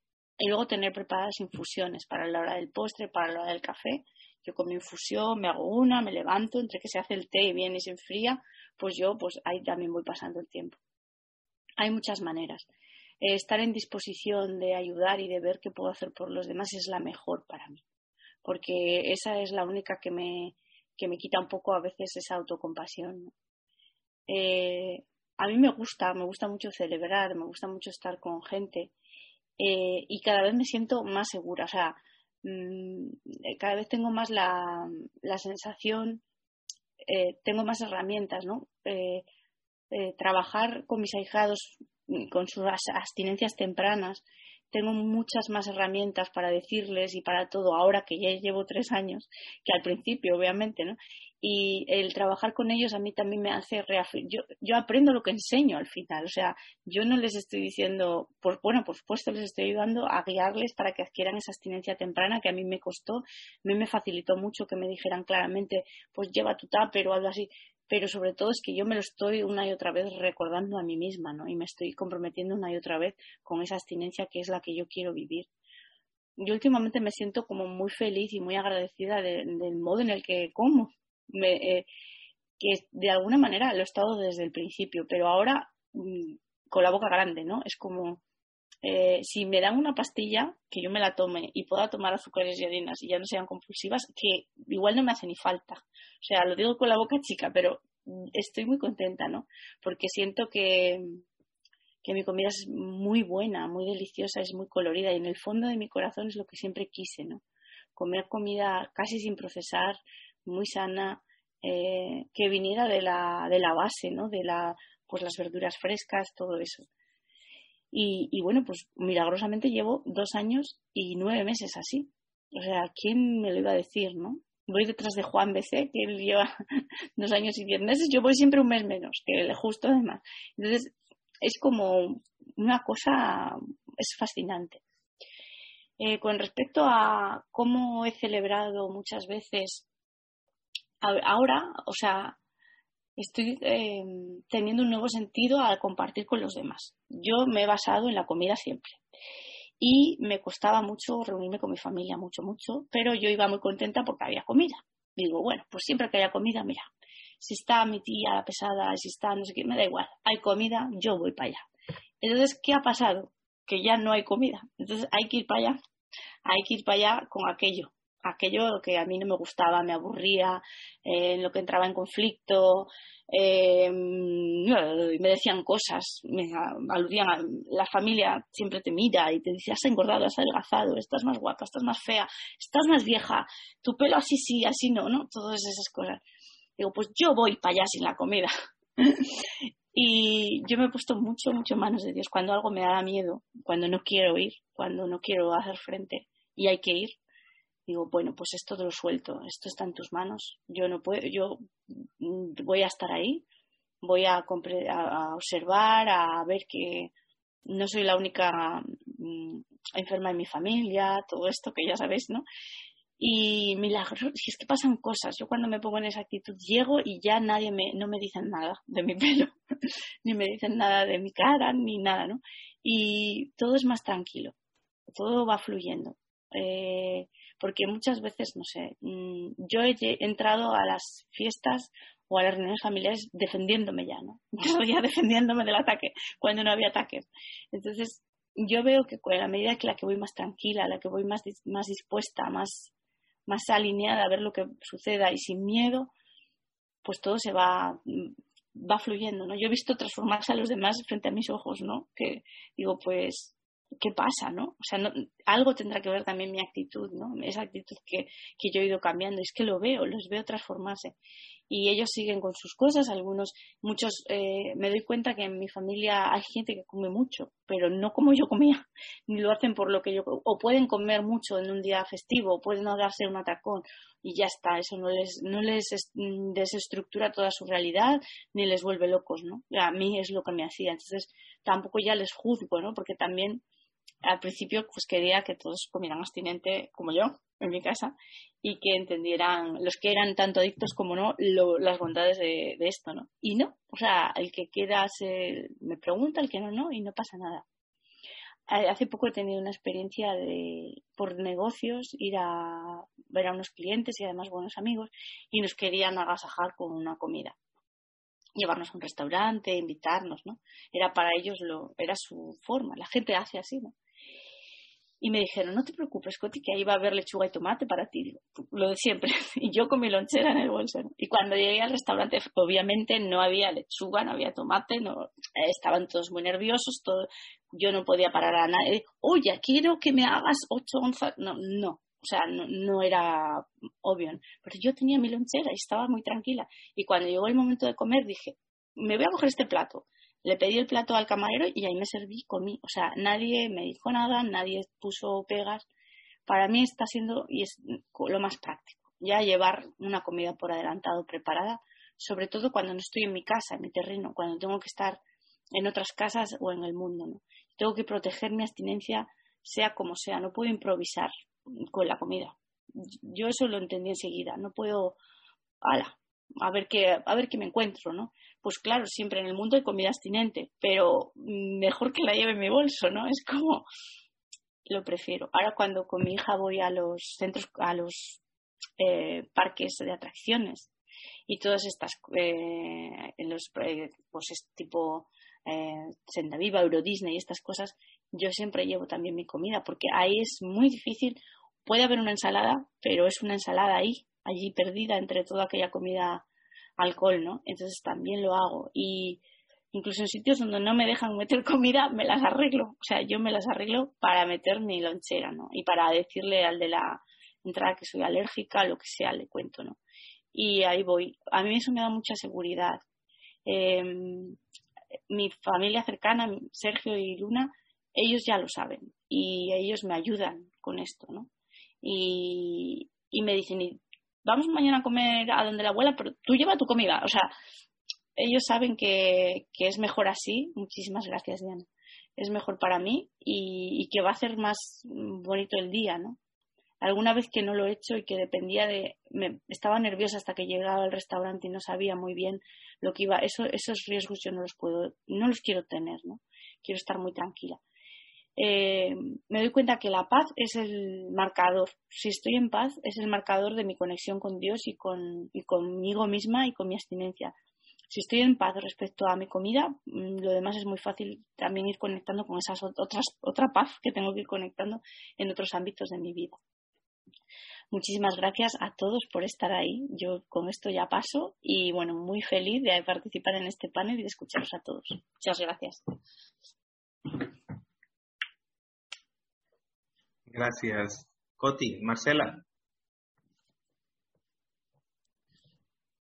Gracias, Santiago. Gracias, Coti. Hola, compañeros. Yo me llamo Marcela y soy comedora compulsiva. Estoy recuperada por el milagro grandísimo de Dios, milagrosamente desde el 22 de febrero del año 2011. ¿Se imaginan? Ya como no queriendo la cosa, ya voy para 11 años de abstinencia completa. Lo digo y no me lo creo porque no, no lo siento así como que exactamente lo que dijo Coti. 90 días de abstinencia completa, eso sí son de pura subidita. Pero 10 años, pues ya nada más es repite, repite, repite. Yo me inspiro mucho en la historia de Jim, ¿verdad? En, digo, la de Fred, que era el final de un día feliz sin una nube en el horizonte. ¿Y qué hace para celebrar el buen Fred? Se sirve una copa, ¿verdad? A me dijo mi madrina que si yo no aprendo a celebrar de otra manera que no incluya comida, voy a recaer. Voy a recaer porque ¿quién quiere vivir sin celebración y sin fiesta? Y pues yo he aprendido en abstinencia completa, he aprendido a celebrar de muchas otras maneras. A mí me encantan los trapos. Bueno, me encantaban, ahora yo estoy en transición, pero me fascinaban los trapos. Entonces, pues siempre me estaba haciendo un trapo nuevo y siempre estaba estrenando ropa y, me gusta hacérmelos yo. Me gusta ir a, comprar ropa usada, a, cortarla en tres pedazos y hacerme un atuendo nuevo. Y, este, y pues con eso me divertí mucho para celebrar. También en abstinencia completa aprendí que me encanta los aromas. Trae un aceitito esencial, sé cuál shampoo me gusta usar, sé cuál cremita, o sea, me gustan los menjurjes. Y saben también que descubrí que también me gustan los productos de limpieza. Yo no me había dado cuenta de eso, pero la última vez que fuimos Ángelo y yo a pueblear, aquí por New England, íbamos así como, hagan de cuenta un tianguis, pero en gringo. Y entonces me dice Ángelo, ah, la comida, yo ya sé que la comida no te gusta, pero yo ya sé que te gustan los productos de limpieza. Y yo ni cuenta me había dado me gusta el olor de los productos de limpieza. Para mí celebrar quiere decir limpiar mi casa con productos de limpieza que huelen bonito y este para que venga la gente a visitarme. Eh, celebrar quiere decir, ¿verdad? Ponerme una ropa bonita. Celebrar quiere decir música. yo vivo, soy muy privilegiada porque mi marido es músico. Entonces, aquí en mi casa, que algunos de ustedes ya han venido aquí a mi casa, este, aquí en mi casa siempre, siempre hay música en vivo, aquí en la sala. Siempre hay guitarras eléctricas, bajo, guitarra, guitarra de la clásica. Siempre hay música en vivo aquí. Y me gusta celebrar caminando. Ya todos mis amigos saben que para mí celebrar es irle a dar la vuelta al lago. Que por cierto, cuando vengan a visitarme, tenemos que irle a dar la vuelta al lago, porque para mí eso es celebración. Nos vemos en el kiosco, caminamos alrededor del lago y para mí, y ahí vamos plática y plática, caminando alrededor del lago. Y para mí eso es fiesta, eso es celebración. En este tiempo, en este año, eh, ya he tenido dos celebraciones. Una, no sé si ya les conté, bueno, sí les he contado muchas veces, pero no en vivo. Este, mis amigos de la prepa me encontraron. ¿Ustedes creen? Yo nunca voy a Facebook, pero pues ahí, hay una foto en mi Facebook. Pues mis amigos de la prepa me encontraron en Facebook me llamaron a mi trabajo desde la Ciudad de México, me llamaron a mi trabajo profesional y tenían 42 años buscándome. Y, y, bueno, pues yo ni me acuerdo, ¿verdad? Muchos de ellos, pero ellos se acordaron de mí. Se acuerdan que yo era una, una, que me quemaba las pestañas estudiando y que les soplaba en los exámenes y que les hacía los trabajos de literatura. y por eso fui famosa. Y bueno, pues total que me vieron conmigo y me dijeron, tienes que venir a la reunión. Hacía 42 años que no veía los compis. Yo ya me volví mañosa, compañeros, porque pues ya me sé muchos trucos en estos casi 11 años de abstinencia completa, me sé muchos trucos. además de tener mi lonchera como la de Coti, ¿verdad? Yo tenía ahí dos oncitas de queso que caben en cualquier lugar.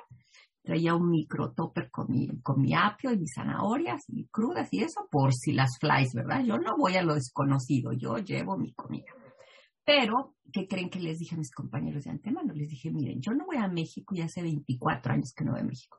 Quiero salsa verde, rajas poblanas sin elote, porque a mí el elote no me gusta, y este, y, mm, ¿y qué otra cosa les encargué? Salsa verde, rajas poblanas, ay, ya se me olvidó la tercera cosa, que era este, era pico de gallo, pico de gallo.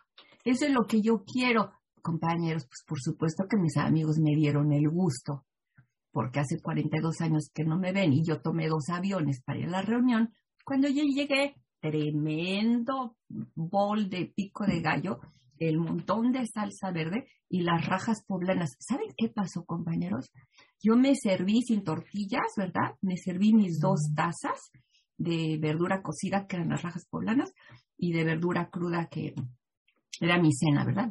Una taza de pico de gallo y una taza de salsa verde. ¿Saben qué me dijeron mis compañeros de la prepa? Y me dio tantísimo gusto. Me dijeron, oye, qué tragona eres. ¿Qué trago? ¿Por qué? Porque es una cantidad tremenda. Le puse así encima el quesito blanco, ¿verdad? Y todos me dijeron, oye, tú eres de buen diente, ¿y cómo le hiciste para comer tanto si estás delgada? Porque obviamente, después de 42 años, compañeros, yo soy la más delgada de mi salón. Ahora yo soy la más delgada. Todos los demás ya echaron barriga, ya echaron tipo papada. Ya, yo soy la flaquita de mi salón a los 42 años de haberme graduado de la prepa. Me dio tanto gusto que me dijeran que yo era una tragona. Les dije, sí, yo soy de muy buen diente. Ya, no les dije yo soy alcohólica, yo soy adicta a la... Nada, nada, nada. Bueno, allí había ríos de tequila y de whisky, de vino blanco y de todo, ¿verdad? Pues yo con mi agua mineral, con mi agua mineral, le dije al mesero, acuérdese de mi cara.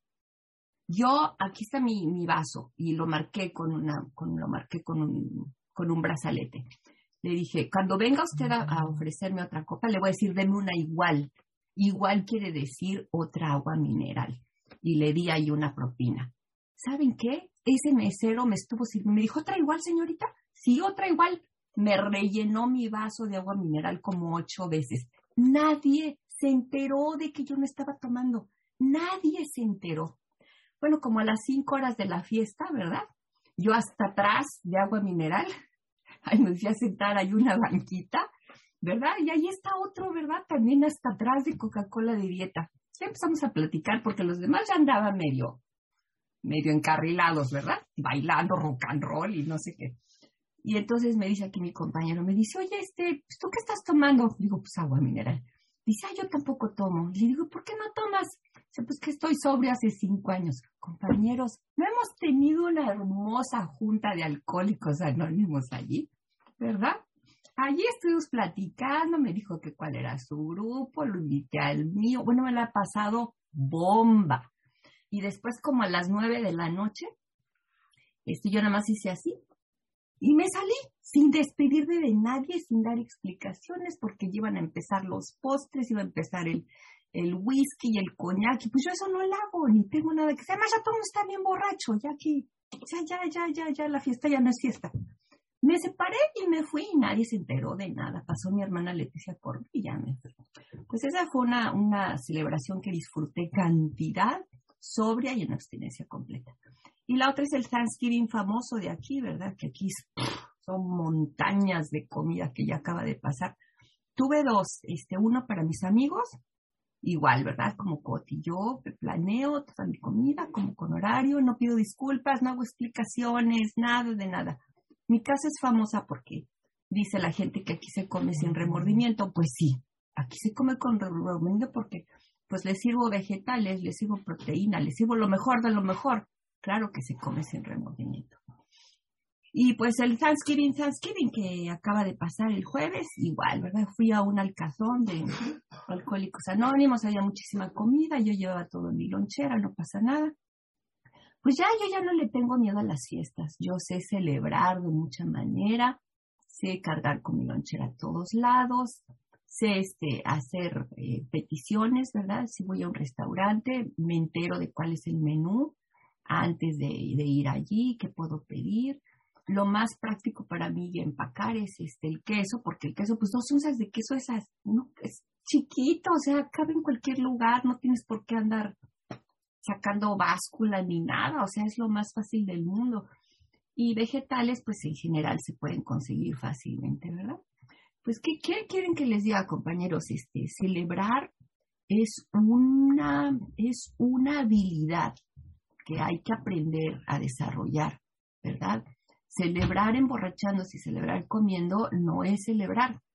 Para celebrar hay que tener amigos, hay que bailar, hay que cantar, hay que mover el cuerpo, hay que caminar, hay que saber lo que a uno le gusta, ¿verdad? De, ropa, de atuendo, de, de perfume y sobre todo es cómo hacer servicio, como dice el libro grande.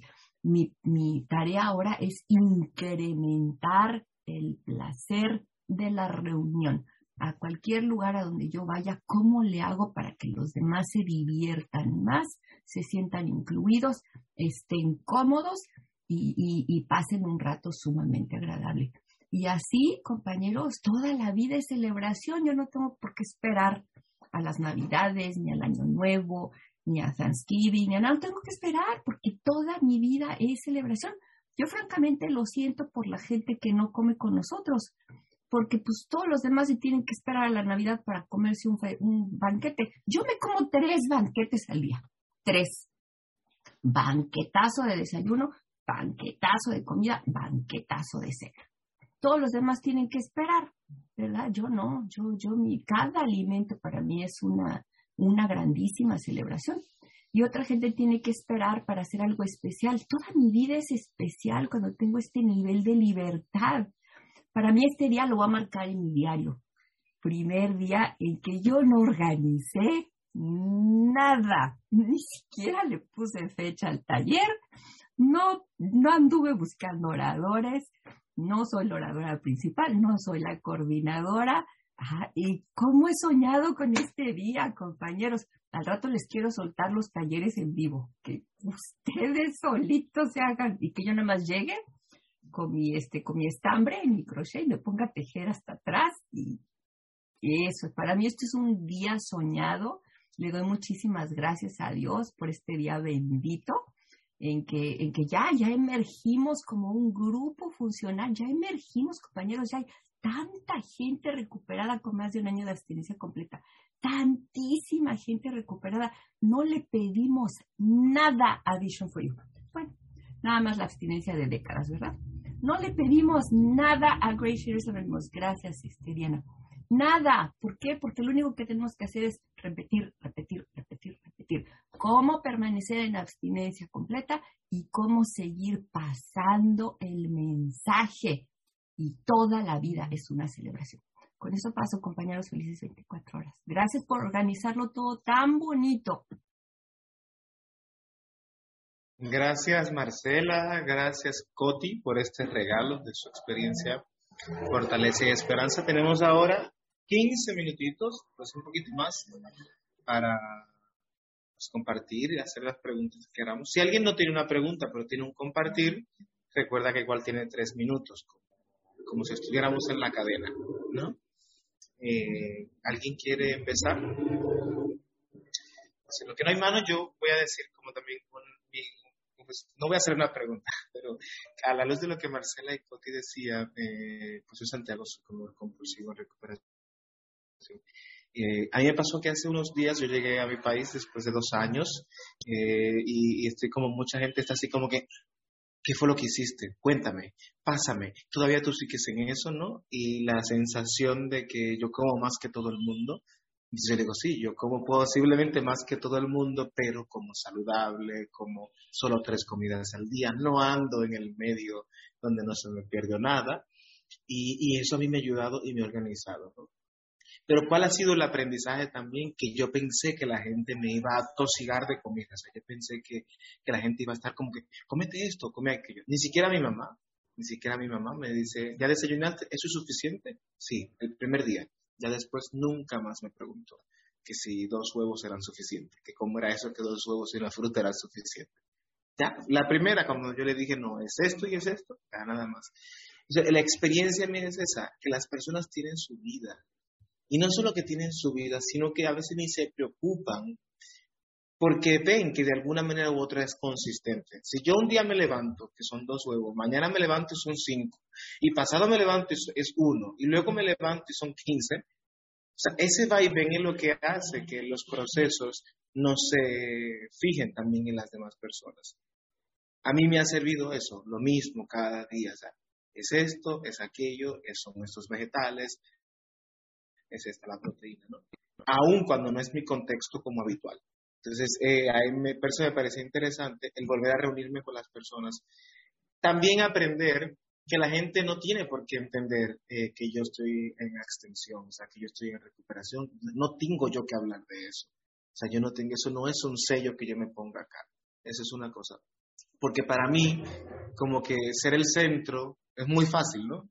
Y empezar a decir, no, es que yo ahora mira, que yo, no, yo hoy día soy uno más del grupo, yo me siento en la mesa, yo comparto y recuerdo siempre lo que me decía mi padrino. La pregunta es simplemente, ¿por qué estás en ese lugar?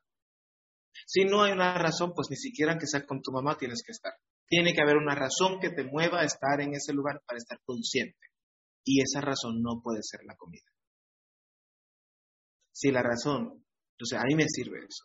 Muchas gracias por sus experiencias que me motivan a también hacer reflexión de la mía. Diana, todo tuyo. Vale, no, lo mío es un, comentario y pregunta. El comentario es lo que Coti dijo de la paz. La paz empieza con mi comida. Me encantó porque es como, si mi comida está en el sitio, eh, pues ya me voy a dar cuenta de todo lo que me perturba, como ir a, a ver a la tía que va a hacer el comentario.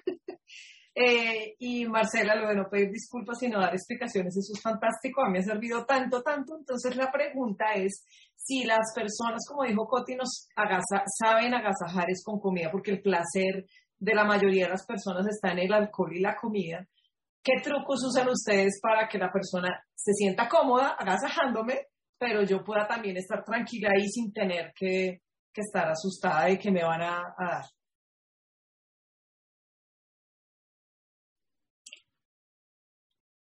¿Voy yo, Coti? Sí.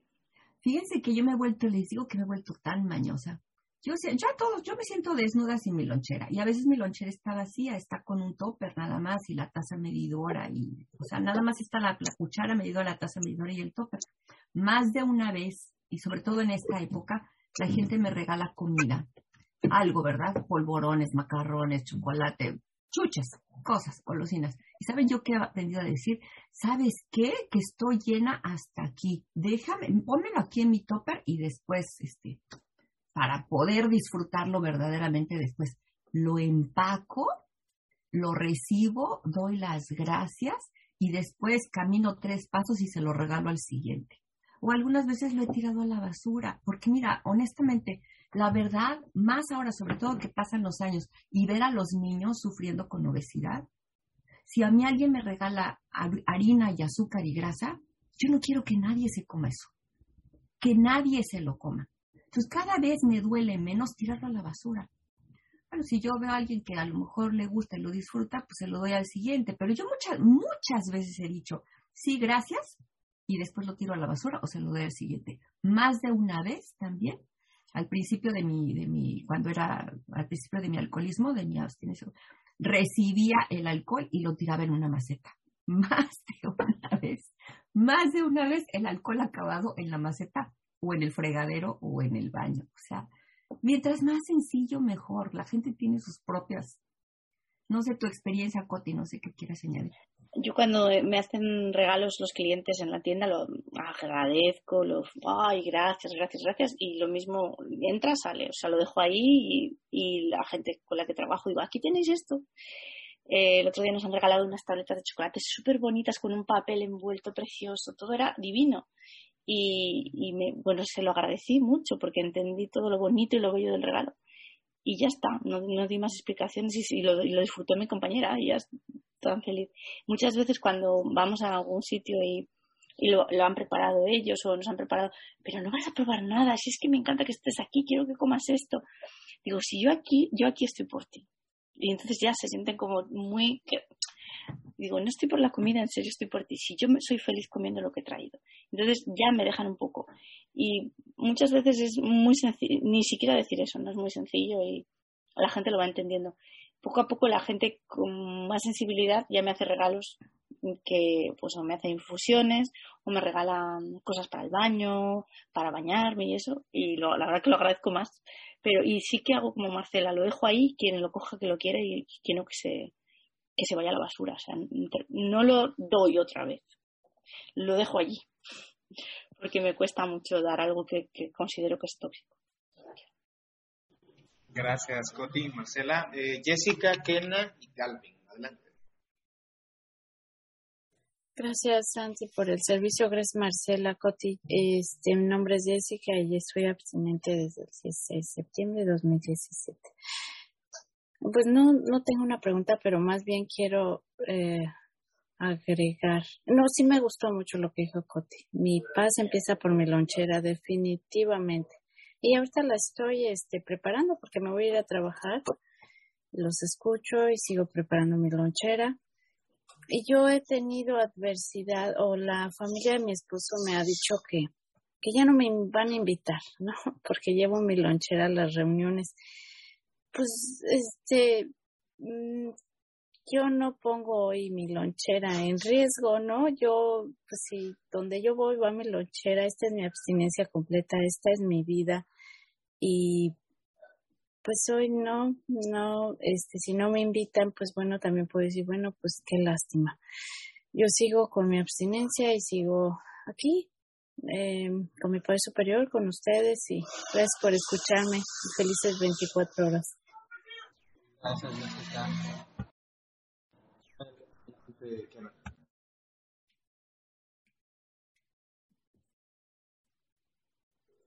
Ana, no te escuchamos. Ok, pensé que ya no daba tiempo.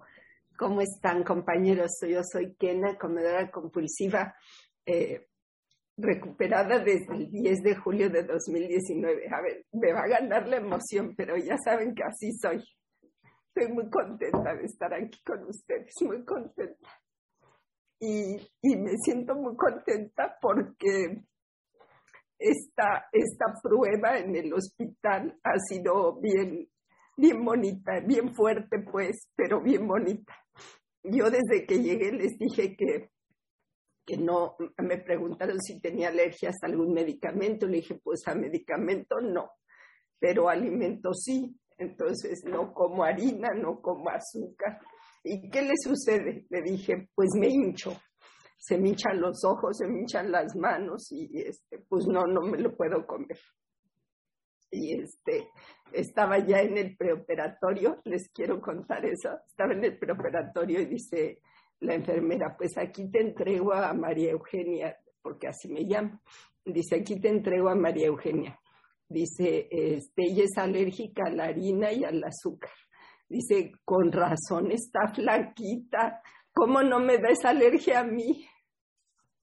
Y este, ya después nos reíamos, mi hermana Patricia y yo le digo, no, pues sí es alérgica, nada más que no sabe. Y este, y bueno, pues afortunadamente, pues la libré bien y, la libré con mi abstinencia completa y eso pues me da mucha felicidad. Nada más eso quería compartirles, los quiero mucho, les mando un abrazo. Un abrazo para ti también, Kena, y pronta recuperación con todo Gracias. Gracias. Eh, Galvin, y a recordar a los compañeros que hay todavía un poco más de tiempo si queremos compartir o hacer preguntas a nuestras oradoras. Hola, muy buenos días. Mi nombre es Galvin, soy un comedor compulsivo desde San José, Costa Rica, con fecha de abstinencia completa del 20 de octubre del 2021. Muy agradecido con todos los que esta mañana han, han expuesto sus experiencias y créanme que me dejan los bolsillos de, de mi alma llena de herramientas para esta temporada que viene. Yo lo que quiero es agregar, muy, muy de la mano lo que dice Coti y lo que decía Marcela. El jueves tuve una actividad en la que yo era prácticamente que el organizador. Yo tenía que dar una capacitación para, para 75 personas. Curioso, parecido el número que tenemos ahorita aquí, una, bastante, una cantidad grande de personas. Lo curioso que era una capacitación con cata, con cata de unas bebidas alcohólicas que vamos a empezar a trabajar y yo me sentía angustiado, yo, yo cómo dar una capacitación si yo probarlas, y sí tengo que reconocer que en un punto me sentía angustiado, yo, en el momento que me vayan a servir a mí, ¿cómo hago yo para decir, no, no puedo? O sea, siendo yo el que tenía que capacitar, bueno, pues lo que me hice, me fui para el baño, le pedí a mi poder superior de que me pusiera, que me propiciara el momento exacto y las cosas exactas para hacer las cosas de la mejor manera. Y me la cedió un poco. Entonces lo que hice fue que a la persona a la que estaba sirviendo, le expliqué, me fue aparte, le dije, es que yo tengo un problema, yo tengo una alergia y no puedo probar un montón de cosas y no quiero exponerme. Hágame un favor y me sirve los tres shots que iban a dar, lo mínimo únicamente para olerlos y pues que ellos vean que yo era parte de la, la cata, por decirlo así. Me sirvió los tres shots pequeñitos, olí únicamente, los puse a un lado y, y pues listo, se acabó. Digo yo, tanta ansiedad, tanta angustia la mía y nadie se dio cuenta que yo no los probé al fin y al cabo nadie se dio cuenta, todo el mundo estaba preocupadísimo por probar los sellos, por pedir más, por pedir para llevar. igual fue con la comida. Ese día repartían y repartían comida y igual hice lo que hizo Marcela. Yo lo que le decía, es que estoy un poco lleno, déjamelo ahí. Cuando me di cuenta, en mi, en mi escritorio, en mi parte del escritorio donde yo estaba, estaba repleto de comida eso. Y yo, pues, voy a llevármelo para el carro para que después no, no desprecien. Igual cuando llegué, regresé aquí a la casa, aquí yo tengo un lugar donde hay un montón de personas, lo empecé a repartir entre todo el mundo. ahí está, yo. Ahí todo el mundo, los que estaban felices eran ellos, porque traía un montón de comida y un montón de comida alcohólica, pero bueno, allá ellos, ¿verdad? Pero sí quería compartir de que, que en algún momento me angustié, pero activé el programa, me puse en oración, tuve un problema con el almuerzo, cometí el error, porque según yo en mi cronograma sí podía almorzar en casa, regresar y ir y regresar, cometí el error de no llevarme mi lonchera, pero bueno, no fue un justificante. Ese error no fue un justificante para, para comer compulsivamente. Busqué comida abstinente, la pude pesar, pude comer bien, lo contacté con mi padrino, sentí paz y listo. Y, y muy agradecido a todos por estar acá y les deseo un lindo día. Muchas gracias. Gracias, Galvin. Rosana, adelante. Gracias, Santiago. Muchas gracias, Coti y Marcela, por su servicio y por su testimonio.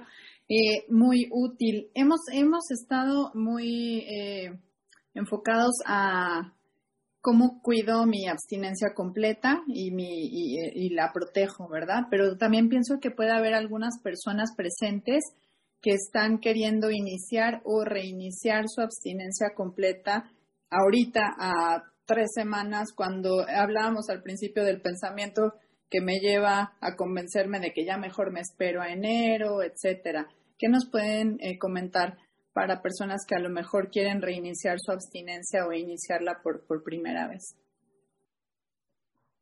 Gracias, Rosy, qué excelente este, proposición haces. Pues sí, pues este, yo a, quien, a quien todavía no tiene fecha de abstinencia, lo exhorto a que tome esta, 11, 27, 20, 21, muy bonita fecha de abstinencia, fácil de recordar. Y, lo siguiente es de que, ¿cómo voy a estar? La, la, la, adicción es progresiva. dicen aquí que la gente típica, la gente que no es comedora compulsiva, sube 10 libras de aquí, de, Thanksgiving al, Año Nuevo. Dependiendo del país que viven, ¿verdad? De México es de es Guadalupe Reyes, creo, ¿verdad? del Día de la Virgen de Guadalupe hasta el Día de Reyes. Aquí la verdad empieza en Halloween y termina el día de San Valentín. O sea, empieza el, el último día de octubre y termina el 14 de febrero con los chocolates de San Valentín. Pues es que cuántos kilos más voy a subir y cuánto más se me va a acelerar la obsesión de comer más y más y más y más y más, ¿verdad? O sea, es este, empezar ahora, empezar en enero, es, quiere decir, me aviento del undécimo piso o me aviento del vigésimo. O sea, ¿dónde me voy a hacer más daño, verdad? Este, me estoy desangrando, me quedan dos litros de sangre.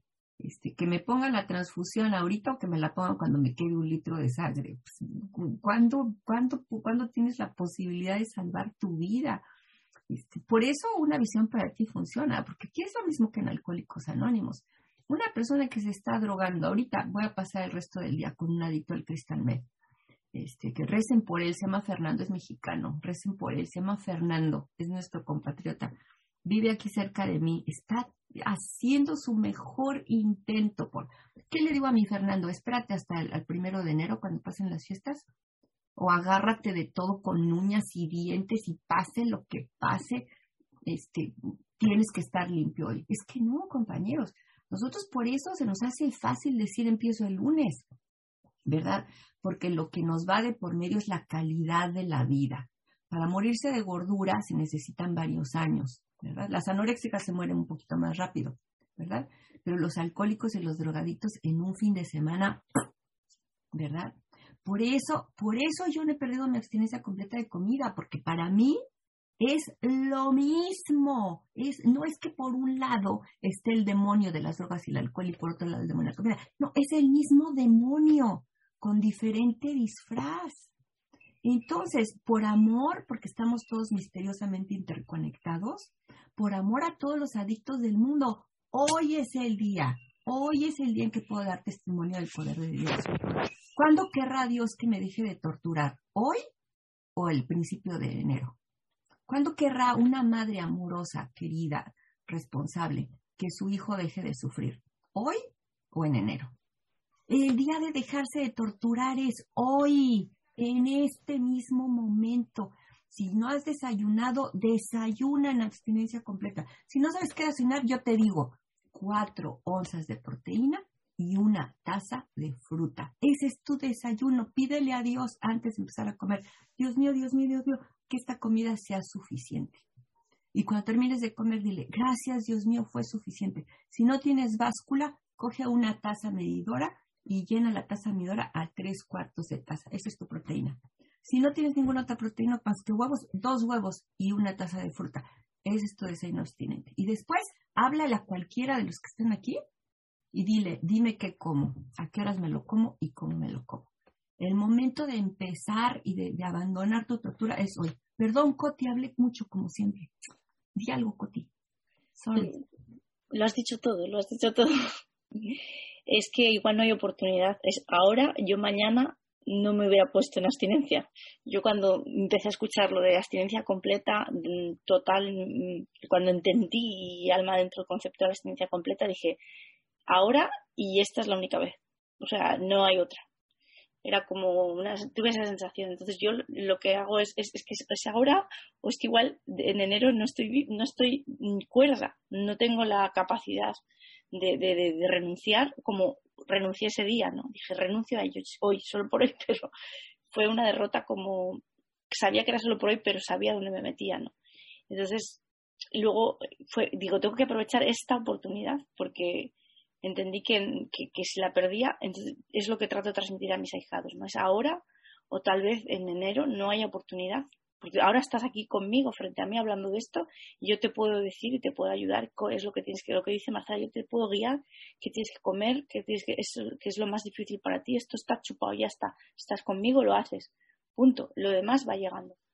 Y, no hay un mañana es que no le hay es que, que no puede igual es que el mañana mm, no estoy yo no estás tú no hay entonces bueno eso es lo que trato de decir.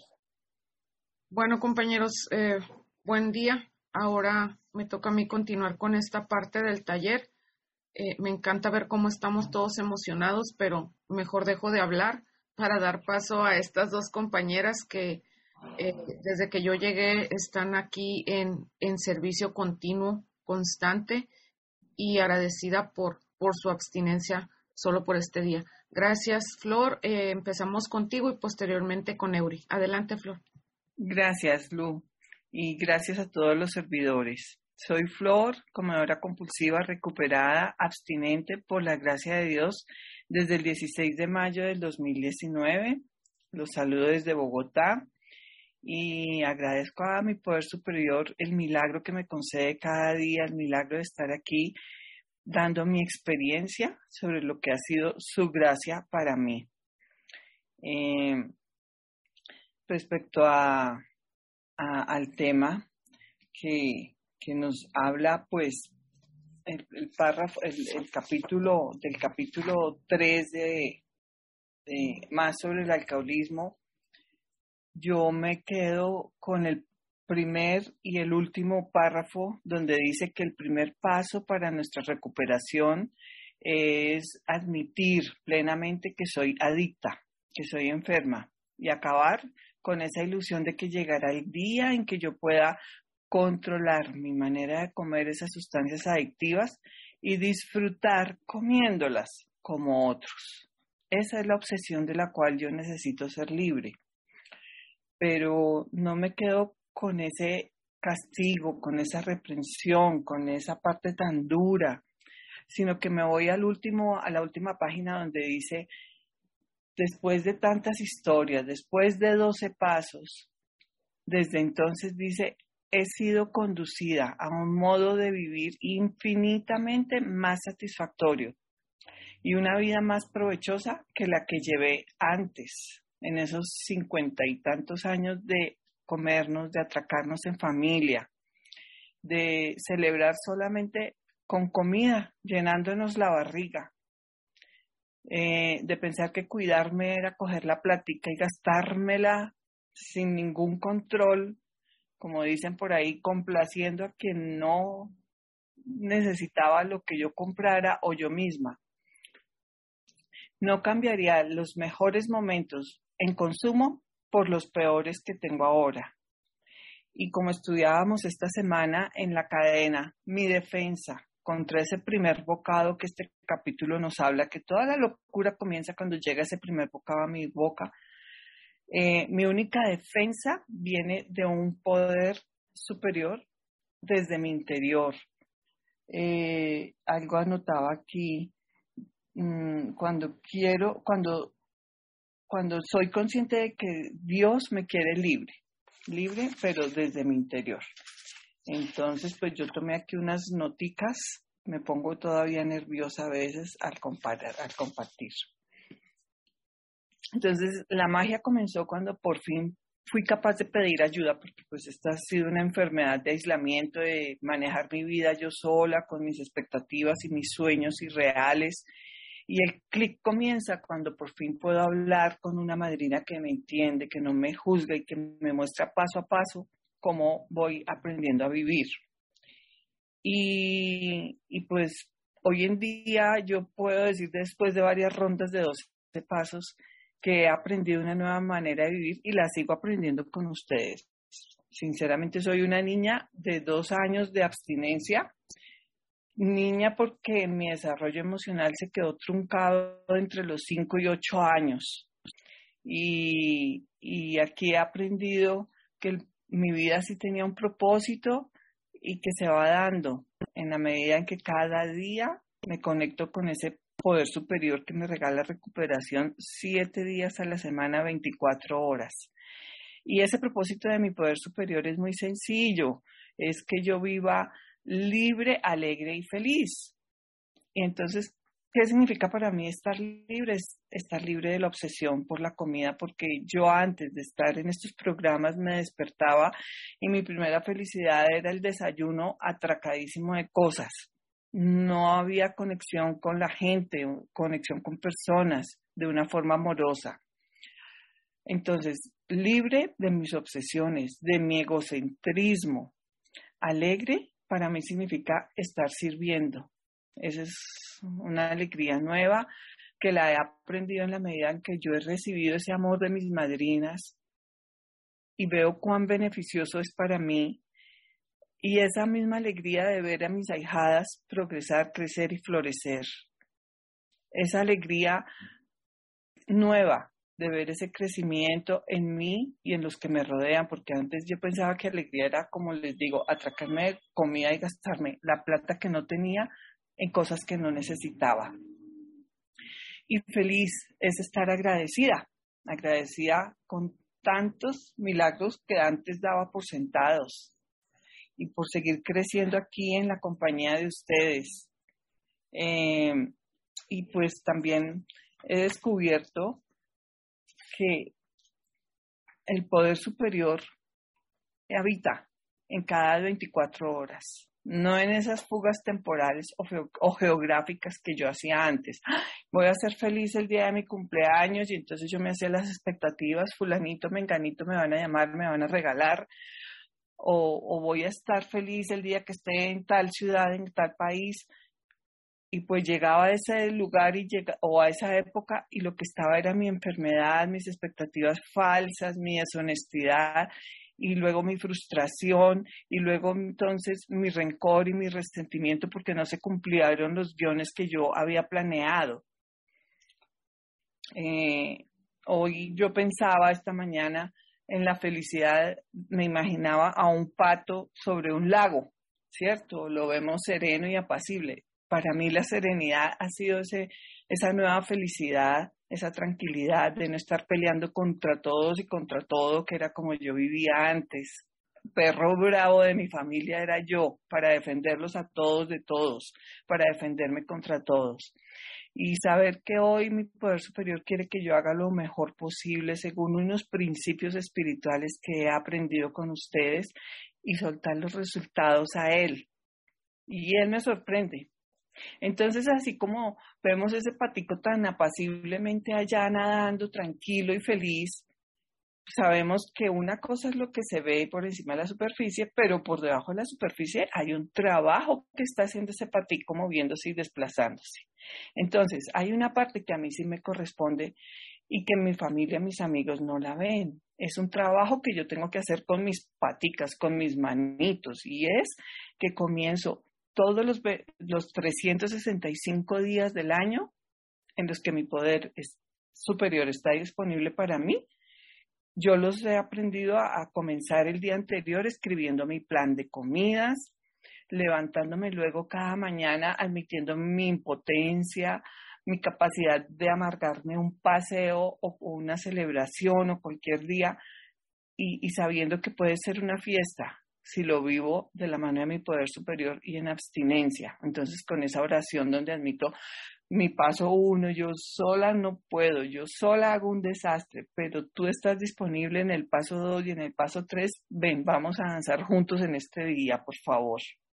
Vamos a escuchar juntos, vamos a hablar juntos, que mis motivaciones, porque es que ahora ya aprendí a vigilar mis pensamientos, cuando allá por debajo, aunque ya no ladre y ya no muerda, de pronto estoy juzgando, criticando a mi mamá, estoy juzgando, criticando a mi hermana, escaneándolas y ese no es el modo. Ya por lo menos aprecio esos momentos serenos en los que en los que estoy en modo reparación, en modo amor y comprensión. Amor, tolerancia y comprensión es lo que he aprendido con estos 12 pasos.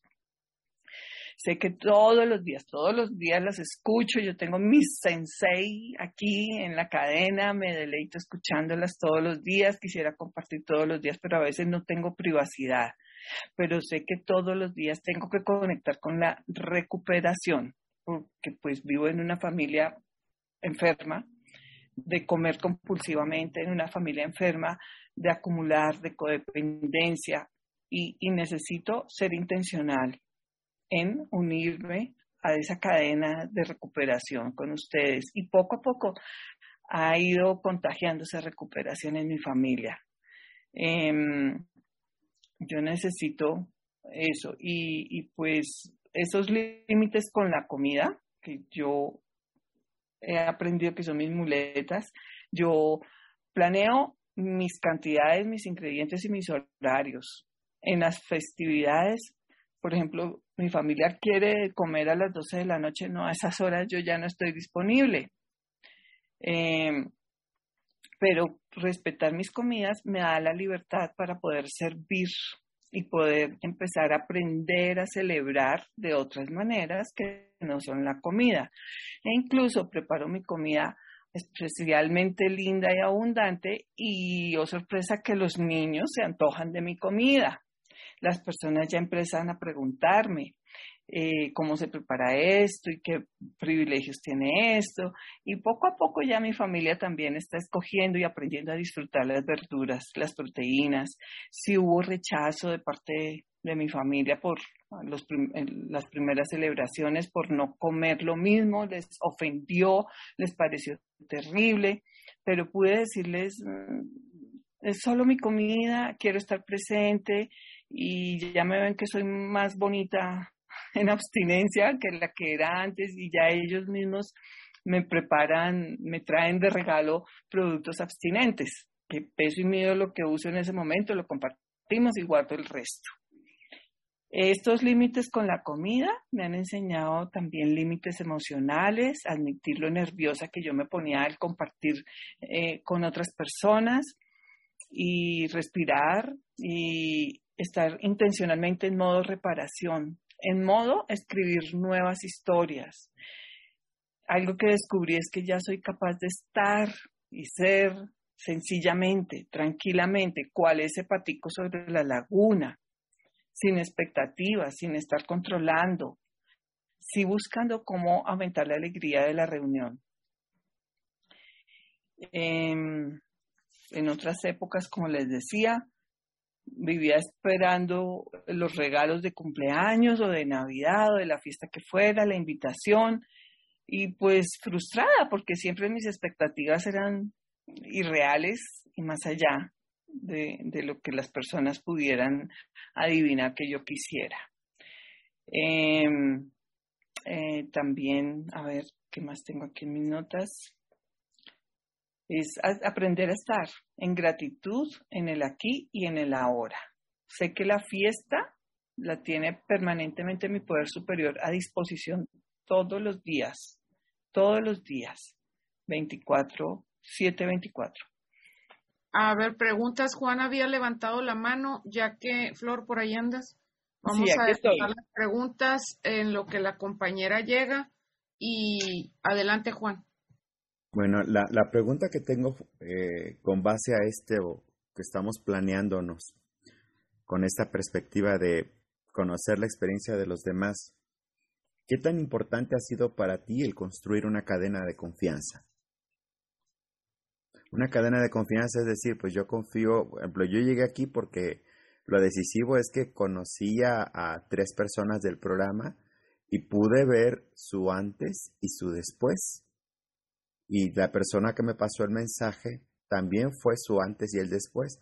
Pero ya al estar dentro, el comenzar a construir estas amistades, estas personas con las que puedo yo conectar, son estas mis personas, mi cadena de confianza.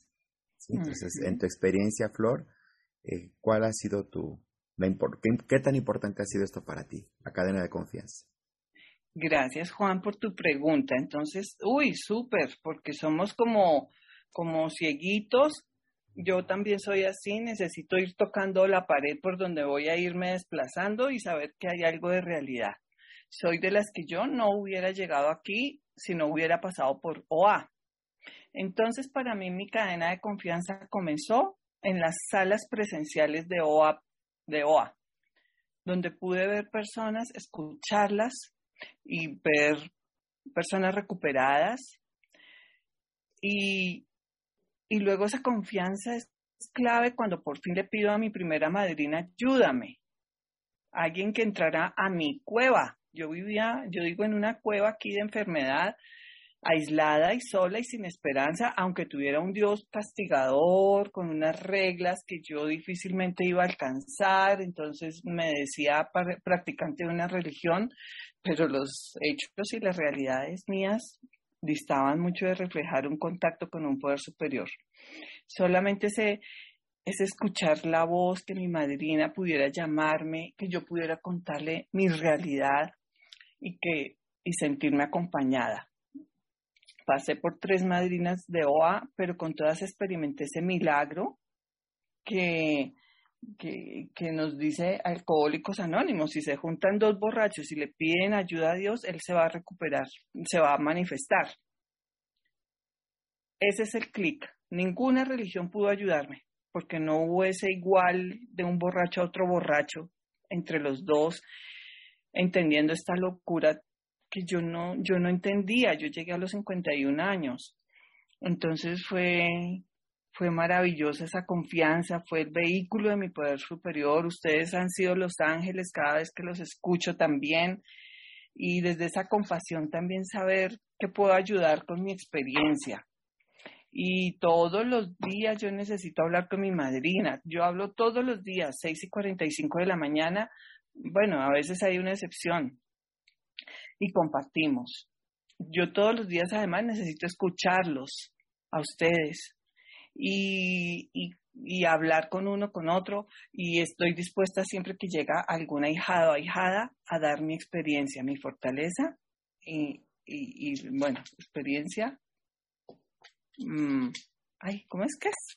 Bueno, la experiencia y, la fortaleza que, que nos ha dado este programa eso me da la confianza de creer en el padrino de padrinos, que es el poder superior, porque cada uno de nosotros creo que somos solamente una imagen del padrino de padrinos, que a veces por X o Y razón no tendré comunicación a, través del celular. Eh, pero así me lo imagino, me lo voy imaginando como ese amigo invisible tal y como ustedes que no me juzga. Y también me había faltado añadir, no sé si ahí ya respondí mi, tu pregunta, Juan, me faltaba añadir que esta mañana cuando me llegaba la imagen del pato o de un barco, dije, bueno, bueno, pero ¿qué tienen en común? Si hay un gran movimiento subterráneo que no se ve, pero también tenemos que tener un espacio lleno de aire de ese poder superior dentro de nosotros para poder flotar. Entonces, es es darle ese espacio siempre a nuestro poder superior para poder ir avanzando, ir, ir por encima de las circunstancias y, e ir soportando nuestro propio peso. Ya con, con esto paso. Gracias, Flor. Este, Yami, eh, ya me coordiné con Euri. Si gustas compartir tú vas. Este, y dejamos los, a compartir Yami, compañeros, y dejamos las preguntas después del compartir de Yami. Adelante, Yami. Muchas gracias, Lu, y gracias a todos y a todas. Soy Yami, soy comedora compulsiva, mi fecha de abstinencia es Milagrosamente, de verdad. 11 de marzo de 2018. Gracias, Diana, por el tiempo. Y mm, bueno, yo estaba en este taller también muy emocionada porque, porque casi no participo, casi no estoy, casi no me... Y yo simplemente dije, úsenme de comodín. Aquí estoy de comodín. Y bueno, me ha tocado. Me ha tocado el comodín y, y me que tengo varias, varias reflexiones que venía pensando porque a pesar de no participar y no compartir de no compartir en este, en este taller, eh, sí venía pensando, ¿no? Venía pensando en los paneles anteriores, venía pensando y, y, me vienen muchas ideas a la cabeza y sobre todo, bueno, la premisa fue para todas las compañeras y compañeros que iban a compartir aquí, que leyeran el, y que releyeran otra vez y que cogieran algo del, del texto de más acerca del alcoholismo del capítulo 4. Y yo hoy habría así, así mientras las compañeras lo nombraban, y lo primero que dice es mm, la idea de que en alguna forma, algún día, llegará a controlar su manera de beber, de comer, que ya en algún día, de alguna forma, voy a poder controlarlo, porque encima esta enfermedad es tan astuta que cuanto más inteligente seas, cuanto más estudies, cuanto más e, evalúes, más formas vas a tener para creerte que vas a poder. Y acá me viene la idea y, dice, de su manera de beber y a disfrutar bebiendo, y a disfrutar comiendo. Y yo les juro, compañeros y compañeras, que con toda la honestidad de la que me permite el poder superior, de verdad, de verdad, nunca disfruté comiendo. ¿Y qué quiere decir esto? No digo que no me hayan gustado todas las comidas que he comido y todas las cosas, pero de verdad siempre detrás había o culpa o autodestrucción o necesidad de eso, digo, autodestrucción, de autocastigo o de premio o de una cosa de siempre había algo detrás, nunca era simplemente como un comedor normal que dice, ay, qué rico, qué... Yo siempre cuento la anécdota, o sea, yo tengo mi socia que es delgada, es una comedora normal y que es muy golosa, pero muy golosa, le gustan mucho los dulces. Y vamos a ciertos sitios y, y dice, aquí hay que pedir no sé qué postre, no sé qué, y claro, acabamos de comer y no sé qué, y pide el postre porque le fascina y se come la mitad, o lo que quiera comerse, luego se empalaga y dice, ah, no puedo más, y lo deja. jamás he podido hacer eso, jamás. O sea, yo no solo me comía ese postre, sino que siempre estaba mirando y no solo, ni les cuento, o sea, la cantidad de pensamientos que tengo grabados en mi cabeza de mesas aledañas de gente que no tenía nada que ver conmigo que dejaba comida. O sea, era algo era como que me hervía la sangre, era como, y, si fuera por mí, ah, si nadie me viese, si nadie me viese agarrar todo, todo, todo, y, y, además con la excusa, y si, hasta muchas veces lo he pensado, con el hambre del mundo que hay, yo me tengo que llevar todo esto, porque todo... Esa soy yo como comedora compulsiva, ese es mi pensamiento compulsivo. Entonces, cuando, tengo, cuando leo esto, la idea de que en alguna, de alguna manera, en algún momento voy a comer como una persona normal y que voy a disfrutar, eso es una mentira que le cuenta mi enfermedad que está acá en mi cabeza, a mi propia cabecita, para que yo pueda creer que en algún momento sí me voy a salvar, que encima con toda la inteligencia, con todo el estudio, con todo lo que yo sé, que tantas cosas, pues mm, lo voy a poder controlar. Y la realidad dice, muchos la persiguen, dice, la persistencia de esta ilusión, de esta alucinación, es sorprendente. Muchos la persiguen hasta las puertas de la locura o de la muerte. Y el tema, para mí, principal, sobre todo con el tema de la comida, es como compartía recién la compañera. Un adicto al crystal meth, un adicto a la cocaína, un adicto al alcohol, se puede matar en un accidente de tráfico porque está, o en una pelea, o, se muere de una sobredosis. Sin embargo, con la comida yo soy, supongo que habrán escuchado este ejemplo, ¿no? De, la rana de los científicos, hay una olla de agua hirviendo. Si yo tiro a la rana con el agua hirviendo, la rana salta, obviamente, no se, se, se quema, salta inmediatamente y no sabe cómo, pero se salva. A lo mejor se quema las patitas, pero se salva. Ahora, si yo meto en esa misma olla un agua fría y meto a la rana ahí a nadar y enciendo el fuego muy suavecito, pero muy suavecito, la rana no se da cuenta de que se está muriendo carbonizada, que se está muriendo hervida. Esa soy yo en la compulsión por la comida. Estoy nadando en esa agua que está tibiecita y además, ay, hasta hasta estoy cómoda, uy, esta abstinencia me viene bien, uy, como, como harinas integrales, como todo integral, como todo ecológico, como todo diet, como todo diet, todos los postres, todos. Tomo Coca-Cola cero, ¿eh? Pero bueno, bueno, pero solamente para las fiestas, ¿vale? El resto agua, vale, vale. Eh, infusiones con tres litros, no sé si en, Argentina hay una marca muy conocida de un edulcorante que es líquido, que viene en un bote gigante, pues yo creo que había más líquido de ese que de agua en la infusión. Esa soy yo en la locura de la enfermedad, en la locura de la compulsión por la comida, hirviéndome de a poquito, de a poquito y sin darme cuenta que me estaba hirviendo, que me estaba quemando y que de verdad estaba yendo directo a la muerte. Por eso cuando antes compartían las compañeras, ¿no? Que decían, esto es debido a muerte, para mí es debido a muerte. Pero ¿cuándo me di cuenta que era debido a muerte?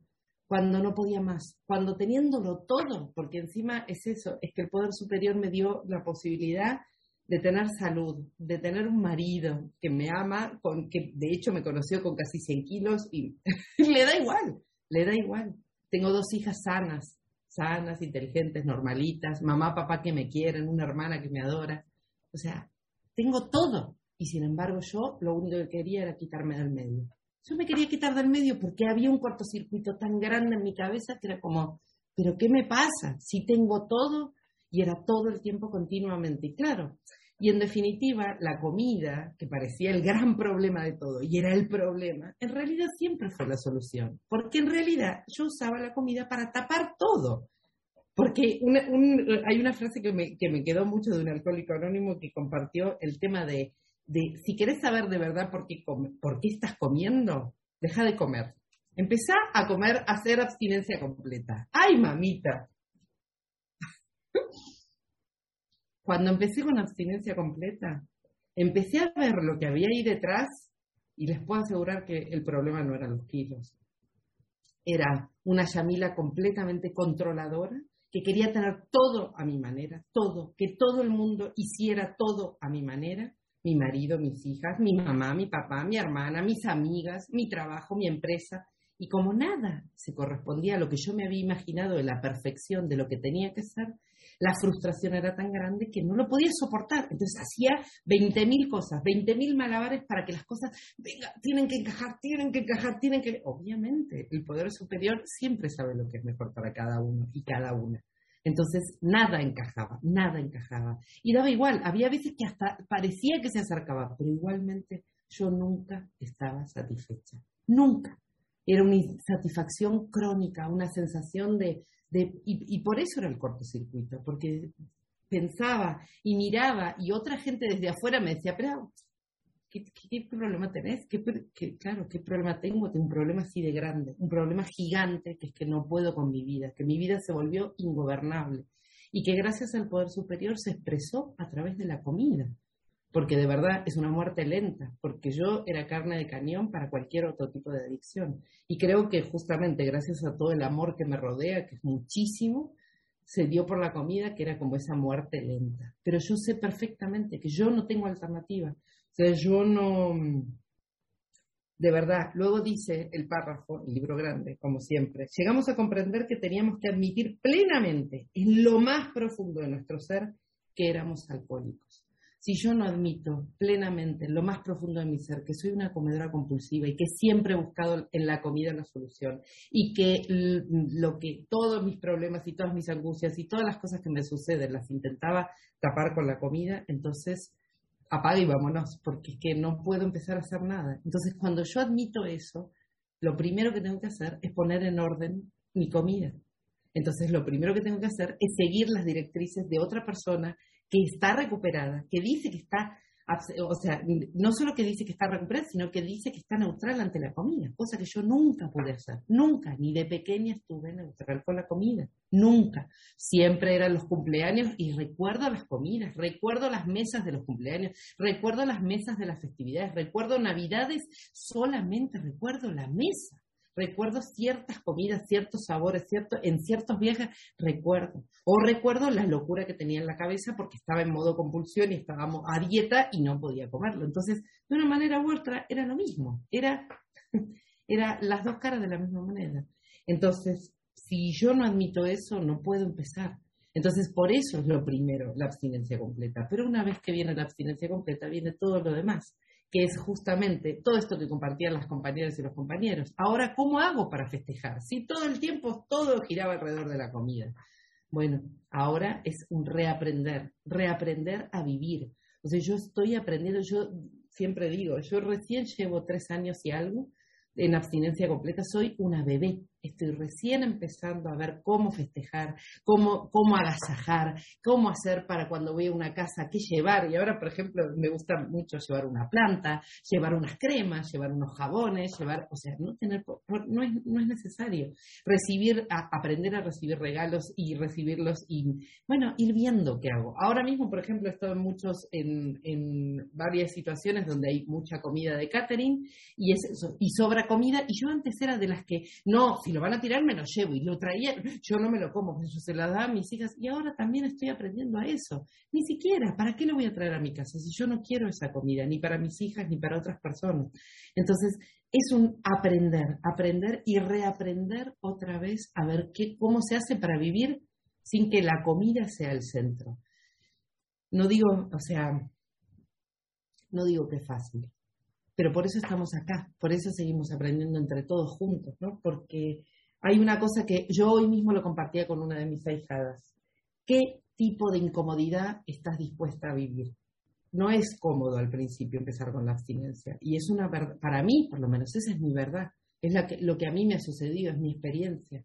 Pero les puedo asegurar que al lado de la incomodidad, de vivir con la locura, de la obsesión por la comida, de qué como, cómo lo como, cuándo lo como, cuánto como, qué gorda estoy, no me puedo con este pantalón, no quiero ir, no, esta ropa que me voy a probar, o sea, toda esa locura, esa, todo eso se acabó, se acabó y ya no está en mi cabeza y ahora estoy tranquila, puedo estar en los lugares, puedo estar presente, puedo ver qué puedo ayudar, puedo lavar los platos. No, como dice, miren, mi última Navidad, ¿cuánto me queda Diana que no se ve? Tres minutos, justo para contar mi última anécdota, que esta ya la conté varias veces. Mi última Navidad del 2017, de la desesperación, porque yo estaba dieta y era como no podía, y entonces venga a comer ensaladas y no sé qué, cantidades astrales de todo eso, pero ya no podía parar y toda la mesa puesta de todo y yo no podía parar y digo, me voy a lavar los platos, me voy a lavar los platos. Y venga, tráiganme los platos, tráiganme una cocina pequeña, la de mi suegra, y venga a traer los platos con todos los restos.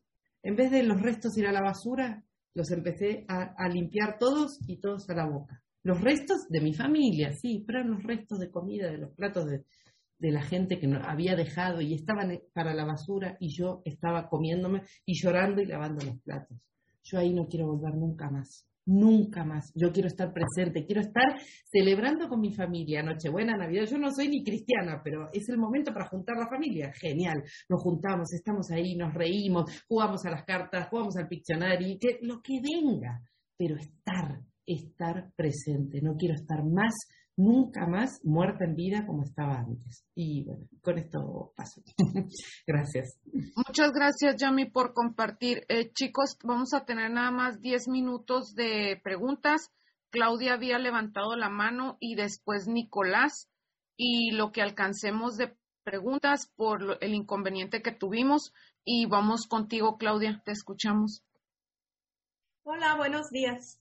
Soy Claudia y soy comedora compulsiva en abstinencia completa desde el 29 de enero 2020. Muchas gracias, Jenny. Yami, muchas gracias, Flor. Me, me, me agrada mucho escucharlas, ¿no? Ahora sí que música para mis oídos. y mucha reflexión y mm, todo lo bueno, todo lo bueno que le deseo a todos los que estamos escuchando este, este panel, este taller. Me gustaría mucho que me hablaran un poquito de ese toque espiritual, porque en, en estas fechas navideñas entra la nostalgia, entra las personas que tienen problemas con alcohol y se hacen problemas muy, muy fuertes. Eh, sí, hay mucho alcoholismo, hay mucha comedera y mucha enfermedad y son unas fechas de la nostalgia y de muchas cosas que, que acompaña este espíritu, ¿no?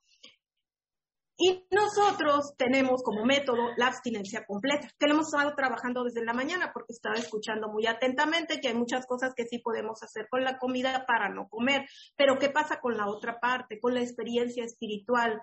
¿Qué pasa con la mentalidad alcohólica, con los efectos de carácter, con las emociones que acompañan toda esta festividad? Ojalá me pudieran ayudar un poquito lo que puedan, a mí me, me ayudaría muchísimo. Es todo. Em, Gracias, Clau. La que quiera ir, Flor o Yami, adelante. Venga, Flor. Bueno, listo. Gracias, Claudia, por tu pregunta.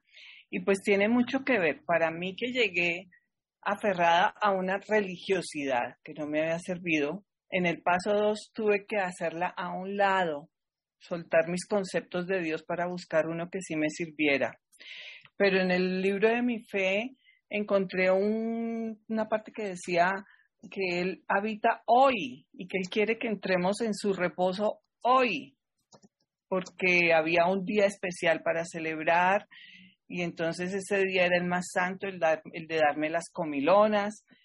Y no, Él me quiere habitando hoy, mañana no sabemos si existe o no existe. Igual vengo de, haber sido una Grinch que aborrecía la Navidad porque me parecía un manejo comercial, emocional, para que gastes más, para que te emborraches, para que te atraques, eh, y por las frustraciones que yo sentía. Entonces me aferro a los lemas, primero lo primero, y solo por hoy, solo por hoy abstinente, primero lo primero, entonces lo más importante es mi abstinencia. Abusé de la comida en otra época, entonces ya no quiero abusar. Eh, y también cuando me pongo negativa, esto también pasará, porque les confieso que a veces yo quisiera hacerle controlar, suprimir a este periodo, porque me siento vulnerable porque no dejo de, pronto de mirar una familia perfecta y querer la familia perfecta, sentirme inferior porque no tengo la familia perfecta. Entonces respiro profundo sé que son solo 24 horas, de las cuales 8 estaré durmiendo y mañana volverá a salir el sol y continúa la vida. Como que quiero mantener esa perspectiva, esa serenidad y en ver cómo dentro de un método, dentro de una medida, puedo aportar a la alegría de la reunión si es que se da. Si no se da, estoy con mi poder superior en gratitud. En gratitud, quizás poder hacer una lista de gratitud de lo que he recibido durante este periodo del año, que creo que todos los que estamos aquí hacemos cambio de año ahorita, otros países no hacen cambio de año ahorita. Entonces, sí, ubicarme en esa gratitud y, darle gracias. Yo celebro cada día con ese primer paso donde me peso, yo me peso todos los días y registro y eso es el primer paso de realidad, de dar gracias de por primera vez en 50 años, tener un peso saludable y que me quede bien la ropa que yo quiera, ponerme lo más linda, porque vuelvo y digo, Dios el poder superior habita hoy, no es mañana ni ayer. Hoy quiero celebrar, hoy estoy, tengo una perrita hace una, hace, hace un mes y cada vez que ella me ve me celebra y yo digo, ay Dios mío, así es que yo quiero celebrarte a ti, con la emoción y con la alegría que esta perrita lo hace conmigo. y, y, de reparar esas relaciones, porque viví en amargura tanto tiempo, entonces mm, ya no más, ya no quiero. Y ahora quiero es enfocarme en la calidad de mis pensamientos, aprender a celebrar, escucharlos a ustedes, escucharlos a todos ustedes me motiva muchísimo. Creo que es ese mi, mi compartir para Clau. Gracias, Flo. Gracias. Vamos con Nicolás para cerrar. Este, y hay que tratar de ser un poco eh, resumidas con la respuesta para darle oportunidad a los compañeros de preguntar. Con esto vamos ahora con Nicolás. Gracias, Nicolás. ¿Qué tal? Eh, buenos días a todos, buenas tardes, buenas noches. Los saluda Nicolás desde la Ciudad de México. Soy eh, comedor compulsivo con fecha de abstinencia desde el 3 de noviembre. Así es, compañeros, tengo apenas unos cuantos días. Eh, muy emocionado porque apenas voy a llegar a lo que es el primer mes. Este, y la verdad es que me atrevo a compartir y sobre todo agradecer, a reflexionar todos este, estos mensajes que nos están compartiendo. Eh, doy gracias también a mi madrina que, me ha ayudado mucho. y no ha sido un camino fácil, sin embargo, la constancia, el solo por hoy y el paso a paso me ha permitido eh, llevar estos días de de abstinencia y pues les puedo presumir, yo sé que quizás no sea todavía mucho, pero ya llevamos cerca de 6 kilos de, bajada, que significa mucho para mí. Este, yo llego aquí después de eh, pegarle un poco al, ego, eh, porque pues bueno, en la época de universitario y eso pues era linebacker, en algún otro momento poste de básquetbol, y yo siempre dije, voy a ser una persona sana. Al pasar de los años, empezar a trabajar y todo eso, no me di cuenta en qué momento empezó a subir tallas. Para mí, más bien, siempre fue como, ah, sigo siendo fuerte, portachón, muy alto, pero este, me cae el 20 en alguna ocasión de que ya tengo una hija, ¿no? Que voy a tener una hija. Y dije, no, ahora sí me voy a poner a dieta y empiezo con los temas de ponerme a dieta, de tratar de ser este, más sano. Pero de esa conciencia ya tiene cuatro años donde yo me prometí hacerlo, ¿no? Ahora ya mi hija tiene cuatro años y hace poco este, leyendo un libro que es muy fácil decir, no, pues es que yo muero por mis gentes queridas, ¿no? Por el amor que le tengo a las personas. Cualquiera de nosotros estamos dispuestos a morirnos por ese sentido. Y el libro me hablaba y reflexionaba de, no, no se trata de morir, se trata de vivir por esas personas. Es más difícil, si se puede ver así, es menos fácil vivir por esas personas. Y así es como de alguna manera se me presenta el poder superior, este, y se empiezan a atar ciertos cabos, episodios en mi vida, donde ahora, este, 20 o 10 días después eh, me llega el mensaje. Este, y bueno, ahora. disculpa que te interrumpa, pero ¿tienes pregunta eh, a, las compañeras? No, no, la verdad no. Este, ah, Te soy sincero, Lu. Tiempo de preguntas. Sí, discúlpame, te soy sincero, Lu. La verdad es que este, preguntas tengo muchas con tan poco tiempo, pero este taller me ayudó mucho. Les agradezco a todos. Bienvenidísimo, Nicolás. Este es tu grupo y aquí estamos para apoyarte. Adelante, Yami, ¿querías decir algo acerca de la pregunta anterior? Ah, no, bueno, de, de, responderle a Claudia que obviamente este es una, un momento de muchísimas emociones. Yo vivo a 12.000 kilómetros de toda mi familia y te imaginas que, bueno, ya hace 21 años que vivo lejos y, y siempre me remueve un montón de cosas, pero a mí me sirve lo primero soltar, o sea, ya saben ustedes que yo soy atea, entonces para mí ha sido como, bueno, primero entender que yo soy un, que no, vamos, que podía tener algún poder en algunas cosas, tengo mucho ímpetu, tengo mucha energía, muchas cosas, pero con respecto a la comida no tengo ningún poder y no tengo ningún poder en realidad con nada. Soy un poder, podríamos decir, menor. Necesito un poder superior para todo. Entonces se lo necesito entregar todo. Y si estoy un poco triste, lo único que hago es agradecer y agradezco que, qué bueno, que yo me acuerdo cuando mi mamá me, desde Argentina me decía, ay, no podemos viajar y no podemos verte y hace dos años que no los vemos y no sé ay, mamá, digo, qué bueno que no se contagiaron de COVID, qué bueno que están sanos, qué bueno, qué bueno que nos estamos quejando de que no nos podemos ver, pero no pasa nada porque estás vos, o sea, hay muchas cosas que agradecer antes que yo pueda entrar en la autocomiseración el pobrecita de mí o mirar el medio vaso lleno. Para mí eso es una filosofía de vida. Quiero ver medio vaso lleno o medio vaso vacío. ¿Qué quiero ver? Y el poder superior quiere que estemos abstinentes solamente para que seamos felices, alegres y libres para poder ayudar. Si yo estoy autocomiserada mirándome el ombligo y pobrecita de mí, que no veo a mi familia, que, que no sirvo para nada, no sirvo para nada. Entonces, para mí, ante cualquier emoción, no digo no sentir, obviamente la tristeza, todo, aparece todo, y en esta época más pero todo se lo suelta al poder superior inmediatamente, rápido. A ver quién entró nuevo, a ver, hay un nuevo en la cadena, a ver, le digo, hola, ¿qué tal? Le mando un mensajito, bueno, ya lo saben, muchos los bombardeo por Telegram como un mensajito privado. Es que para mí no hay otra. Cuando ni siquiera sé ni cómo salir de nada, inmediatamente busco a quién, con quién hablar, con quién, llamo por teléfono, empiezo a llamar por teléfono, por Telegram, da igual, alguien me va a atender, lo que sea, salir de mí. Para mí esa, esa, esa es la, la forma espiritual de llevar a cabo algo súper práctico. ¿Pero qué es espiritual? Mi madrina siempre me dice, para que sea espiritual tiene que ser práctico, sostenible en el tiempo. No vale, ah, vete al templo, subite a la concagua y, y rezar. Sí, sí, eso es muy místico y maravilloso, pero yo tengo que ser aquí y ahora, conectar con el poder superior, esté en la situación en la que esté. Por eso a veces digo, simplemente cierro ojos, hágase tu voluntad y con eso ya conecté. Es ¡ping! línea directa, el teléfono rojo con el poder superior. Vamos ahora a dar paso a nuestras compañeras que vienen en este bloque a regalarnos su experiencia, fortaleza y esperanza. Vamos a empezar con Claudia y cuando estés lista, Claudia, te escuchamos. Adelante.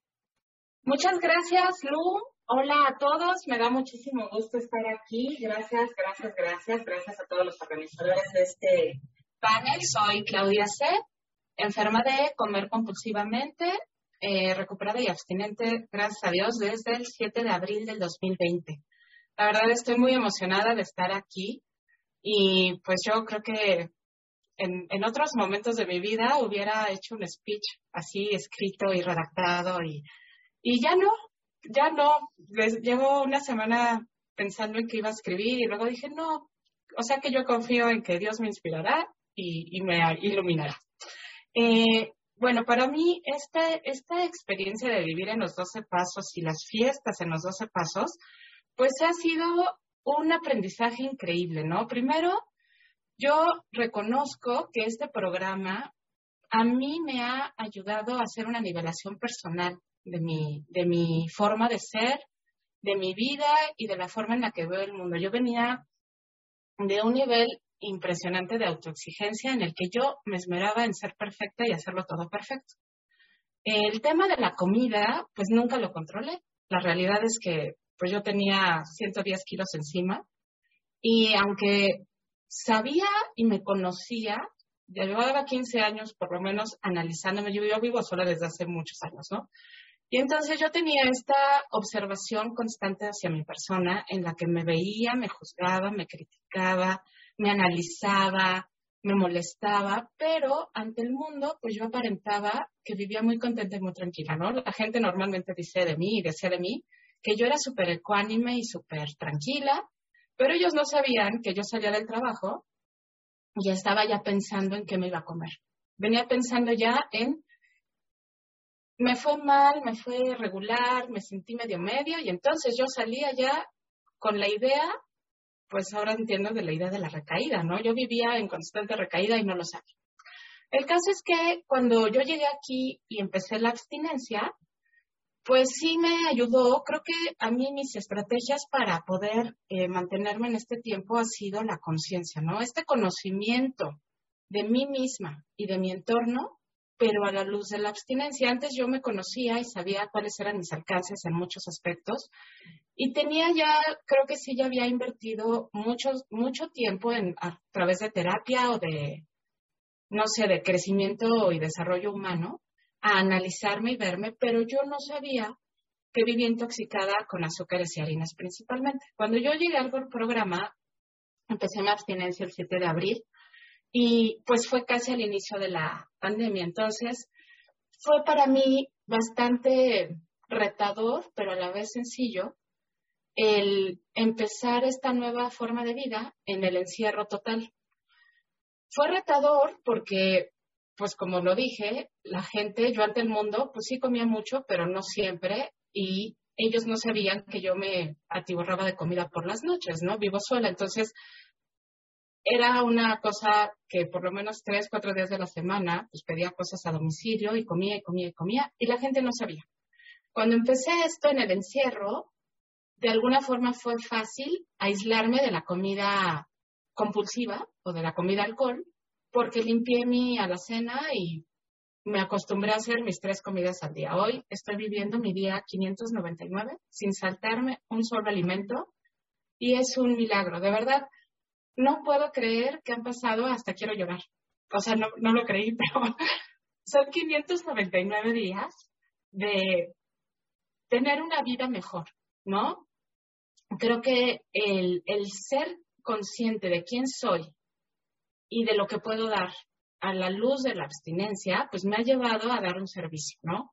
Eh, me, di cuenta que yo como Jim, a mí la historia de Jim, creo que, digo, me identifico con muchísimos casos de, del libro y de este capítulo más acerca del alcoholismo también, pero creo que la historia de Jim es la que más me mueve, ¿no? Aquí dice que todo le había marchado bien por un tiempo cuando ya supo que tenía un problema, pero no cultivó su vida espiritual. Y él explica, y eso era lo que a mí me pasaba, que se, sentía, se sintió disgustado y decidió irse, ¿no? De donde estaba. Y luego sintió hambre. Y, y recuerda que tuvo un intercambio de palabras con su jefe, pero no fue nada serio. Creo que para mí una estrategia de mi recuperación es, yo hago una pausa. Todos los días me la vivo de repente haciendo pausas, pausas, porque yo no era capaz de ver mis emociones. Y mis emociones, la alegría, la tristeza, el enojo, la depresión, la soledad, el mal humor, cualquier cosa era buena para justificar que yo me metiera algo en la boca. Hoy he aprendido que mm, necesito hacer esa pausa. ¿Y cómo la hago? Pues de la mano de Dios, que es mi poder superior, la hago con mi plan de alimentos y mi abstinencia completa, sí o sí, pase donde pase y esté donde esté, yo como saludable y como abstinente. Y eh, creo que el, el poder respirar y entregar lo que estoy sintiendo y hacer una pausa genuina de decir, a ver, ¿qué estoy sintiendo? ¿En qué parte de mi cuerpo estoy sintiendo? A veces me duele aquí, a veces siento un hoyo en el estómago, a veces me retumba la cabeza. Y es como ponerle lugar a mi emoción que antes yo no, no me daba permiso de identificar emociones. No tenía, es más, creo que no tenía la capacidad genuinamente de, de hacerlo porque pues vivía con un filtro en la mente que yo no sabía que tenía. Entonces, una de las estrategias que, que me han funcionado es darme cuenta cuando tengo hambre física o hambre emocional. Es como, no sé, a veces me ha sucedido que tuve que ir a la oficina y yo voy a regresar a mi casa a la una de la tarde y son las dos y media yo sigo en la calle y vengo en el coche y sé que pues ya es mi hora de comer y no he llegado. No me pasa nada. Pero cuando pasa un evento, una emoción, algo que me estresó, una junta del trabajo que me puso medio de malas, empiezo a sentir un hambre y entonces es cuando conscientemente, y creo que yo me apoyo mucho en la conciencia, en este conocimiento de mí, para darme cuenta que esa hambre no es cierta o sea, no es real. Una parte de mí cuando me da hambre genuinamente, porque ya es la hora de la comida, se me antoja mi ensalada o una fruta o la proteína. O sea, no tengo el pensamiento del pastel o de la cosa gorda.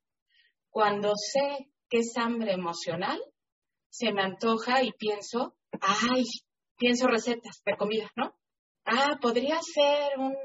Y empiezo a divagar y es cuando me doy cuenta de digo, no, no, no, no, o sea, no te engañes. La solución para mí, dar servicio, abstinencia completa, mi conexión, o sea, creo que, creo que en las fiestas y, y en la vida, pues yo he aprendido que Dios es el árbol de Navidad, ¿no?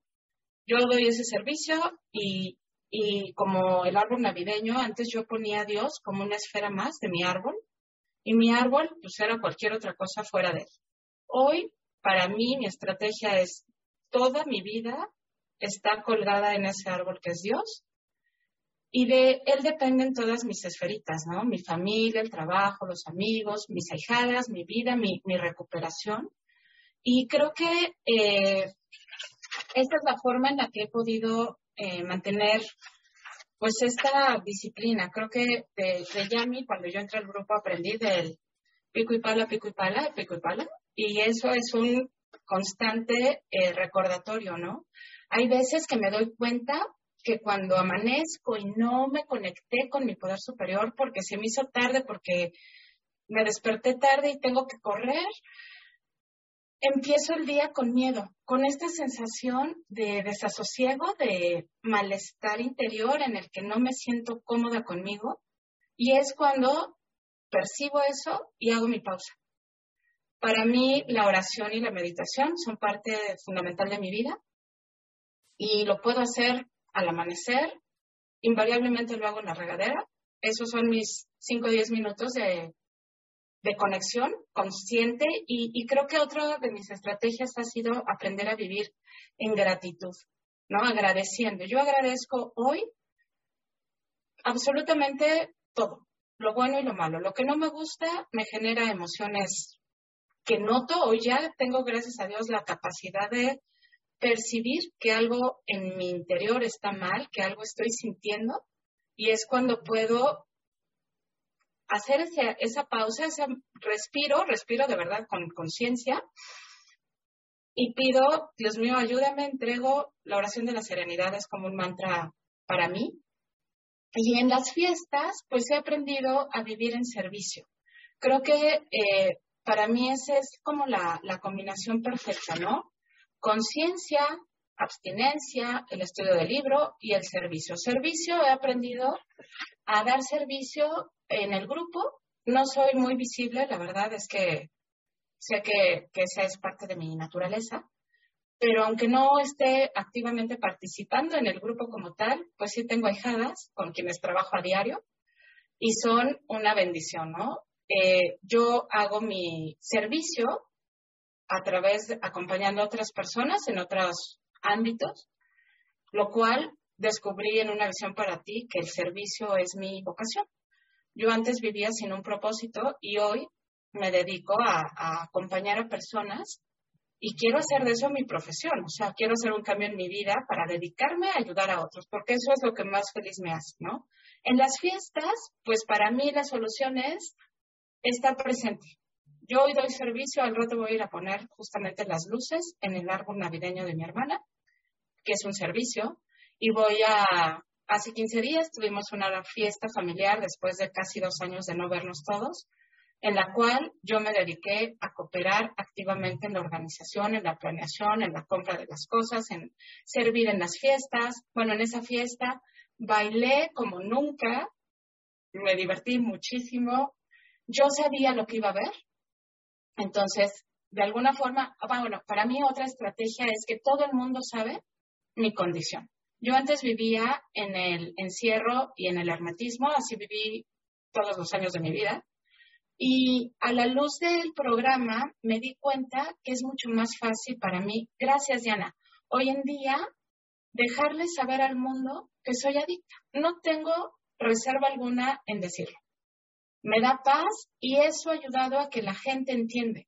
Entonces, en mi casa, como todo el mundo ya lo sabe, ya me dicen, te invito a comer. Y yo pregunto, ¿qué va a haber? Este, no, pues tal, pero no te preocupes, para ti tengo salmón. O no te preocupes, esto sí lo puedes comer. Siempre más seguro, siempre, siempre. Cocina quien cocina en mi familia. ¿Qué le pusiste? Ah, ¿puedo ver el envase? Si es que me dicen que le pusieron algo de, de, botecito y ya cuando yo lo veo digo, eso no, no me lo voy a comer porque no puedo, pero gracias. No te preocupes, yo traigo en mi bolsa, cargo normalmente dos sobres de atún por cualquier eventualidad y si no va a haber algo para mí, pues llevo yo mis vegetales, ¿no?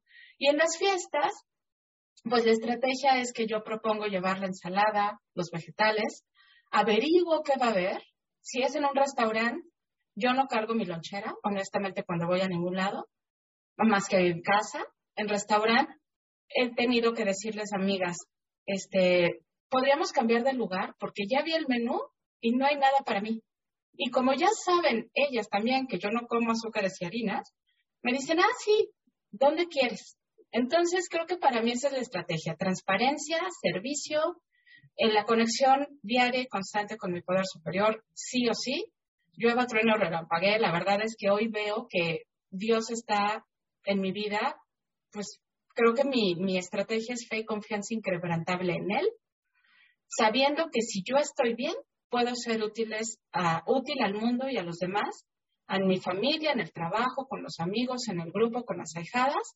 Y pues es la forma en la que yo he descubierto que se pueden vivir en las fiestas y estoy muy, muy emocionada de que va a llegar diciembre y por segundo año consecutivo creo que estoy lista y preparada para, para sobrevivir en, esta, en estas fiestas en recuperación. Así es que agradezco muchísimo esta oportunidad que me dan de, compartir. Espero que sea de utilidad y pues aprovecho para desearles a todos felices fiestas.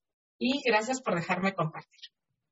Muchísimas gracias, Clau, por compartir tu experiencia en este proceso de recuperación. Vamos ahora con Adrianita. Compi, dale cuando tú estés listo.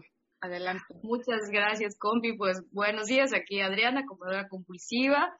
Eh, muy agradecida con Dios de poder estar aquí compartiendo con ustedes.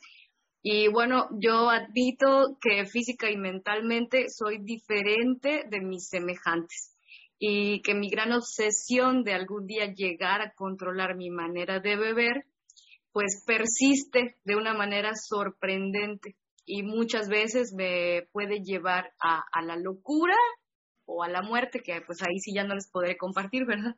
Entonces, eh, admito que, necesito este programa, ¿no? Que este es mi puerto seguro y me gusta mucho cómo arranca este capítulo de más acerca del alcoholismo, porque pues me deja claro el tema de, la obsesión mental y me hace tener como esta perspectiva, ¿no? Con, este punto de las fiestas, eh, tener esta eh, admisión y esta identificación con cómo era antes cuando yo consumía la sustancia estaba ahí la obsesión y yo pensaba que se iba a resolver si cambiaba de marca, eh, si me hacía una eh, cirugía, si me tomaba unas pastillas.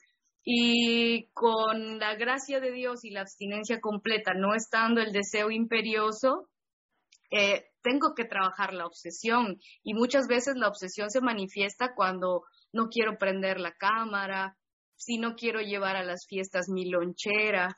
Ahí están los focos rojos, ¿no? Me está diciendo, ahí está eh, la obsesión mental y, yo necesito eh, eh, trabajarlo, ¿no? Esto me encanta cuando dice la persistencia de la obsesión es sorprendente y muchos la persiguen hasta la locura o la muerte.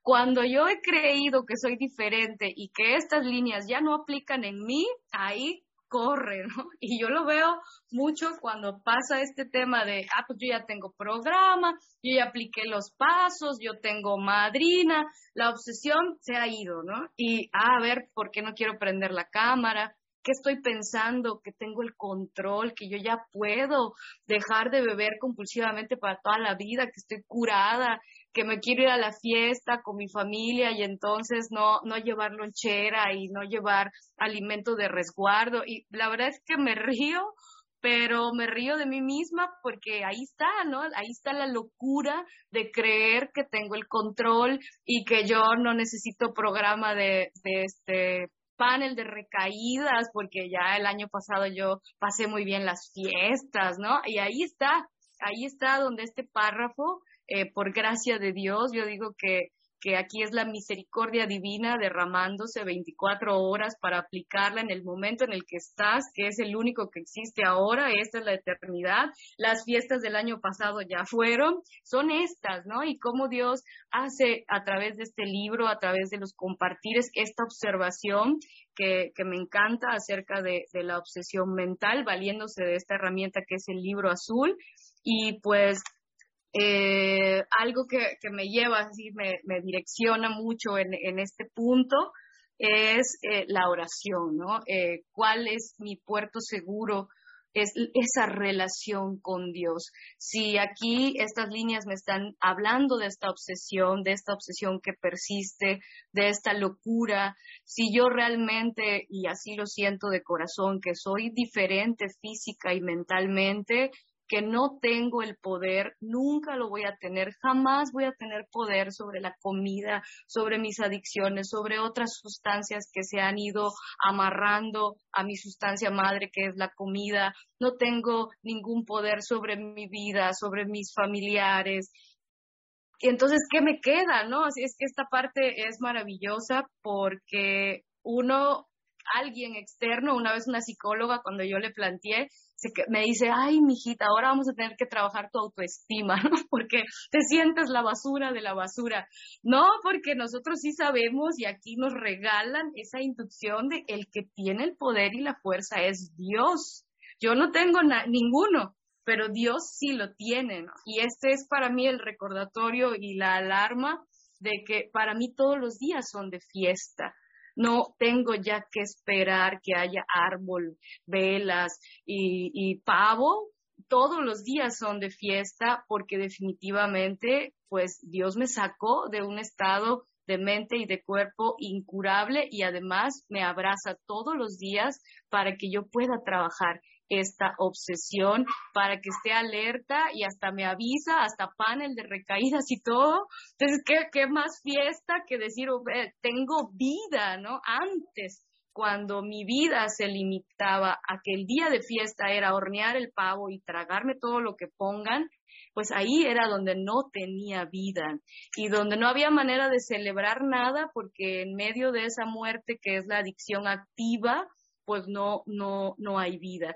Y esto de que todos los días sean días de fiesta, a mí me ayuda mucho con este tema, porque ya no hay esa euforia, ni estoy esperando, y sé que no soy yo, ¿no? Es la fortaleza de Dios a través de la oración y a través de las herramientas del programa que me hacen este verdadero alimento para no tener que estar esperando. Es como cuando yo trabajaba de, de sol a sol para obtener todo el dinero que me iba a hacer feliz en la vida y nos daban vacaciones y en las vacaciones yo quería hacer todo, ¿no? Y así es como, como yo siento ahora esta diferencia, ¿no? Cuando vienen las fiestas, yo ya no tengo esa euforia de, ah, son vacaciones y me voy a comer todo. Siento que voy a ver a gente que a veces no veo constantemente por cuestiones de que en las fiestas se reúnen y que hay ciertos detallitos que son como apapachos y bendiciones que se suman a mis días por gracia y misericordia de Dios, pero ya no siento ese vacío de este es el momento de festejar, ¿no? Y creo que eso se lo debo eh, a Dios a través de la oración, a través de ese alimento en donde yo he podido como ir entregando esos vacíos, eh, donde necesitaba esos momentos de euforia. E, ese, ese día de festejar, como si fuera tan triste la cosa que tengo que tener un día de ponerme super hyper porque la vida está así como muy mal, ¿no? Yo creo que sin oración y siempre que me falte la oración, este pensamiento se va, ¿no? Yo puedo tener incluso programa eh, hacer servicio, pero me convierto en una borracha seca y en una neurótica cuando no hay oración, porque aquí lo dice claramente, aquí está en estas líneas, está esta obsesión que persiste y es solo Dios el que puede, yo no tengo ninguna fuerza. Y yo creo que para mí lo que yo les puedo compartir en el tema de las fiestas es la oración, ¿no? Para mí la prevención de la recaída, viene del tema de la oración, porque es Dios quien me da el alimento y la fuerza para decir si cargo una lonchera este año o no voy por determinada situación o no sé, me quito a las dos de la mañana porque ya a las tres yo empiezo a querer ahorcarlos porque ya no comprendo nada de lo que platican, pero es Dios quien me retira. Si yo ese día por la mañana me alimenté de Él y voy a dar servicio. A mí me gusta mucho el tema del sentido del servicio. Para dar servicio tienes que tener algo que dar y yo no tengo nada si no tengo a Dios. Entonces, si yo no estoy haciendo oración, no voy a ir a la fiesta de mi familia a servir. Ay, tía, deje de tragar. Ay, este ya se emborrachó. No estoy dando servicio. Voy a dar bofetadas de borracho seco y de neurótica. Y muchas veces yo he tenido que decir, como estoy fuera del centro, no he querido hacer oración, la enfermedad me está cacheteando por ciertas razones, pues no voy a la fiesta porque además de que me pongo en riesgo de que suceda esta discusión, ¿no? Como dice Jim, no pasó nada, cruzamos unas palabras y después ya estaba tomándose el whisky con leche, ¿no? Ahí para mí el, el, atender esas alarmas, esos focos rojos, si estoy borracha seca, neurótica y porque no me estoy alimentando de Dios, porque no estoy haciendo mi oración, porque estoy haciendo el programa pero lo estoy haciendo en, modalidad borrachera seca. A mí me gusta mucho esto que me, me hizo ver el poder superior, ¿no? A veces yo estoy compartiendo y mi mente me dice, sí, ilústralos, tú que todo lo sabes, ching, o sea, ya, ya estuvo, ¿no? Ya fue. Y es lo mismo como cuando se sienta allí y dice, vagamente me di cuenta, creo que por aquí lo anoté, ¿no? Vagamente me di cuenta que estaba mal, ¿no? Él sintió que estaba bien perdido tomándose el whisky con leche, pero se echó otra, ¿no?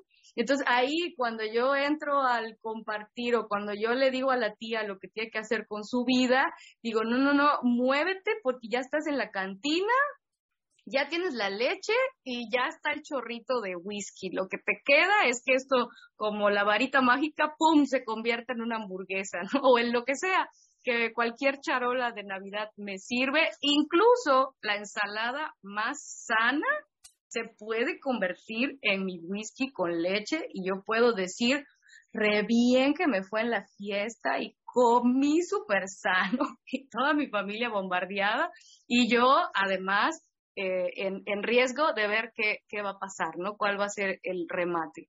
Y, y la realidad es que, pues, para ir aterrizando, eh, yo eh, me, entrego a, a, Dios en este compartir para que Él sea el que me dé la fuerza de no desistir de la oración, de tener la prioridad en la oración, en la relación con Él, que es lo único que a mí me va a llevar incluso a poder aplicar el programa, a poder hacer el programa, a poder tener algo para no necesitar, para no depender y para dar, ¿no?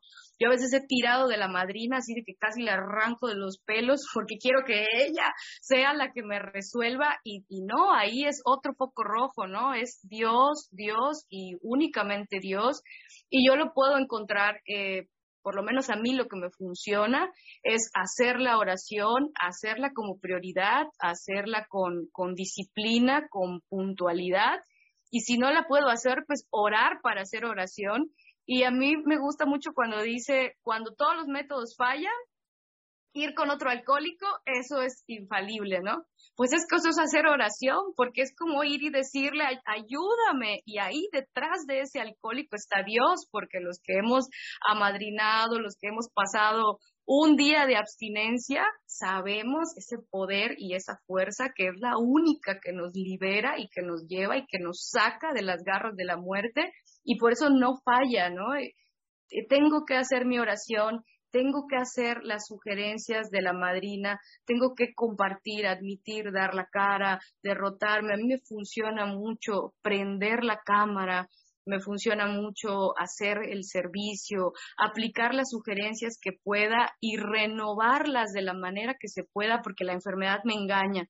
Ah, ya es más de lo mismo, ¿no? Ya ni te está funcionando eso de compartir ya debes buscar dónde dar conferencias. o sea, ahí es donde, ah, a ver, espérate, este, ahí está la mentira de la enfermedad y, y no, o sea, yo tengo que volver a ese primer día, el único que renueva mis días y que le echa como esa medicina, ese bálsamo de, a ver, redutere, redúcete, Adriana, es el poder superior a través de la oración y, guiada por lo que Él me mande, ¿no? A, donde Él me mande a servir.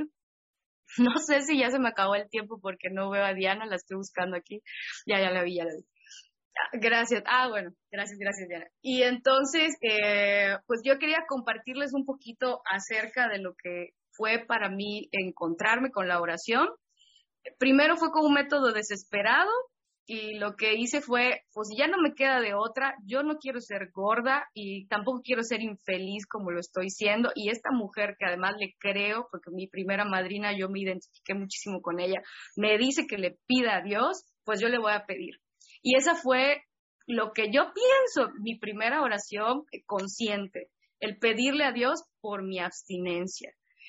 Y a partir de ahí, él mismo empezó a guiar un proceso muy orgánico de una relación en la que yo comprendí que yo no estaba buscando a Dios, sino que Él me estaba buscando. Y que si yo estoy aquí hablando no es por coincidencia, sino que Él definitivamente es el primero, es el que toma la iniciativa.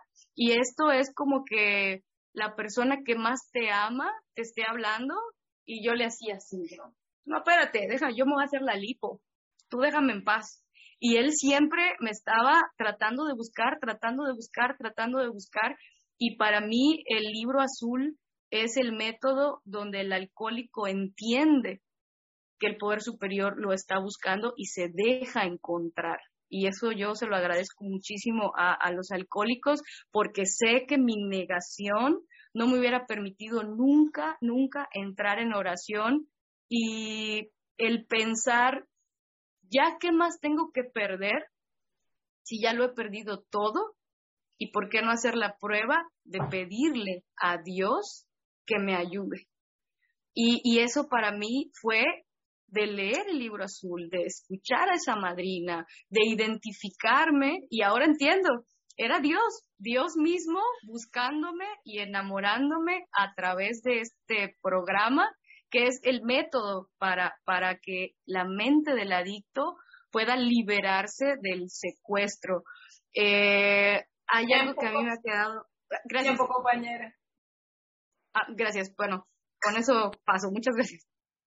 Gracias, Adriana. Gracias, Claudia, por compartir. Este, vamos ahora con el espacio de preguntas. No sé si alguien tiene levantada la mano, Santiago. Adelante, Santiago, te escuchamos. Sí, agradecido por estos testimonios. Y, la, una frase de Adriana que me, me, conecta con una pregunta, ¿no? Y va relacionada con algo que dice en bloques anteriores. Cuando me llega la, la idea de que ya perdí, ya me pasé el primer bocado y, y, sigo, ¿no? Como que como loco. Entonces ya como que me desmoralizo porque digo, pues ya, ¿para qué? Si yo nunca puedo. Entonces, ese relato, o sea, cómo evitar de alguna manera u otra para alguien que está empezando, eh, o incluso para mí que se, se, acercan como las fiestas de Navidad, para los que tenemos un tiempo, cómo empezar, cómo evitar eh, esos pensamientos de que, ¿será que sí voy a poder? Navidad es todavía en 27 días por allá, ¿no? Nochebuena, Año Nuevo, según las tradiciones de cada país, ¿no? Pero ya yo puedo estar empezando a predisponer. ¿Será que sí? Y será, o sea, ¿cómo también aplicar esto de las 24 horas de una manera sencilla, ¿no? ¿Cómo aplicar que cuando llegue el 24, la Nochebuena o Navidad, ese día yo resuelvo ese problema? O sea, ¿cómo ustedes resuelven eso en la vida cotidiana, ¿no? Porque aquí estamos de prevención de recaída para las fiestas, pero posiblemente en Dominicana, por ejemplo, todavía no hay fiestas, hasta, hasta Nochebuena. ¿Cómo yo no me empiezo a predisponer y a darle cabeza a una cosa o a una idea que después puede seguir tomando fuerza. Chicas, eh, les recuerdo la brevedad de la respuesta para que podamos compartir todos. A ver, Adriana y luego Claudia. Adelante. Tu micro, Adriana. No escuchamos. Ya, algo que, que a mí me ayuda mucho es aceptar que debo desenmascarar la enfermedad. Si yo soy una adicta y hay fiestas, es como yo soy alcohólico y me están invitando a una cantina. Entonces, si ya me está metiendo eh, pensamientos, yo tengo que desenmascarar esos pensamientos admitiendo que por ahí no es, ¿no? Que yo no me puedo dejar llevar por esos pensamientos y entonces empezar a entregárselos a Dios. A mí me funciona en el tema de la oración la honestidad. Sea, te juro que quiero ir y me quiero tragar el pavo completo. Señor, ayúdame porque yo no puedo y sin ti no puedo y doblar rodillas porque si yo me oculto que me quiero tragar el pavo y que ya soy Superman, lo más seguro es que me lo termine comiendo. Si estoy pensando que mejor voy a viajar a casa de los tíos tales porque son los que hacen el platillo tal, pues mejor ah, eh, hablarlo, ¿no? Yo creo que desenmascarar honestidad y aceptar las mentiras desde el tema de que yo soy alcohólica, soy comedora compulsiva y aquí ciertamente pues vienen las fiestas, ¿no? Y bueno, no quedarme sola, no quedarme sola. Esto tiene que ser con una madrina, con un compañero, porque además de la oración en solitario con Dios, yo tengo que ir a otro comedor compulsivo para que amarre, ¿no? Como receta de cocina. y pues es lo que puedo compartir.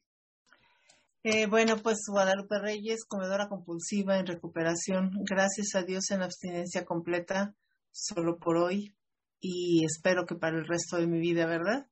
Este, bueno, pues agradecerles porque nos han dado tantas herramientas para este día, que para estos días que se avecinan, justamente, pues que yo solía celebrar con en acompañamiento de mi nombre, ¿no? El Maratón Guadalupe Reyes, que desde luego se va extendiendo porque ya no nada más es el maratón, ahora los comercios este, empiezan mucho más pronto a promover, todavía no se termina el pan de muerto cuando ya está el, árbol de Navidad, ¿no? Entonces tenemos, para mí, mi, mi, adicción al pan y mi gusto por el pan, pues comenzaba precisamente con el pan de muerto a la rosca de reyes. Y ya después de ahí, pues irnos preparando para lo siguiente. Bueno, este, yo quisiera preguntarles, de qué, estrategia utilizar para que si en algún momento, aparte de la oración, que ya esa es, me queda claro que es la principal, aparte de la oración, ¿qué otra herramienta podríamos utilizar si en algún momento llegamos a sentir, porque se mueven tantas emociones, ese día nos reunimos con gente que a lo mejor tiene mucho que no veíamos o gente con la que tenemos todavía algunas rencillas, en fin, ¿Qué, ¿qué, hago? ¿Qué hago? ¿A dónde corro? ¿Con quién acudo? ¿Qué puedo hacer? Muchas gracias. Ah, yo, primero. Pues yo creo que para mí eh, la solución es servir. Servir y servir en donde esté y con quien esté. O sea, este tema de que mencionas de qué hago cuando se me mueven las emociones, por eso para mí es tan importante yo como Jim, tengo que reconocer qué estoy sintiendo. Yo era la especialista en se me movía cualquier emoción y yo comía, así inmediato. Hoy hago una pausa, de verdad, yo respiro profundamente, me conecto con mi cuerpo y empiezo a ver qué estoy sintiendo, identificar qué siento, si siento miedo, tristeza, angustia. A mí las fiestas navideñas en general, pues no soy fan, ¿no? Como que la primera fiesta que creo que disfruté mucho fue la del año pasado en abstinencia. Y creo que este tema emocional a mí me ayuda a conectarme y poder identificar qué hay en mí. Y cuando identifico qué siento, pues lo tengo que reconocer. Y ya que lo reconocí, o escribo, o mando un audio, o entro a la cadena, o contesto una tarea, o pues en realidad no he tenido la necesidad de hablarle a alguien en ese instante, pero sí el reconocer y a veces escribo pues como en un diario, simplemente proceso esa emoción y con eso como que ya, y me enfoco en atender a los demás. Eh, Adriana. Pues a mí lo que, lo que me funcionó eh, y me sigue funcionando es la llamada, ¿no? La famosísima llamada de Bill en la cabina, aplicarla, hacerla, llamarle a otro alcohólico, porque yo ya me fui, entonces es como el tiburón que huele sangre, o sea, ya, no me van a parar, pero hay que llamarle a otro tiburón y ese sí sabe, ese sí sabe, no, no, mejor salte de la reunión busca aquí, eh, eh, léete tal parte del libro azul. A mí muchas veces eh, mi madrina con una línea del libro azul, ¡fum! como que como que ya estaba así la locura y ¡fum! Se, se desaparece, ¿no? Que es llamar la presencia de Dios. A ver, cuando dos o más se reúnen en mi nombre, ahí voy a estar, ¿no? Entonces, llamar a otro alcohólico, llamar a otro alcohólico, él es el que el que puede ayudarme. Yo así es como lo y no es fácil, ¿no? incluso hacer oración para poder llamarle a ese alcohólico, a veces en, silencio, porque a mí me daba mucha vergüenza eh, llamar a mi madrina para decirle, después de que ya habíamos estudiado, de que yo ya admití, ¿cómo le digo que ya estoy sentada ante tal cosa que ya me serví y que me la voy a comer? Entonces ahí pidiendo a Dios que me dé él la fuerza para hacer la llamada a la madrina, ¿no? Yo eh, estoy aquí por una de esas llamadas, que fue la que después de esa llamada empezó a, sostenerse. Y, fue Dios quien me dio la fuerza para hacer la llamada a la madrina, porque si no yo me hubiera quedado en la vergüenza de cómo le voy a, llamar para molestarla, ¿no? Y bueno, pues eso es lo que les puedo compartir. Gracias, Adriana. Este, bueno, voy a aprovechar yo para preguntar eh, el tema de la autoconmiseración, ¿no? Luego decimos, ay, pobrecito de mí, pobrecita de mí, no puedo comer como la gente normal, bla, bla, bla. Pero la autoconmiseración también viene de otras maneras, no nada más por el no poder comer, ¿no? Yo de repente ya se me está trepando Anita la huerfanita, ay, pobrecita de mí, mi mamá se murió, bla, bla, bla. O sea, ¿qué hacer ante la autoconmiseración en cualquiera de sus formas? ¿Qué hacen ustedes ante esos momentos? Ah, si quieres comienzo yo. Yo lo que descubrí y lo que he descubierto fue que después de un año en abstinencia en el que yo me sentía súper, súper bien, me vino la tristeza. En mayo, junio de este año, me di cuenta que estaba en duelo porque me di cuenta que la vida nunca iba a ser como antes. Y fue el, el enfrentarme, creo que fue como un darme cuenta de verdad que nunca más iba a volver a comer un pastel o galletas y pensar con mucha tristeza y con nostalgia que eso nunca iba a ser. Y al final lo que aprendí fue como lo enfrenté y como cuando me llegan estos pensamientos de pobre de mí, es acordarme de cómo vivía y cómo me sentía. Y creo que eso es lo que me lleva a, a resignificar la experiencia y a valorar lo que hoy sí tengo. Y, y de alguna manera, pues creo que es la forma en la que yo lidio. Pues no, ya la verdad es que la neutralidad ante los alimentos me da igual. Puedo entrar a una panadería, pasar el pan dulce en la mesa y no me genera nada. Pero creo que la conmiseración la contrarresto al, al recordar de dónde venía y a dónde no quiero regresar. Muchísimas gracias, Claudia. Adriana. Bueno, pues a mí me funcionó mucho un audio de un padrino de neuróticos que habla sobre la conmiseración divinamente y yo muchas veces me lo tenía que poner así todo el día y haciendo mis cosas y escuchándolo y la verdad es que me levantaba. Eh, la otra parte que fui aprendiendo es a diferenciar el diálogo de la enfermedad, ¿no? Dicen, con el diálogo, con el diablo no hay que dialogar. Y si el diálogo de mi mente está yendo en función de conmiseración, pues ya sé que es la mentira que me está contando la enfermedad y lo que puede contrarrestar pues es admitirlo, ¿no? Ya sé que eso es mentira, ya sé que eso me lo está recitando para que yo termine yendo a comer, porque para irse a comer, a drogarse, hay que ser muy infeliz. Entonces la enfermedad me va a estar diciendo, tú eres la pobrecita más pobrecita, porque véngase mi pastel, ¿no?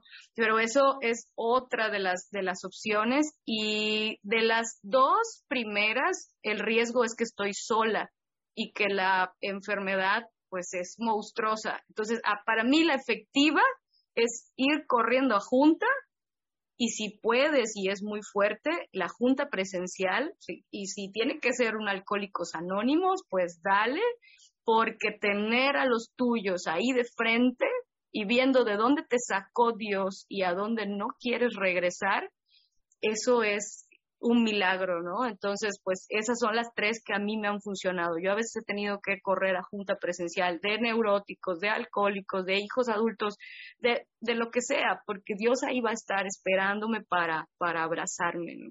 Entonces, es lo que puedo compartir. Bueno, compañeros y compañeras, estamos aquí en la última hora del, primer día del panel este de recaídas y bueno, y hoy, bueno, esta última horita me tocó coordinar a mí, así que le voy a dar paso a la compañera Carmen G, que nos va a compartir durante 15 minutos eh, su experiencia, fortaleza y esperanza. Adelante, Carmen. Eh, bueno, buenas tardes compañeros, soy Carmen G de Ecuador. Eh, fecha de abstinencia 24 de abril del 2020. Esta semana ha sido muy importante para mí porque comencé con ahijadas, eh, me invitaron a participar de una junta de compañerismo con los pasos del 4 al 9, eh, todo me he ido organizando, me animé a participar en mi primer junta por Zoom, eh, estaba nerviosa, pero bueno, este, ya estoy aquí. Pues mi experiencia, les diré, fue algo yo comencé mi abstinencia el 24 de abril en plena pandemia. Creo que fue algo, un punto muy favorable para mí. Después de venir pasando circunstancias muy complicadas, como una prediabetes, ya un, problema muy complicado. Yo ingreso después de una recaída total y me animo a ingresar al grupo. Desde el principio no entendía cómo iba, cómo iba a ser mi vida si decía, pero ¿qué voy a comer? O sea, todo se me complicaba. La situación era cada vez más complicada y eh, yo vivo sola con mi esposo, no, no he tenido la dicha de ser madre y es algo que el Poder Superior ha hecho en mí algo muy valioso, me ha animado a continuar, a seguir sin importarme. Es un paso que lo trabajé mucho con mi madrina, eh, a quien le agradezco profundamente, a las compañeras que, que estuvieron ahí. Eh, hay algunos compañeros que, que, los reconozco y como ser son los veteranos del grupo, ¿no? Y este ha sido un proceso muy bueno. A los seis meses aproximadamente yo ingresar al grupo, mis exámenes dieron un giro total. Mi sistema de diabetes, pues no, no lo tengo, no tomo ningún tipo de, de medicina. Y aprendí a controlar y, y a balancear ese sentido en mi vida, de qué era lo bueno qué era lo que me atraía y qué era lo que me ponía mal. Soy una persona muy inestable emocionalmente, con problemas complicados de, de no saberme manejar, o sea, de alterarme mucho. Una persona muy alterada. Eh, yo tengo un negocio que lo administro yo mismo, soy confecciono ropa y, y en este sentido hay veces que hay prendas muy complicadas que hacer y eso me desesperaba eso me desesperaba y las personas que estaban a mi alrededor se ofuscaban y, todo, a veces a la una de la tarde todo el trabajo se iba abajo. Se sentían así como que cansados, como que te voy a dejar ahí. Y cuando yo empecé a estudiar aquí el libro grande de los compañeros y, comencé a controlar ese carácter, favorablemente en plena pandemia el trabajo mejoró. Estábamos de, abasteciendo aquí en el Ecuador a los hospitales en plena pandemia de las batas, de las mascarillas y, y fue cuando yo empecé a valorar, dije, no, o sea, ¿por qué me juzgo si el virus está tan complicado como para estar en problemado? Eso fue el primer cambio que yo tuve en este grupo. Ese fue un cambio que me enseñó a valorar, que me enseñó a compartir, a estar calmada, a tomar mis decisiones y a tener un buen trato con mis compañeros. Eso fue, que puedo decir, lo más, lo más fuerte, lo más que yo reconozco de ser una persona así tan eh, como dicen aquí, como un fósforo, o sea, no, no, no. Y ahora eh, no puedo ser yo, sino que la gente que está a mi alrededor, la gente que, que trabaja y dice, tú has cambiado, estás bien, eres otra persona, eres alegre, hay, hay ese compartir, hay esas, esa situación de amistad, de esa carisma de que dicen, hagamos esto porque si alguna cosa nos falla, ellos pueden dar una sugerencia. Yo ya no soy la que yo estaba sabiendo todo, sino que ¿por qué no intentamos con este método y nos va a funcionar? Entonces, compañeros, quiero decirles que es una, una situación de, de, saber controlar mi... Yo comienzo a trabajar el libro, yo comienzo la oración, porque no sabía, no sabía ni cómo comenzar. Mi madrina me guió en todo ese proceso y, y tampoco fue fácil. Cuando yo estoy trabajando, los pasos, la persona que me ayudó a ingresar al grupo me contacta y, son fechas que yo no nunca tiendo a atender fechas así, pero estas fechas desde que yo entro al grupo empiezo a memorizarlas. Y yo me acuerdo que en agosto del 2020 la compañera que me ingresó al grupo me contacta por WhatsApp y ella me dice, ¿y cómo te va en el grupo? Le digo, bien, ahí voy, ya tengo tanto tiempo de abstinencia. Me dice, yo me salí. O sea, se los cuento así, fue algo así como que, wow. Dice, yo me salí porque psicológicamente me estaba afectando. Yo regresé así a la máquina y me senté y digo, pero ¿cómo? Si ella me dijo, ella fue la que me dio, ¿cómo pudo pasar eso? Y bueno, yo respiré, solo respiré y, y dejé que termine la tarde. Yo continué mi día. Y esa misma tarde o sea, ni siquiera le di oídos. Esa misma tarde yo envié mis tareas a mi madrina, tomé mi tiempo y fue como una, desde ese momento fue como a reagendar mi vida. Yo empecé a, a, ponerle más interés al trabajo, al equipo y fue dándose, ¿no? Y se venían, como dicen, eh, el tema como prevención de las recaídas con todo esto. Ya se venían las fiestas de diciembre y mi familia toda está cerca aquí en Ecuador. Por lo general se reúnen en la casa de mis padres. Y algo que me identifico con la compañera Claudia fue que también mi familia sabe que yo estoy en un grupo, que me están ayudando, que he dejado la compulsión a ciertos alimentos que me causan alergia, que lo fui eh, llevando como un estilo de vida. No me gusta que me digan, ay, es que eres muy rigurosa con tu dieta. Porque a cuántas de ustedes no les ha pasado, no, pero sí puedes probar, porque también puedes comer un carbohidrato. O sea, y, y, mi familia lo sabe, mi familia, ellos eh, no me han cuestionado. Y cuando es la fecha de Navidad, pues nos reunimos y igual yo hago de ¿en qué te ayudo? Somos seis hermanas y un hermano. Entonces, por lo general, todos se reúnen en una sola casa. Y, y ellos saben y yo digo, a ver, ¿en qué les ayudo? Eh, yo cuido a mis sobrinos, yo soy la tía que tiene que cuidar a todos los sobrinos, porque son muchos sobrinos.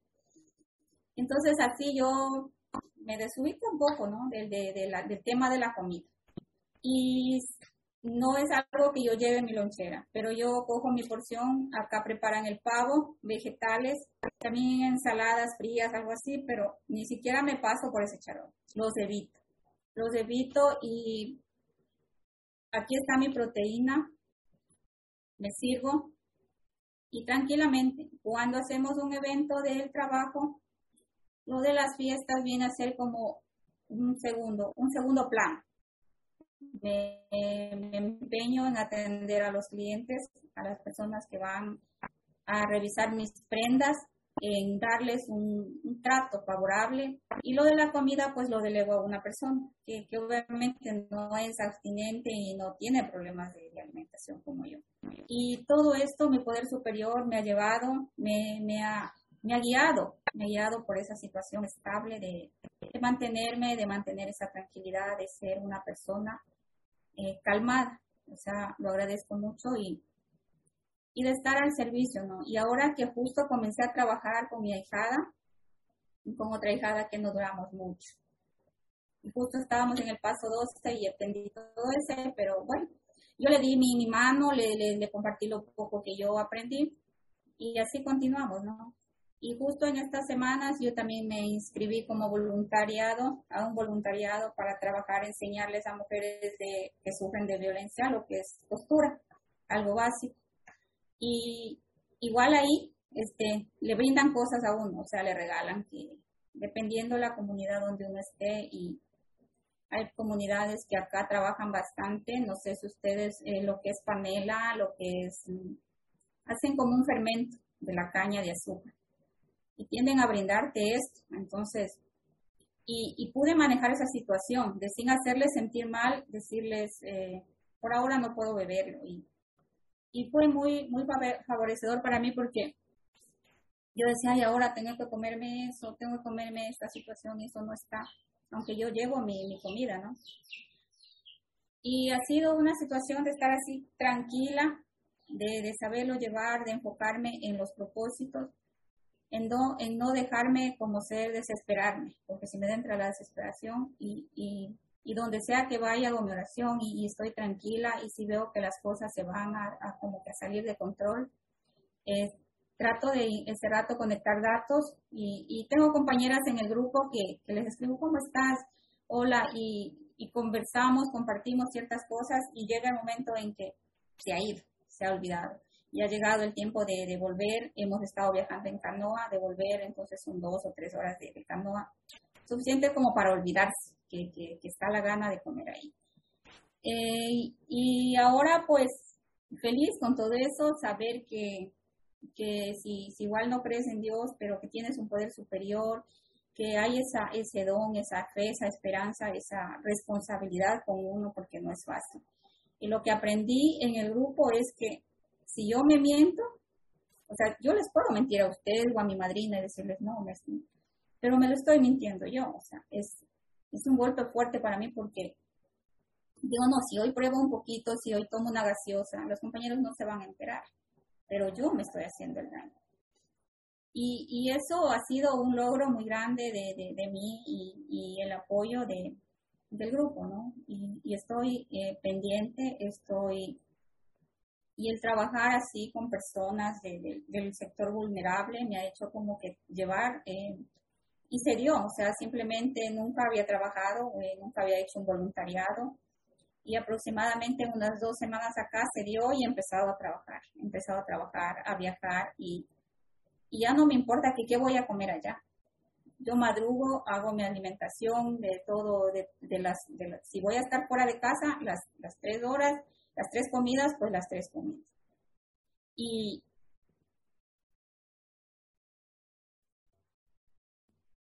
Entonces, ha sido muy beneficioso para mí y yo comencé con un sobrepeso bien elevado. Hoy estoy en mi peso actual, eh, trabajando continuamente con mi madrina, con el libro, eh, enfocándome en los principios. Eh, mi madrina me ha dicho sin egos, simplemente trabajar como el poder superior lo dice, que vayan con bases espirituales y que cada, cada persona tiene su, hace su análisis de su vida, ¿no? Lo que cambió, lo que quiere cambiar y lo que aún nos falta, porque el hecho de estar aquí no somos perfectos.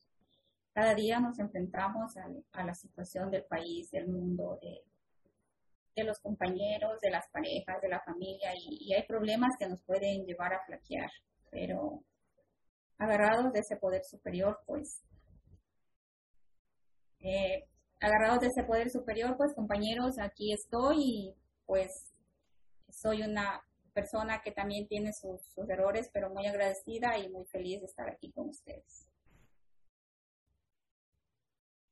Muchísimas gracias, Carmen. Muchísimas gracias por tu compartir. Excelente, ¿eh? Primera debut total, maravilloso. Muchísimas gracias. Bueno, damos la palabra a la compañera Cristina. Adelante, Cristina.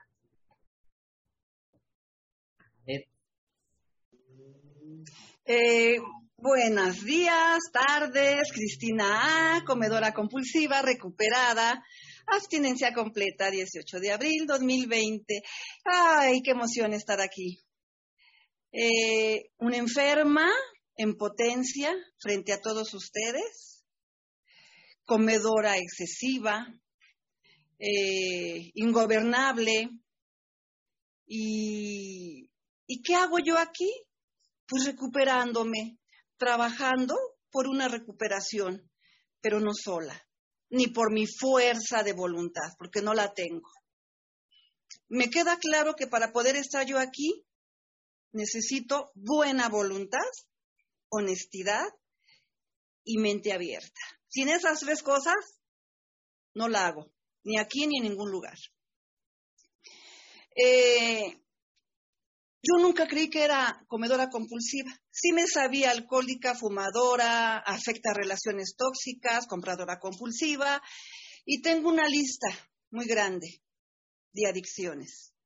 Pero comedora, ¿cómo el comer me va a hacer adicta? O sea, es algo que no entró en mi cabeza, porque yo desde niña, eh, las reuniones y los eventos sociales, eso eran comer a placer, y, sin limitaciones. Yo así crecí.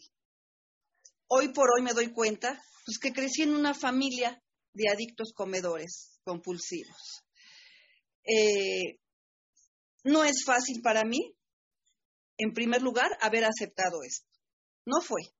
Ahora, a 17 meses de estar trabajando aquí con ustedes, pues sí, no me queda la menor duda. Enferma, comedora compulsiva.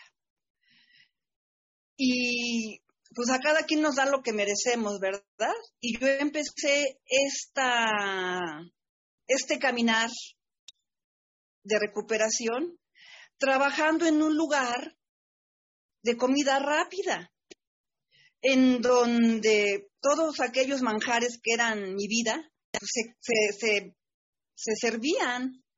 Yo misma tenía que hornear pies, calentar hot cakes, pancakes, y eran unos olores y eran unas cuestiones, pero ¿qué creen? No sucumbí. ¿Por qué? Porque yo estaba derrotada, yo estaba pisoteada en los suelos y cuando dije voy con todo, fue voy con todo, ¿no? Y mi poder superior que dijo, a ver si es cierto que muy acá, muy jacarandosa la mujer, ¿verdad? Vamos a ver si es cierto.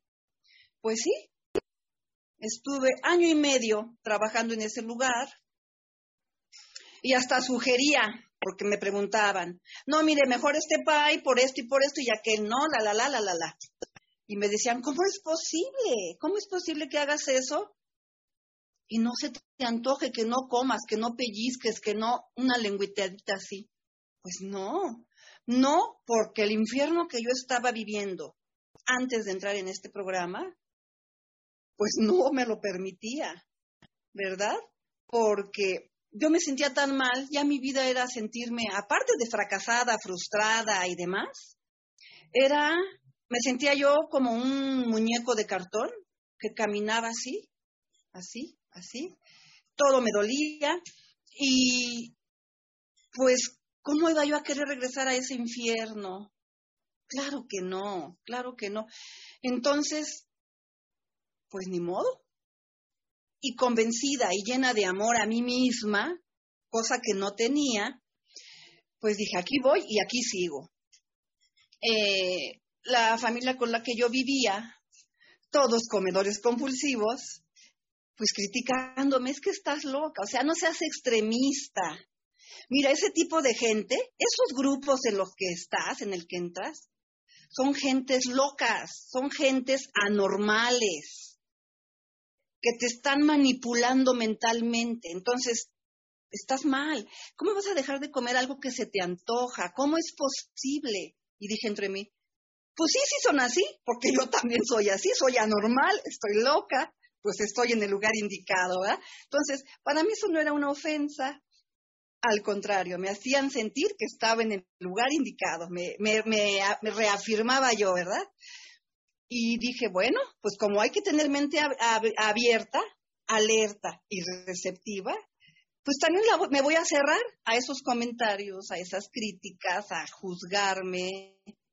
Eh, de hecho, tuve que tener enfrentamientos en el trabajo con personas, pero yo, como no entro en controversias, porque así me lo dicta mi programa, pues yo mi sonrisita del guasón y sí, pues que digan, que hagan y no le hace, ¿no?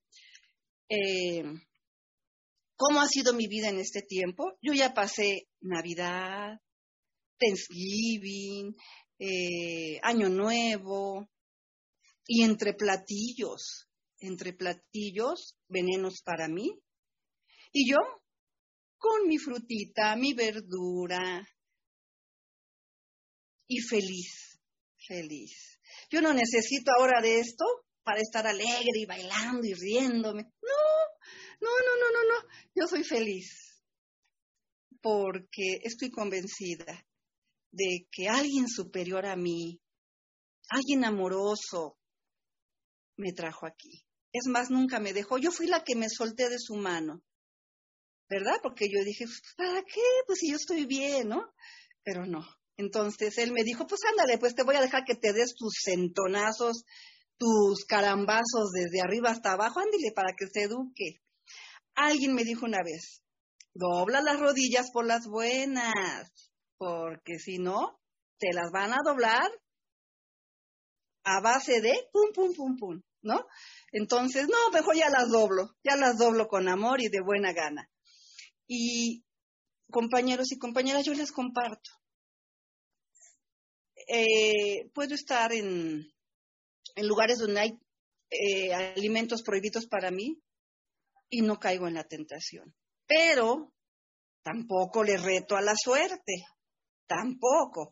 Eso de que voy y me meto a un café donde hay puros postres, pues tampoco. O sea, tampoco, ¿verdad? Eh, sí los evito, claro que sí. Digo, ¿a qué voy ahí? Pues ya ni el café, porque el café me le doy mis traguitos al café, me duele el hombro, la espalda, mi taquicardia por acá. digo, ¿a qué voy a un lugar de esos? Tampoco, ¿no? Entonces, sí hay lugares a veces a los que no voy. Y no porque tenga yo la tentación, ay, no es que se me va a antojar, no, porque sé que hay gente insistente que no respeta lo que yo estoy haciendo. Entonces, ahí entra mi prudencia, ahí entra eh, mi, recapacitar, ¿verdad?, de lo que estoy haciendo. Entonces, para mí, eh, más difícil ha sido controlar mi carácter porque ustedes me ven con mi sonrisita, pero yo era una energúmena, para todo como los gatos me esponjaba, ¿eh? Y entonces, pues no, ya le estoy bajando dos rayitas. Y ahora sí hago mis dramas y hago mis, mis berrinchitos, pero digo, a ver, a ver, a ver, tranquila. ¿Y dónde está tu programa? ¿Dónde está lo que te están enseñando en una visión para ti? Eh, ¿dónde está eso que has aprendido? No es nada más cuando estés en el grupo hablando, compartiendo, ay, qué bonita niña. No, es enfrentarme cuando me estoy en una situación difícil con mis hijos, eh, con alguna situación de problema de índole social, familiar, de salud inclusive. Pues es aquí donde se da ese servicio. Es donde a mí me han enseñado aquí que empezar conmigo misma a darme ese servicio para podérselo dar a los demás. ¿Cómo voy a dar algo que no tengo? Entonces, el trabajar con mi madrina, con mis ahijados, el estar siempre en servicio, ¿verdad? Nada menos vengo llegando de llevar a mi papi, que le arreglaron sus piecitos, trae un problemita en la mano, en una uña infectada. Entonces, pues sí, primero lo primero. Yo ya había desayunado, tengo ahorita preparada aquí mi comida abstinente, pero también un servicio, ¿verdad? A quien me necesita.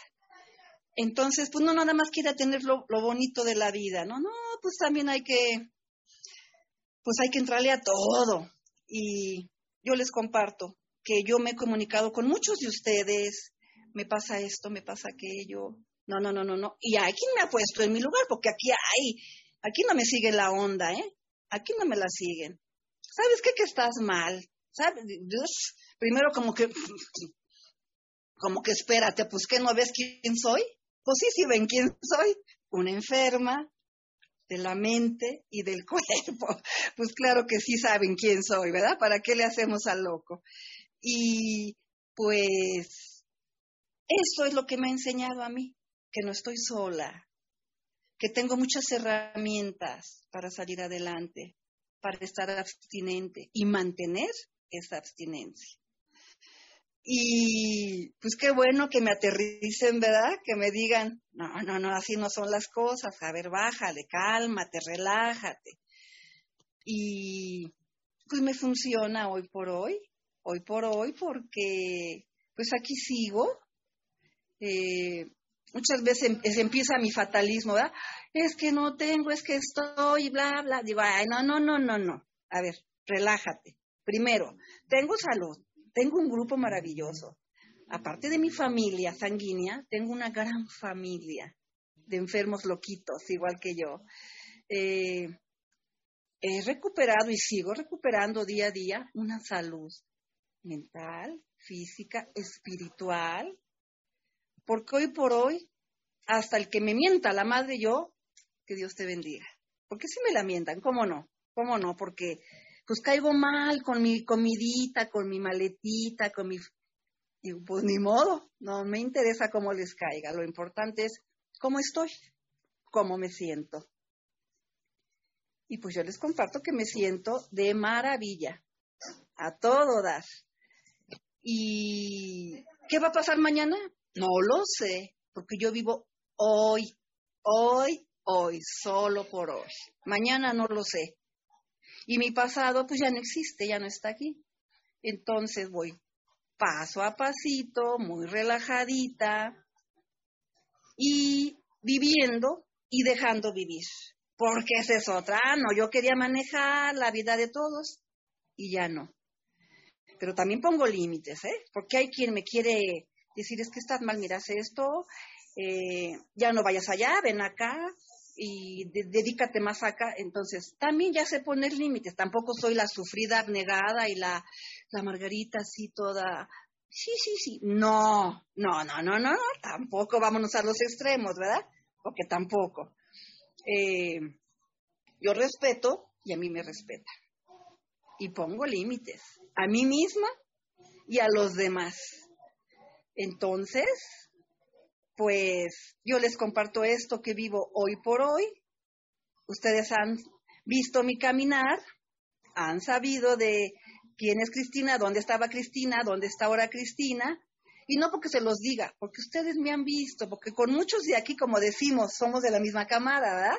Que empezábamos juntas, juntos, y que qué gusto vernos y seguir aquí. Entonces, no dejo de lado lo importante que es mi poder superior.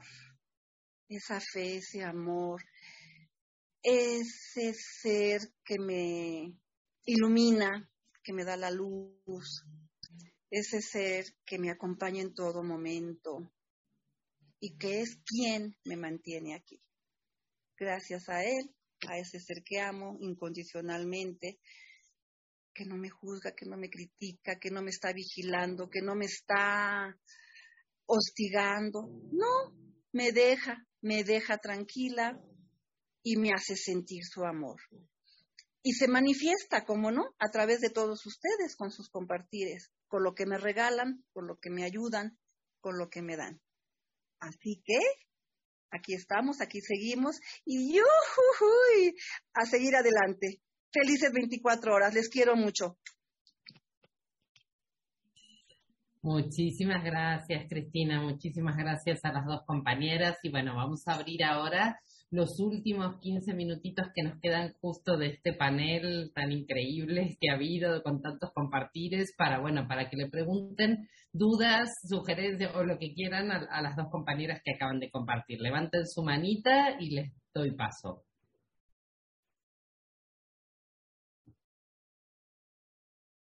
Cristina, no te nos vayas. También puede ser algún compartir. Tenemos no lo que... Ahí hay manos levantadas. Hay manos levantadas. Adelante, Guadalupe.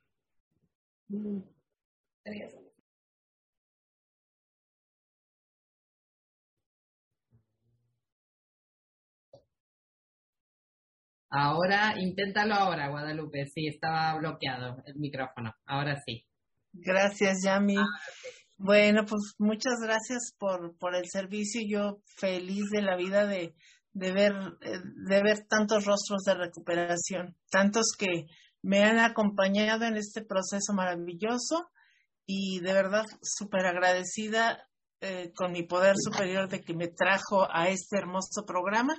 Este, pues no, hoy no quiero hacer preguntas, solamente agradecer a cada uno de los que dan eh, yo en mi credo eh, este, aprendí que el que ama, ama realmente, da la vida por los demás. Y, y cómo se puede medir la vida sino en tiempo. Y gracias por este tiempo que, que nos dedican, que, que eh, dedican a armar todo esto, de verdad, muchísimas gracias porque sin tanto trabajo tan bien organizado y con tanta eh, sencillez que llevan a cabo su, su servicio, pues se puede llevar a cabo este, este panel y, todo, todo el, toda la logística de la recuperación que existe en una visión para ti. Un abrazo para todos, unas felices y serenas navidades en, en abstinencia completa. Hasta pronto. Gracias, Guadalupe. Adelante, Nicolás.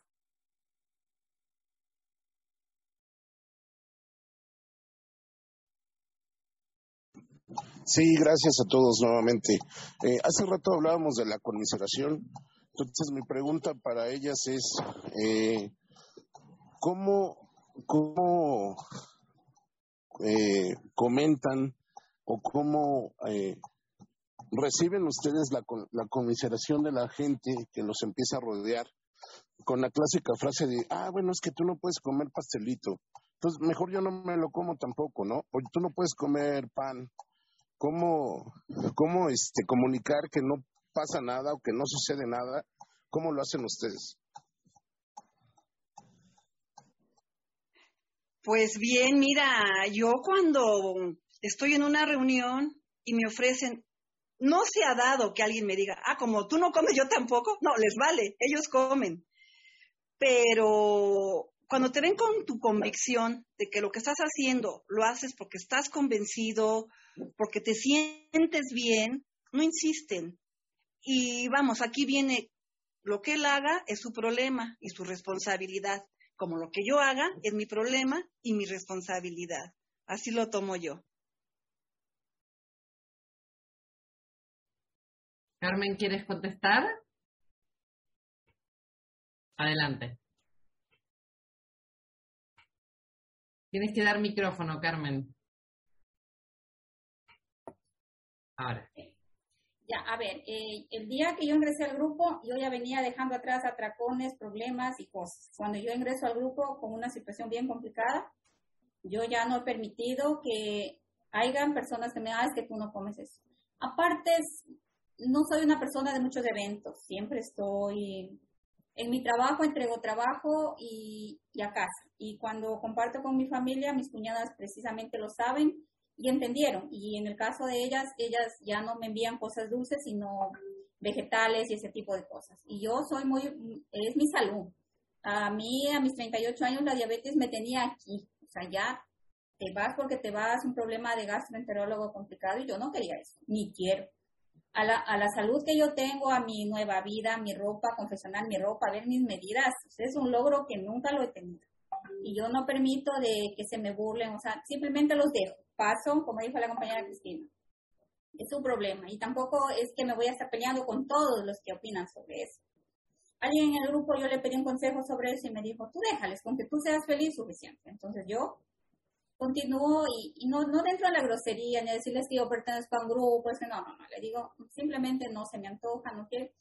Ha llegado un caso de tanto la insistencia, lo recibo, lo pongo en el carro y en el, en el, siempre en el taller, en mi taller hay gente están mis chicas. Y una de las chicas dice, ¿qué me trajiste? Ay, te traje un pastelito. ni siquiera lo veo. Ella va al carro por ese pastel. Entonces, eso sí, yo ahí soy así tan, algo que me identifica tanto es eso. No puedo y no caigo en problemas. No, no, no, para nada. Decir, no, no quiero, es que, no. Eso de, o también si pobrecita es que ya no puede comer, es que a ella le prohíben en ese grupo. Entonces, es así. O sea, es no y y no entre en discusión. Y, no voy a estar en pelea por, por ese poquito, ¿no? Si hay cosas más importantes que, que decir. O hay personas que me han dicho, oye, ¿por qué no comes? Entonces les explico, ah, sí, tiene su lógica. Y, no pasa nada. O sea, así lo manejo yo. Gracias, Carmen. Adelante, Gaby, con tu pregunta. Muchísimas gracias, compañeras, este, a todos. Eh, a, Carmen Mirelia, muchísimas gracias. Le mando un fuerte abrazo desde San José, Costa Rica. Logré escuchar su compartir y igualmente el de la queridísima Cristina Yuhu, que para mí es Yuhu. Este, qué lindo lo que compartí ahora eh, Carmen y eso tal vez para que se lo cuente a los, a los compañeros nuevos. Eh, eso que esa experiencia que dice que se trasladan en, transporte en transporte marítimo y qué linda porque lleva su, su, su lonchera, su, su comida. Yo sé que igualmente este, Cristina nos ha compartido también cómo maneja ella su experiencia a nivel, a nivel laboral. Eso, eso sería si nos pueden compartir. Muchísimas gracias y un abrazo para las dos. Eh, bueno, actualmente no laboro, salí de ese lugar. Eh, ¿Y cómo llevo todo esto? Con mucho amor, o sea, no lo veo como una obligación, lo veo como algo parte de mí, como el respirar, como el sonreír, eh, el desde ir a comprar lo que voy a consumir, desde el prepararlo, eh, cuando me sirvo ese alimento y le pongo su todo mi cariño en él, porque es lo que me está dando a mí la salud, porque es lo que entra en mí. Entonces, en mi cotidianidad, yo disfruto todo lo que llevo a mi boca. Y hoy por hoy no, trabajo ahorita, este, probablemente más adelante, pero si no se me complicó cuando laboraba en en ese lugar, pues ahora menos, ¿verdad? Eh, acaba de visitarme un matrimonio y abrieron mi refrigerador y me dicen, no hay nada. ¿Cómo no? Aquí está la tata y no. Ay, dice, parece un refrigerador de juguetito. Bueno, para ellos juguetito, pero para mí es la vida misma. Eso es lo que puedo compartir.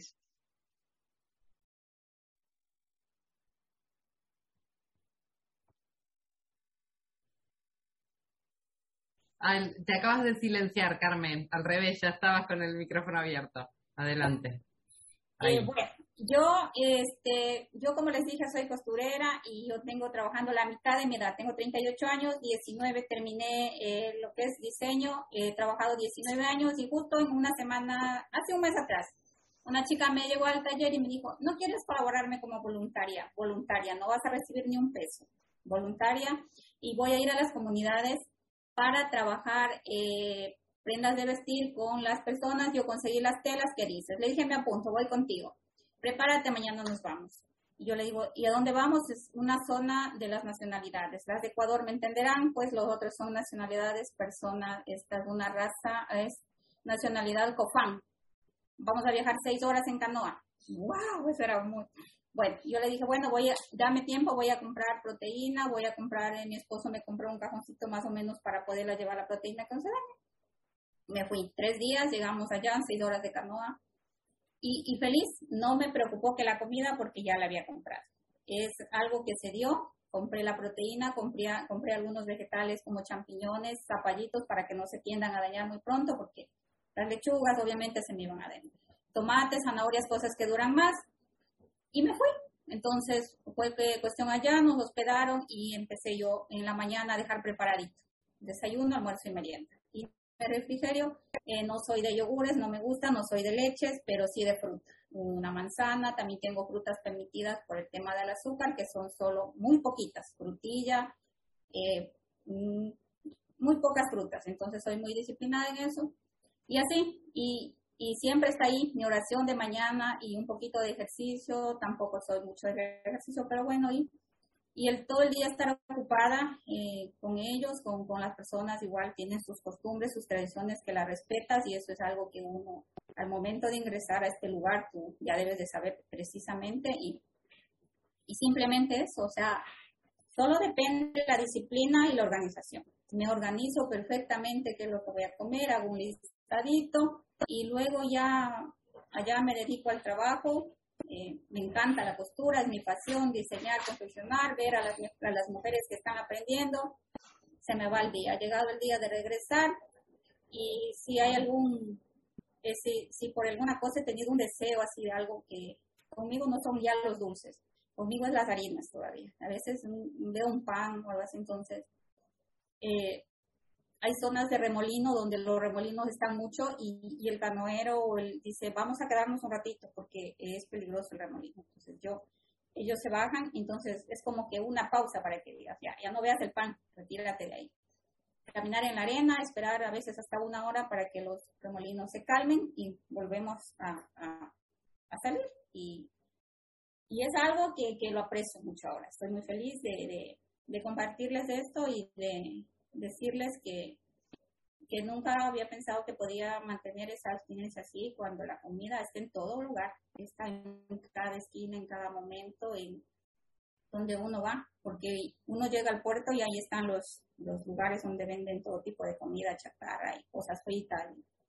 Y, no hay una fruta ahí en ese lugar que te están vendiendo. Es, es, es bien difícil y, y, no sé cómo lo logro y, gracias a mi madrina es Gaby la que está ahí, entonces ella me ha dicho usted comparta, trabaje, eh, me ha hecho mantener esta abstinencia, pues eh, lo digo con toda humildad, con, con, con ese cariño y así compañeros, simplemente eso. Muchísimas gracias, Carmen. Adelante, Patricia, con tu pregunta. Gracias.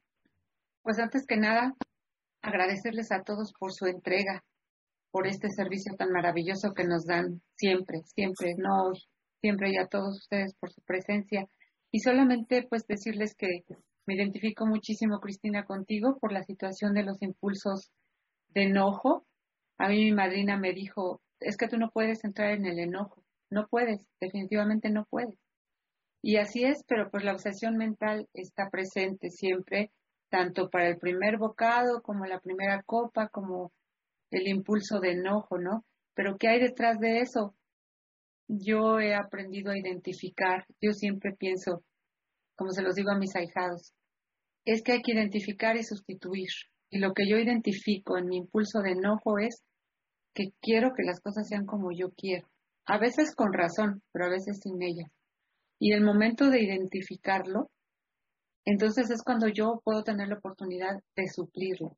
Pero pues siempre y cuando tenga yo esa apertura de mente, de corazón y de espíritu, ¿no? Dándole la reaccionar como yo nunca voy a poder. Pero me identifico muchísimo con contigo, Cristina, y pues la obsesión mental siempre estará, pero también tenemos los recursos para domar. Ese es mi compartir. Muchas gracias a todos. Adelante, Galvin, con tu pregunta. Luego los piropos en privado. no, eh, lo mío no es ninguna pregunta, únicamente agradecer por tan bello taller a todos los oradores del día de hoy, a todos los que organizaron el, taller, créanme de que en realidad es de suma importancia para mí, se los agradezco porque sí fue, fue algo muy, muy bonito y de mucho provecho para mí. Y si hay tal vez alguna persona nueva, invitarlo, que, que está en el lugar correcto. Muchas gracias y, nada más agradecerles por el tan bello taller. Muchas gracias. Bueno, con este compartir ya vamos cerrando. Hemos pasado el primer día del panel, un panel increíble. Eh, muy pronto va a estar en los mejores cines, ¿no? En YouTube. Muy pronto va a estar en YouTube colgado, a ver cuándo, y para que lo puedan volver a escuchar, volver a deleitarnos a eh, eso, volver a, y a los que no lo han podido escuchar, que lo puedan escuchar por primera vez, también va a estar en Spotify, en Evox y, y bueno, sobre todo invitarlos a todos y a todas que mañana seguimos, mañana volvemos a tener una doble sesión. Seguimos escuchando a compañeros y compañeras recuperadas que, y, recuperados que nos van a contar sus experiencias. Y bueno, y sin, obviamente sin olvidarnos que si hay alguien que aquí está en Zoom y todavía no está en Telegram, que puede ir a la, bueno, a Google a buscar una visión para ti, eh, comedores compulsivos y ahí le sale la web y ahí está. Y sino que nuestro grupo grande funciona en Telegram, funciona las 24 horas del día, 365 días del año y en cualquier horario siempre hay alguien conectado. Así que nada, invitarlos a todos y a todas porque ahí es donde está el listado de padrinos y madrinas y ahí es donde está la posibilidad de la recuperación. Bueno, por lo menos esa ha sido mi experiencia. Así que quería agradecerles a todos y a todas, despedirme a todos y ahora si quieren abrimos los micrófonos y decimos la oración de la serenidad para despedirnos.